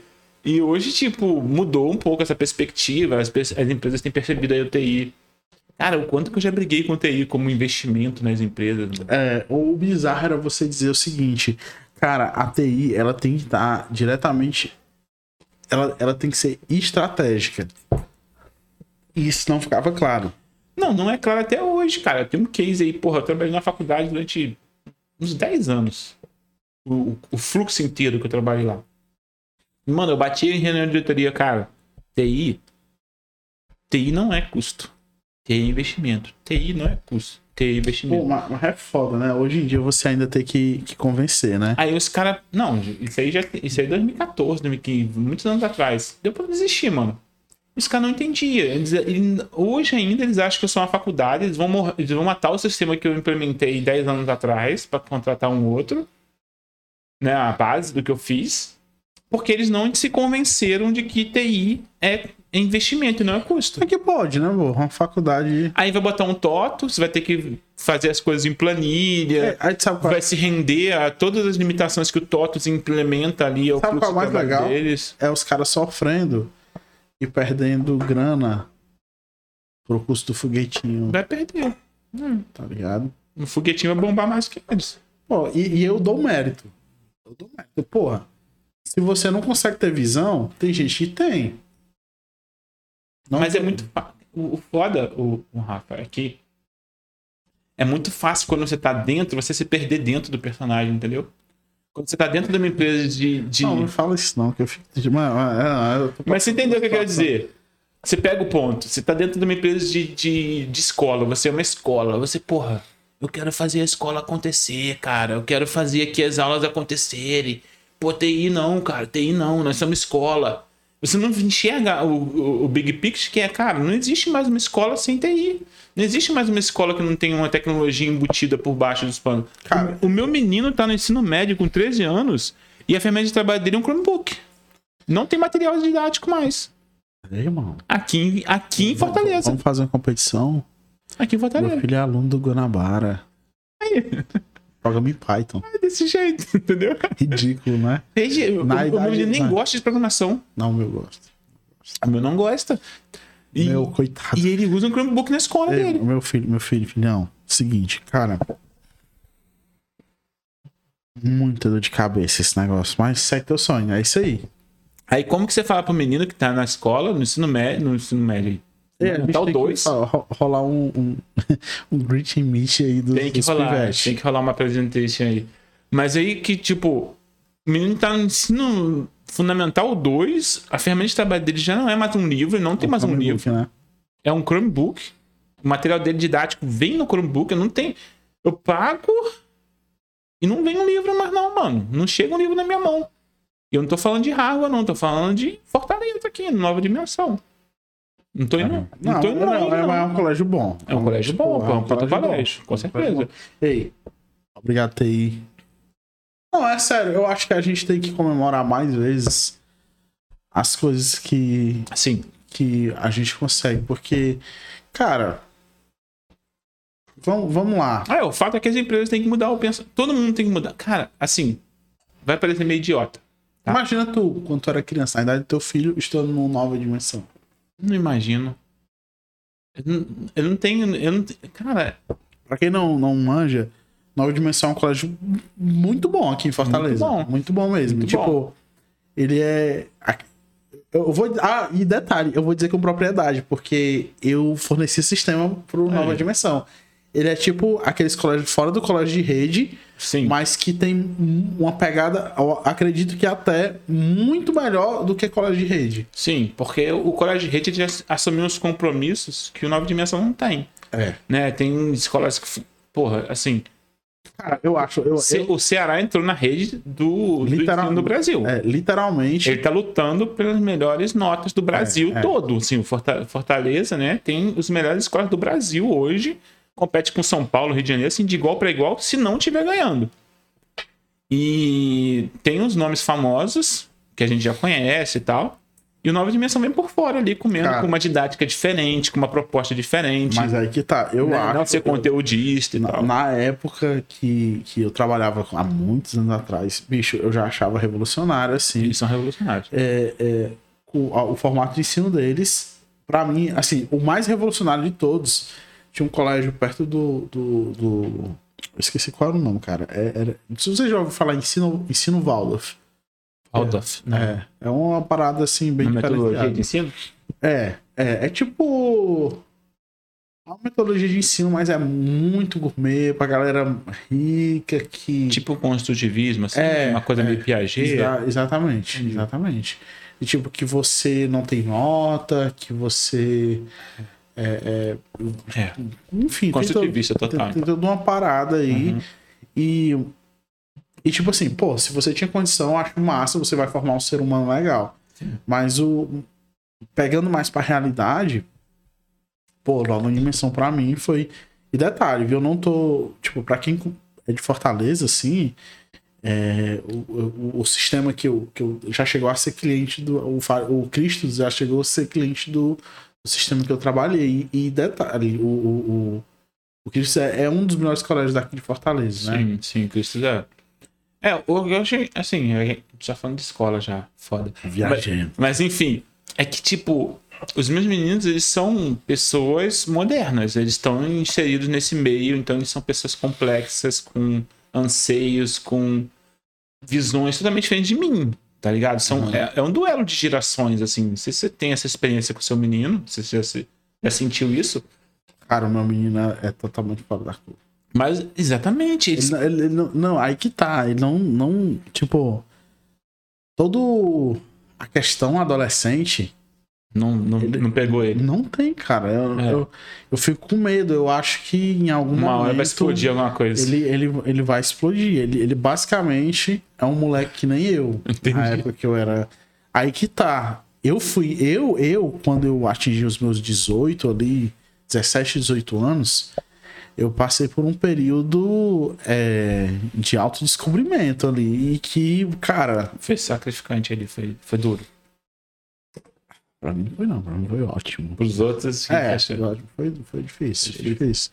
Porque eu, eu não sabia o que é que eu queria e eu saí, tipo, tentando experimentar o mundo e tal.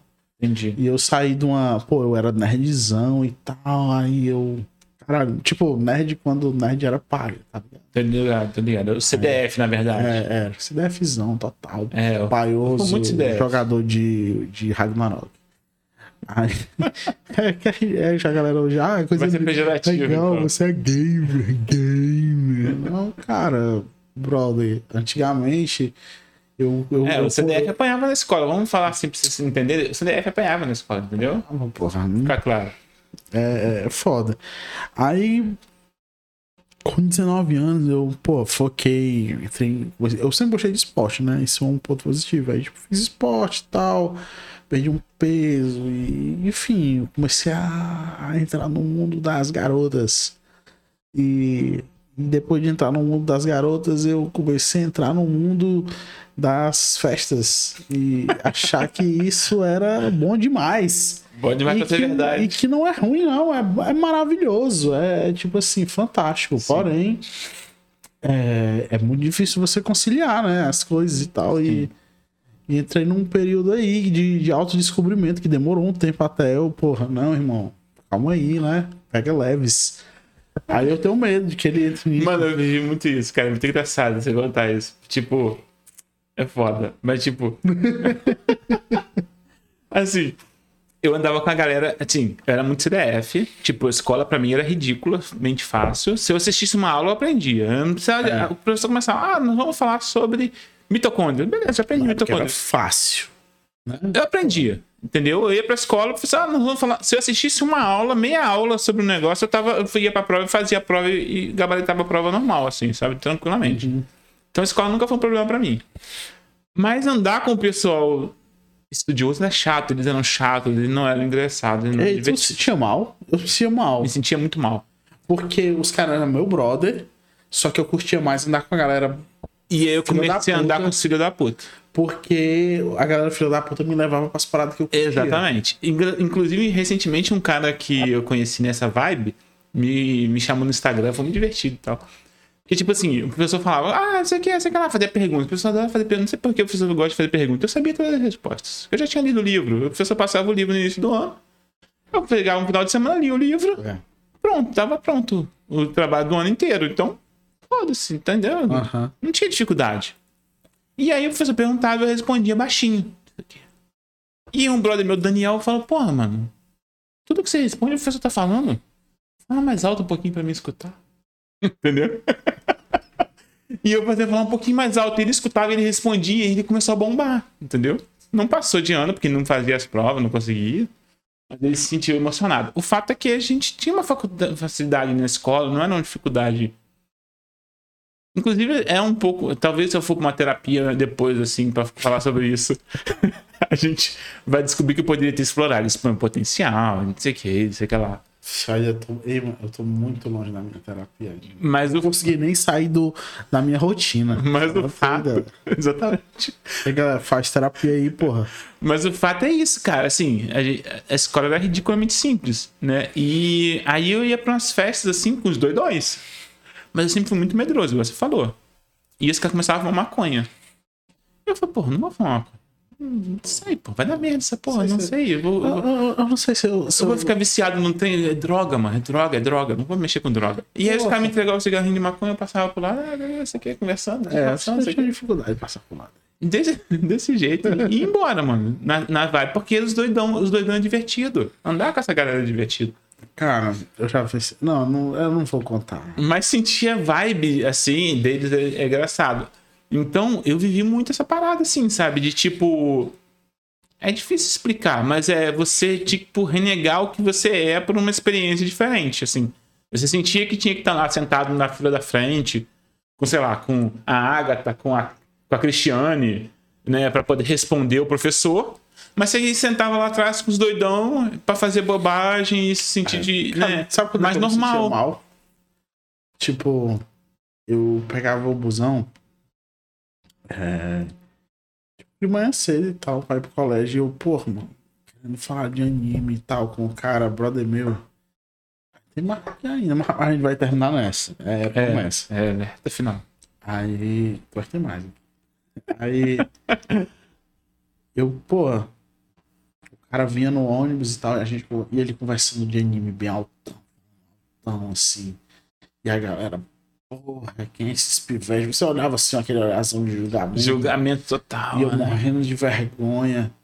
E doido pra falar, não, Eu cara, concordo. falar, "Nossa, Tinha ter- o Ceia tinha que ter falado mesmo. Porra, e eu doido, doido pra falar também. Mano, na época eu tava jogando Lineage, Lineage, mano, bom demais. Aí eu, caralho, doido pra falar também. E os caras, e o bicho falando meio altão. E eu. Mano, era uma dualidade. Enquanto eu andava com a galera nerd que eu adorava. Adorava. Conversar. Os nerdzão e tal. Adorava. Os caras me entendiam, os caras, porra. Era, era muito massa. Conexão ali absurda. Ao mesmo tempo eu queria estar no outro lado. Sim, Aí pô. quando eu chegava do outro lado. Porque, porque os nerdolas são chatos. Os nerdolas são chatos. É, pô. Eles só ficam em casa, eles só querem saber do jogo. eles não- Porque a galera fica, porra, agora ser nerd é massa e tal. Irmão, antigamente nada não, pô. Antigamente. Ga- Galera, vocês nunca. Mano, eu, É fugi, pa- é, eu é. fugi de escola, velho, É. pulando por trás do bananal. Um negócio muito Vocês doido. já chegaram assim. numa menina e a menina olhar pra vocês e dizer assim, "Ah, sai daí! Quem não chegou não sabe o que é nerdola. Cara, você não. tá ligado, tá, tá tá. entendendo? Você, tipo assim, meu irmão, É. é, é tipo isso, é difícil. Aí eu, porra, aí comecei a andar com a galera, meu, ah, meus primos, porra, galera assim, do, Os caras doideira. daquele pique, tá Os ligado? caras tá no, no Ed da, da- Macho, não é de, do, do, do Ed do Ed. do- do negócio assim, do, do crime. Estavam beirando a criminalidade. Era quase isso, assim, eu, porra, irmão, os caras, pô, andava com os caras direto. E eu era tipo assim, É um pessoal mais divertido, né, cara? Na verdade É. é, essa. Mas mais ou menos, tu acredita que eu preferia a galera nerd. Só É que eu, mesmo? queria, eu, queria, eu, queria, eu queria pegar um pessoal, tá entendendo? Ah, entendi. Então sua motivação era pegar o pessoal mesmo. A É. minha era mais me divertir. Eu não me diverti. Não, eu não. Porque o, o pessoal Não. nerd, assim, eles têm um nível de diversão, mas é um nível de diversão diferente. É tipo, dar match nos pensamentos, é uma diversão mais, Pois é, mais intelectual. aí que tá. Eu, eu acho que eu caio justamente nessa, porque eu realmente me divirto com a galera. Entendi. A nerd. diversão intelectual te. Tipo, Te satisfaz legal ali. Me deixa legal, mas eu não como Entendi. ninguém, tá ligado? Tipo, Faz sentido. agora. Agora. minha esposa ali tá ali, ó. Estamos juntos, né? Mas, tipo, na época. Tipo, É, o nerd. eu precisava focar em um objetivo, né, irmão? É. E, tipo assim, quando você é adolescente, os, os hormônios Os hormônios estão estourando. então, porra, É. aí eu tinha que pesar muito. Eu, eu realmente não gostava, cara. Eu ia pra, pra, pra balada, os malucos com uns papos de. Sei lá, cara. Eu lembro. Não, eu lembro dos papos de banda, de perfume. Perfume eu lembro muito, assim. Tipo, e eu ficava assim, cara, me dá uma, um, uma cerveja aí. Eu não aguentava, cara. Não aguentava, eu achava um porre assim. Entendi. Mas eu tava lá, objetivado. E, tipo assim, cumpri meus objetivos, entendeu? Entendi. Tipo, porra, tem lá e tal. Mas eu curtia muito a galera nerd, tá ligado? Tipo, tanto que hoje as minhas amizades da época que eram Ainda dá muito forte ainda. ainda. Não vou dizer muito forte, porque depois que você vira adulto é mais difícil, né? É, amizade adulta é, é uma lenda. É, mas eu ainda mantenho contato. E a galera, o Manter outro- contato é a outra importante. galera não. Tipo, acabou, acabou. É, os dois. Cara, engraçado, tipo, eu encontrei com um cara. Sei lá, isso, vamos dizer que isso era. mano, o meu acabou, mas eu vou quebrar a regra, porque o teu não acabou. Tá. Vamos dizer assim, eu, eu acho que encontrei com um cara. Dois... Tô te falando tipo 95, 96, vamos dizer assim, né? Aí eu encontrei com um cara, um colega meu, tipo 2002, pela rua assim. Ele, mano, naquela época que nós era doidão, era muito doida. Aqui nós fumávamos baseados. Que... Falei, cara, eu nunca, fui, nunca fumei baseado, não. Pô, mas você ia nas festas com a gente, que não sei o que lá. Não, então, Tu nunca fumou baseado? nunca fumei baseado. Nunca fumou baseado? Juro por Deus, cara. Não, não precisa chorar por Deus, não. Não, é sério, é porque as pessoas não acreditam. Maior. As pessoas não acreditam. Eu tenho um cagaço, eu sou medroso, mas no nível assim, se você acha que você é medroso, você não viu eu ainda. Porque eu sou muito. que eu tenho medo de viciar, entendeu? Cara, eu acho balela a parada da galera dizer assim, ah, tenho isso não medo. vicia. Tudo vicia, na Tudo verdade. vicia, Tudo vicia. É. Tô viciado em Twitter, mano. Deu mole pra mim, eu fiz um push. Cara, Demorou, eu vou o twittar. Twitter lá tá lá logadinho, irmão. Exatamente. Lá aí, ó. A gente, a gente vicia em qualquer coisa, cara. Eu, inclusive, eu, eu era muito viciado em games, assim, sabe? Eu tive uma, uma infância, assim, uma adolescência muito com videogame e tal. E quando eu tive filho, eu parei de mexer com videogame. Porque eu, eu não tenho noção, assim. Eu começo a jogar, tipo, seis horas. Não, peraí, só mais uma partidinha aqui, não sei o que, só, mais- uma partidinha. Não, mas eu tenho Dá noção. duas horas da manhã, três horas da tenho, eu tenho manhã. noção de que eu jogo muito mesmo, eu tô nem aí. E aí eu chegava atrasado no trabalho. Mas aí que tá, por exemplo, eu acho que. Eu falei, não, vou mexer com você mais não, velho. Você tá doido. Eu não, eu não sei, cara. Não sei, tipo. Eu tenho um- um- uma forma muito de. Não sei, na verdade, eu, eu não acho que é nada diferente, tá? Eu acho que, tipo, às vezes o pessoal, pô, você vai criar um filho, mano. Eu acho que o filho, ele tá ali, ele tem as escolhas dele. E baseado no que, na, na minha experiência de vida, você não toma as mesmas escolhas do seu pai. Porque se eu tomasse, eu, eu ia estar tomando escolhas que eu não curto hoje, atualmente, tá ligado?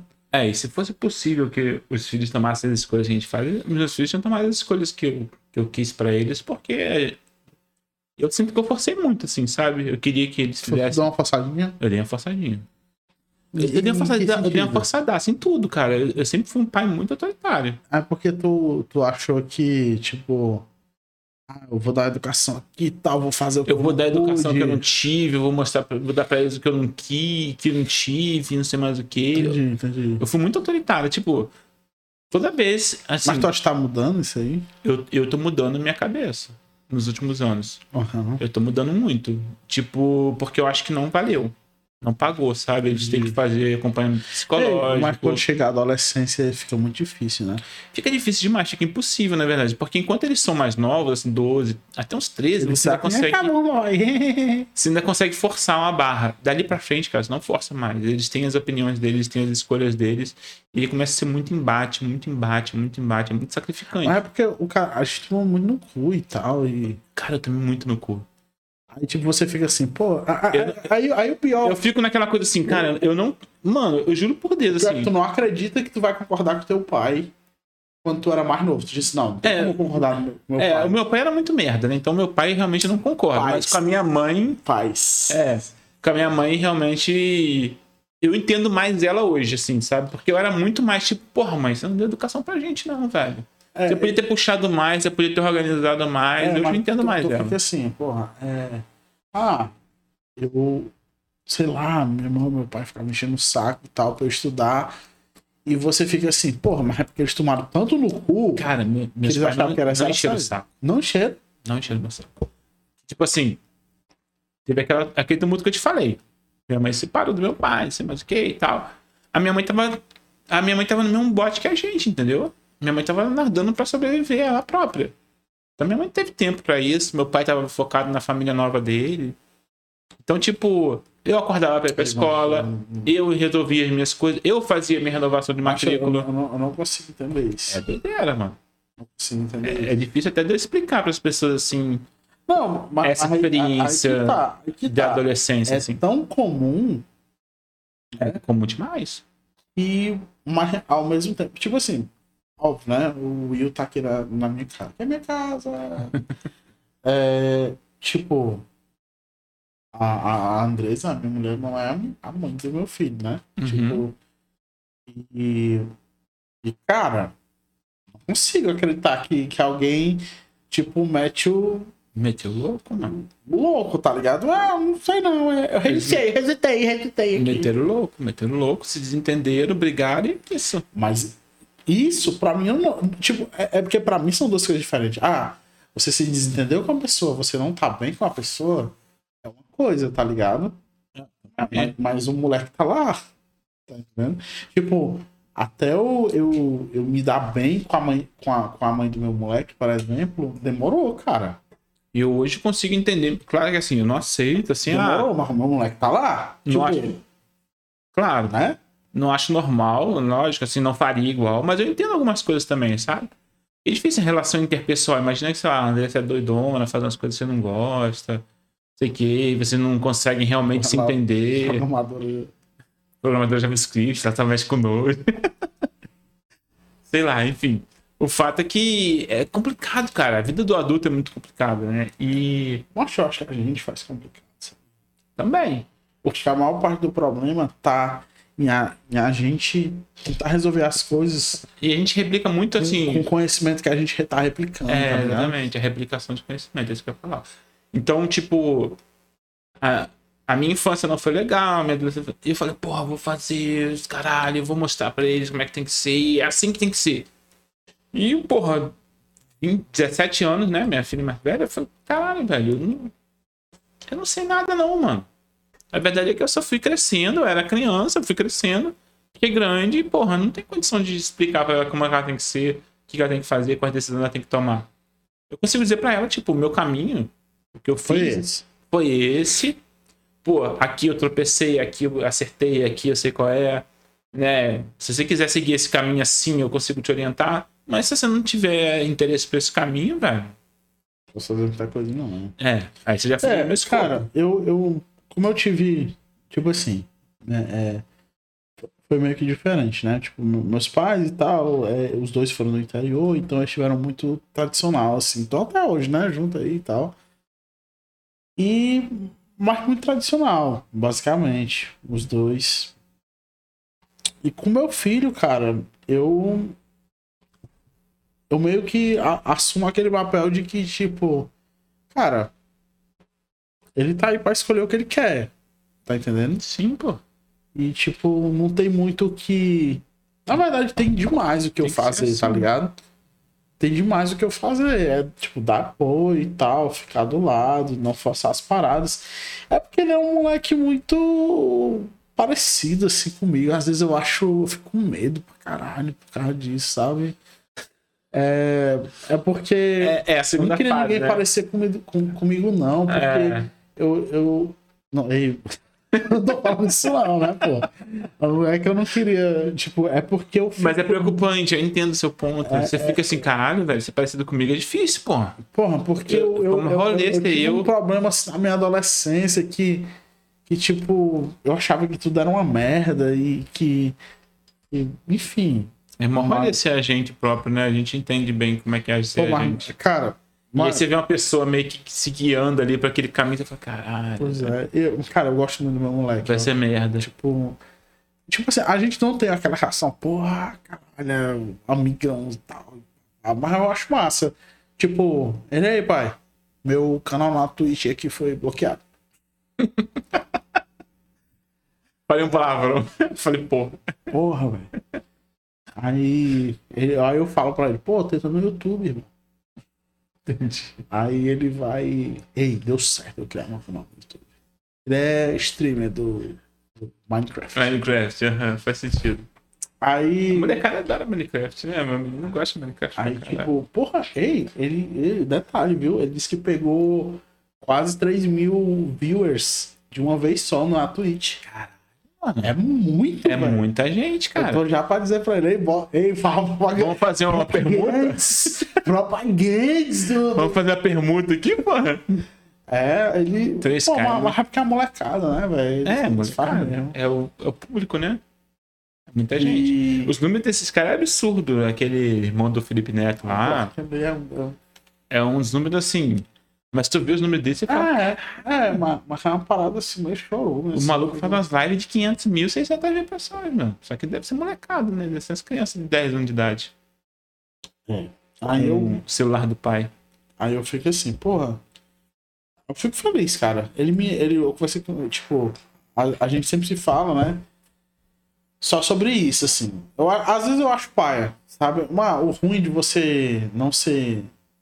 Não tá morando na mesma casa. Tipo, tem um lado bom, tem um lado ruim. Tipo, tipo É, aquela Tem parada. trade-off, né? Trade-off é uma constante na nossa vida. Né? E o lado, o lado ruim, cara, na verdade, é, é assim, parece meio bizarro, mas eu preferia estar vivendo todos os lados ruins, entendeu? E, e ter um moleque aqui comigo o tempo todo, né?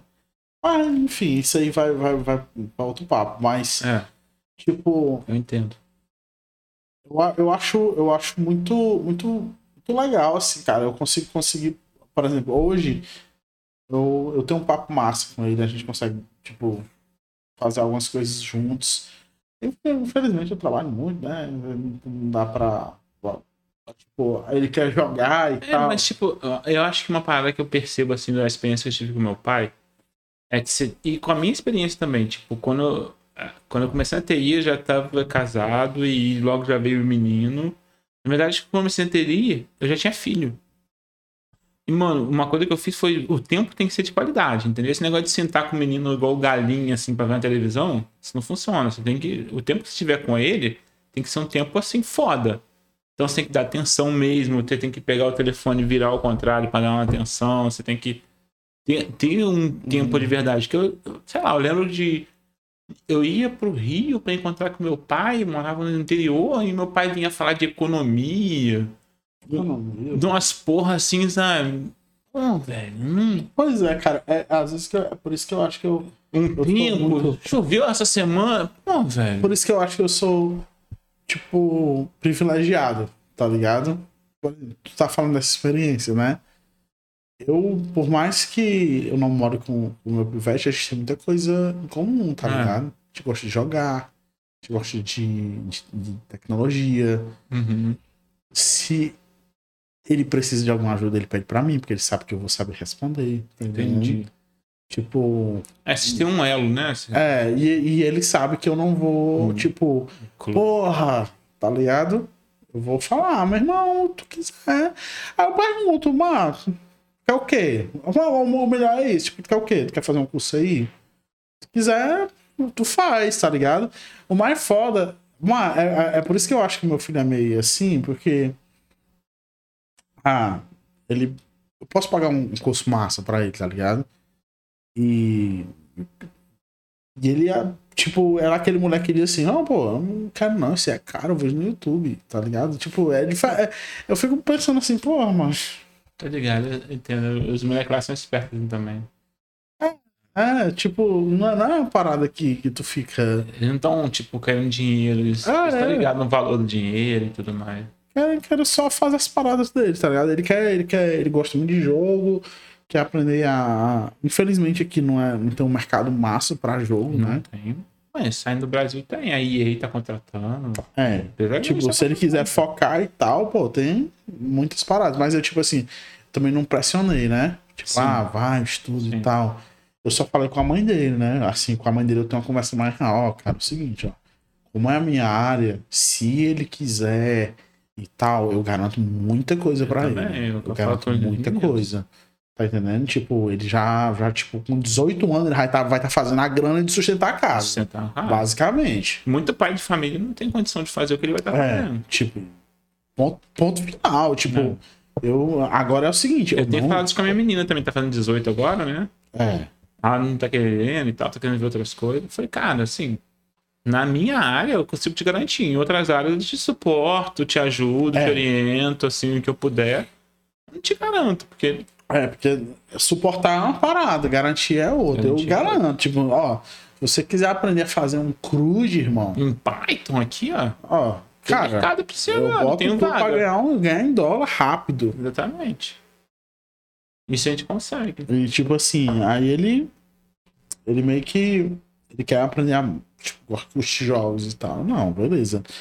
Não é muito minha área, não, mas o que eu puder fazer. É, mas muita gente acaba aqui namora assim com jogos, mas não, não vinga porque é um mercado muito complexo. Aí Acaba na programação por, por fetiche ali, É, tem, tem por aproximação gente ali. assim, tá? mas. Ah, cara, eu, eu acho jogos legais, assim, tipo. Eu conheço uns dois, três caras assim que, pô, não sei que, game, sei que lá, e acabaram fazendo cruz em, em PHP, em Python. Mas jogos é uma parada. Eu conheço dois tipos de pessoas. Aqui vi, comece... foi fazer crude e a galera que deslanchou. E deslanchou, é. Quem deslancha, deslancha mesmo, velho. Vai trabalhar em empresa fantástica aí. EA Games, é, tipo isso, tá ligado? E aí é doideira. Aí, E aí pega a gente remoto, tá? Não, todas essas empresas estão pegando total, porque não tem a galera. Não tem. Não tem, não forma. Games é uma parada nichada, você tem que Muito curtir nicho, muito. é. Tipo assim, você pergunta, ah, eles perguntam por quê? Cara, porque basicamente o maluquinho ali fazendo crude falando inglês, ele já vai tirar uma grana pesada. Por que, que ele vai focar num nicho difícil pra caralho? Porque ele gosta. Mais difícil, né? Isso. É só por prazer mesmo, velho. Eu acho, eu acho que vamos encerrar aqui essa Vamos porra. encerrar, vamos, vamos. Vamos, vamos. Ei, Senão nós acaba essa porra de novo. porra. Foi foda, viu? Foi foda, foi foda. Foi foda. E galera, eu vou encerrar aqui a live. E eu sei que tem um pessoal assistindo aqui, porque eu tô vendo no meu status que sempre é desatualizado. Mas qualquer coisa, se vocês quiserem ver é, os outros episódios, assiste no YouTube, beleza? Isso aí, galera. Tem muito episódio foda, muita gente massa ver aqui. É, cara. cara. Eu tenho acompanhado ali no Insta, Eu- ali, eu- principalmente. eu- Pô, velho. Pô, eu transmito em todo canto, tá ligado? Como eu te falei. E é toda Só- semana? Toda semana, Rafa? Você tá fazendo? Toda semana. Toda semana eu tô fazendo sábado sábado, você às faz. 10 horas. É.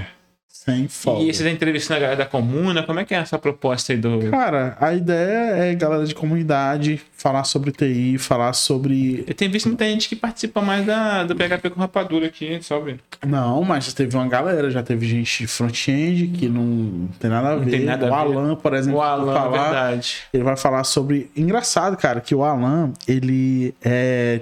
Ele faz, faz tipo freela para uma agência de contratação de empresa lá na gringa. Basicamente, ele pegou, ele tava, tipo, ele foi contratado pra gringa e, e começou a, tipo, se mandou um e-mail pra galera, ei, isso aí não quero não e tal, faço entrevista pra vocês, se vocês quiserem.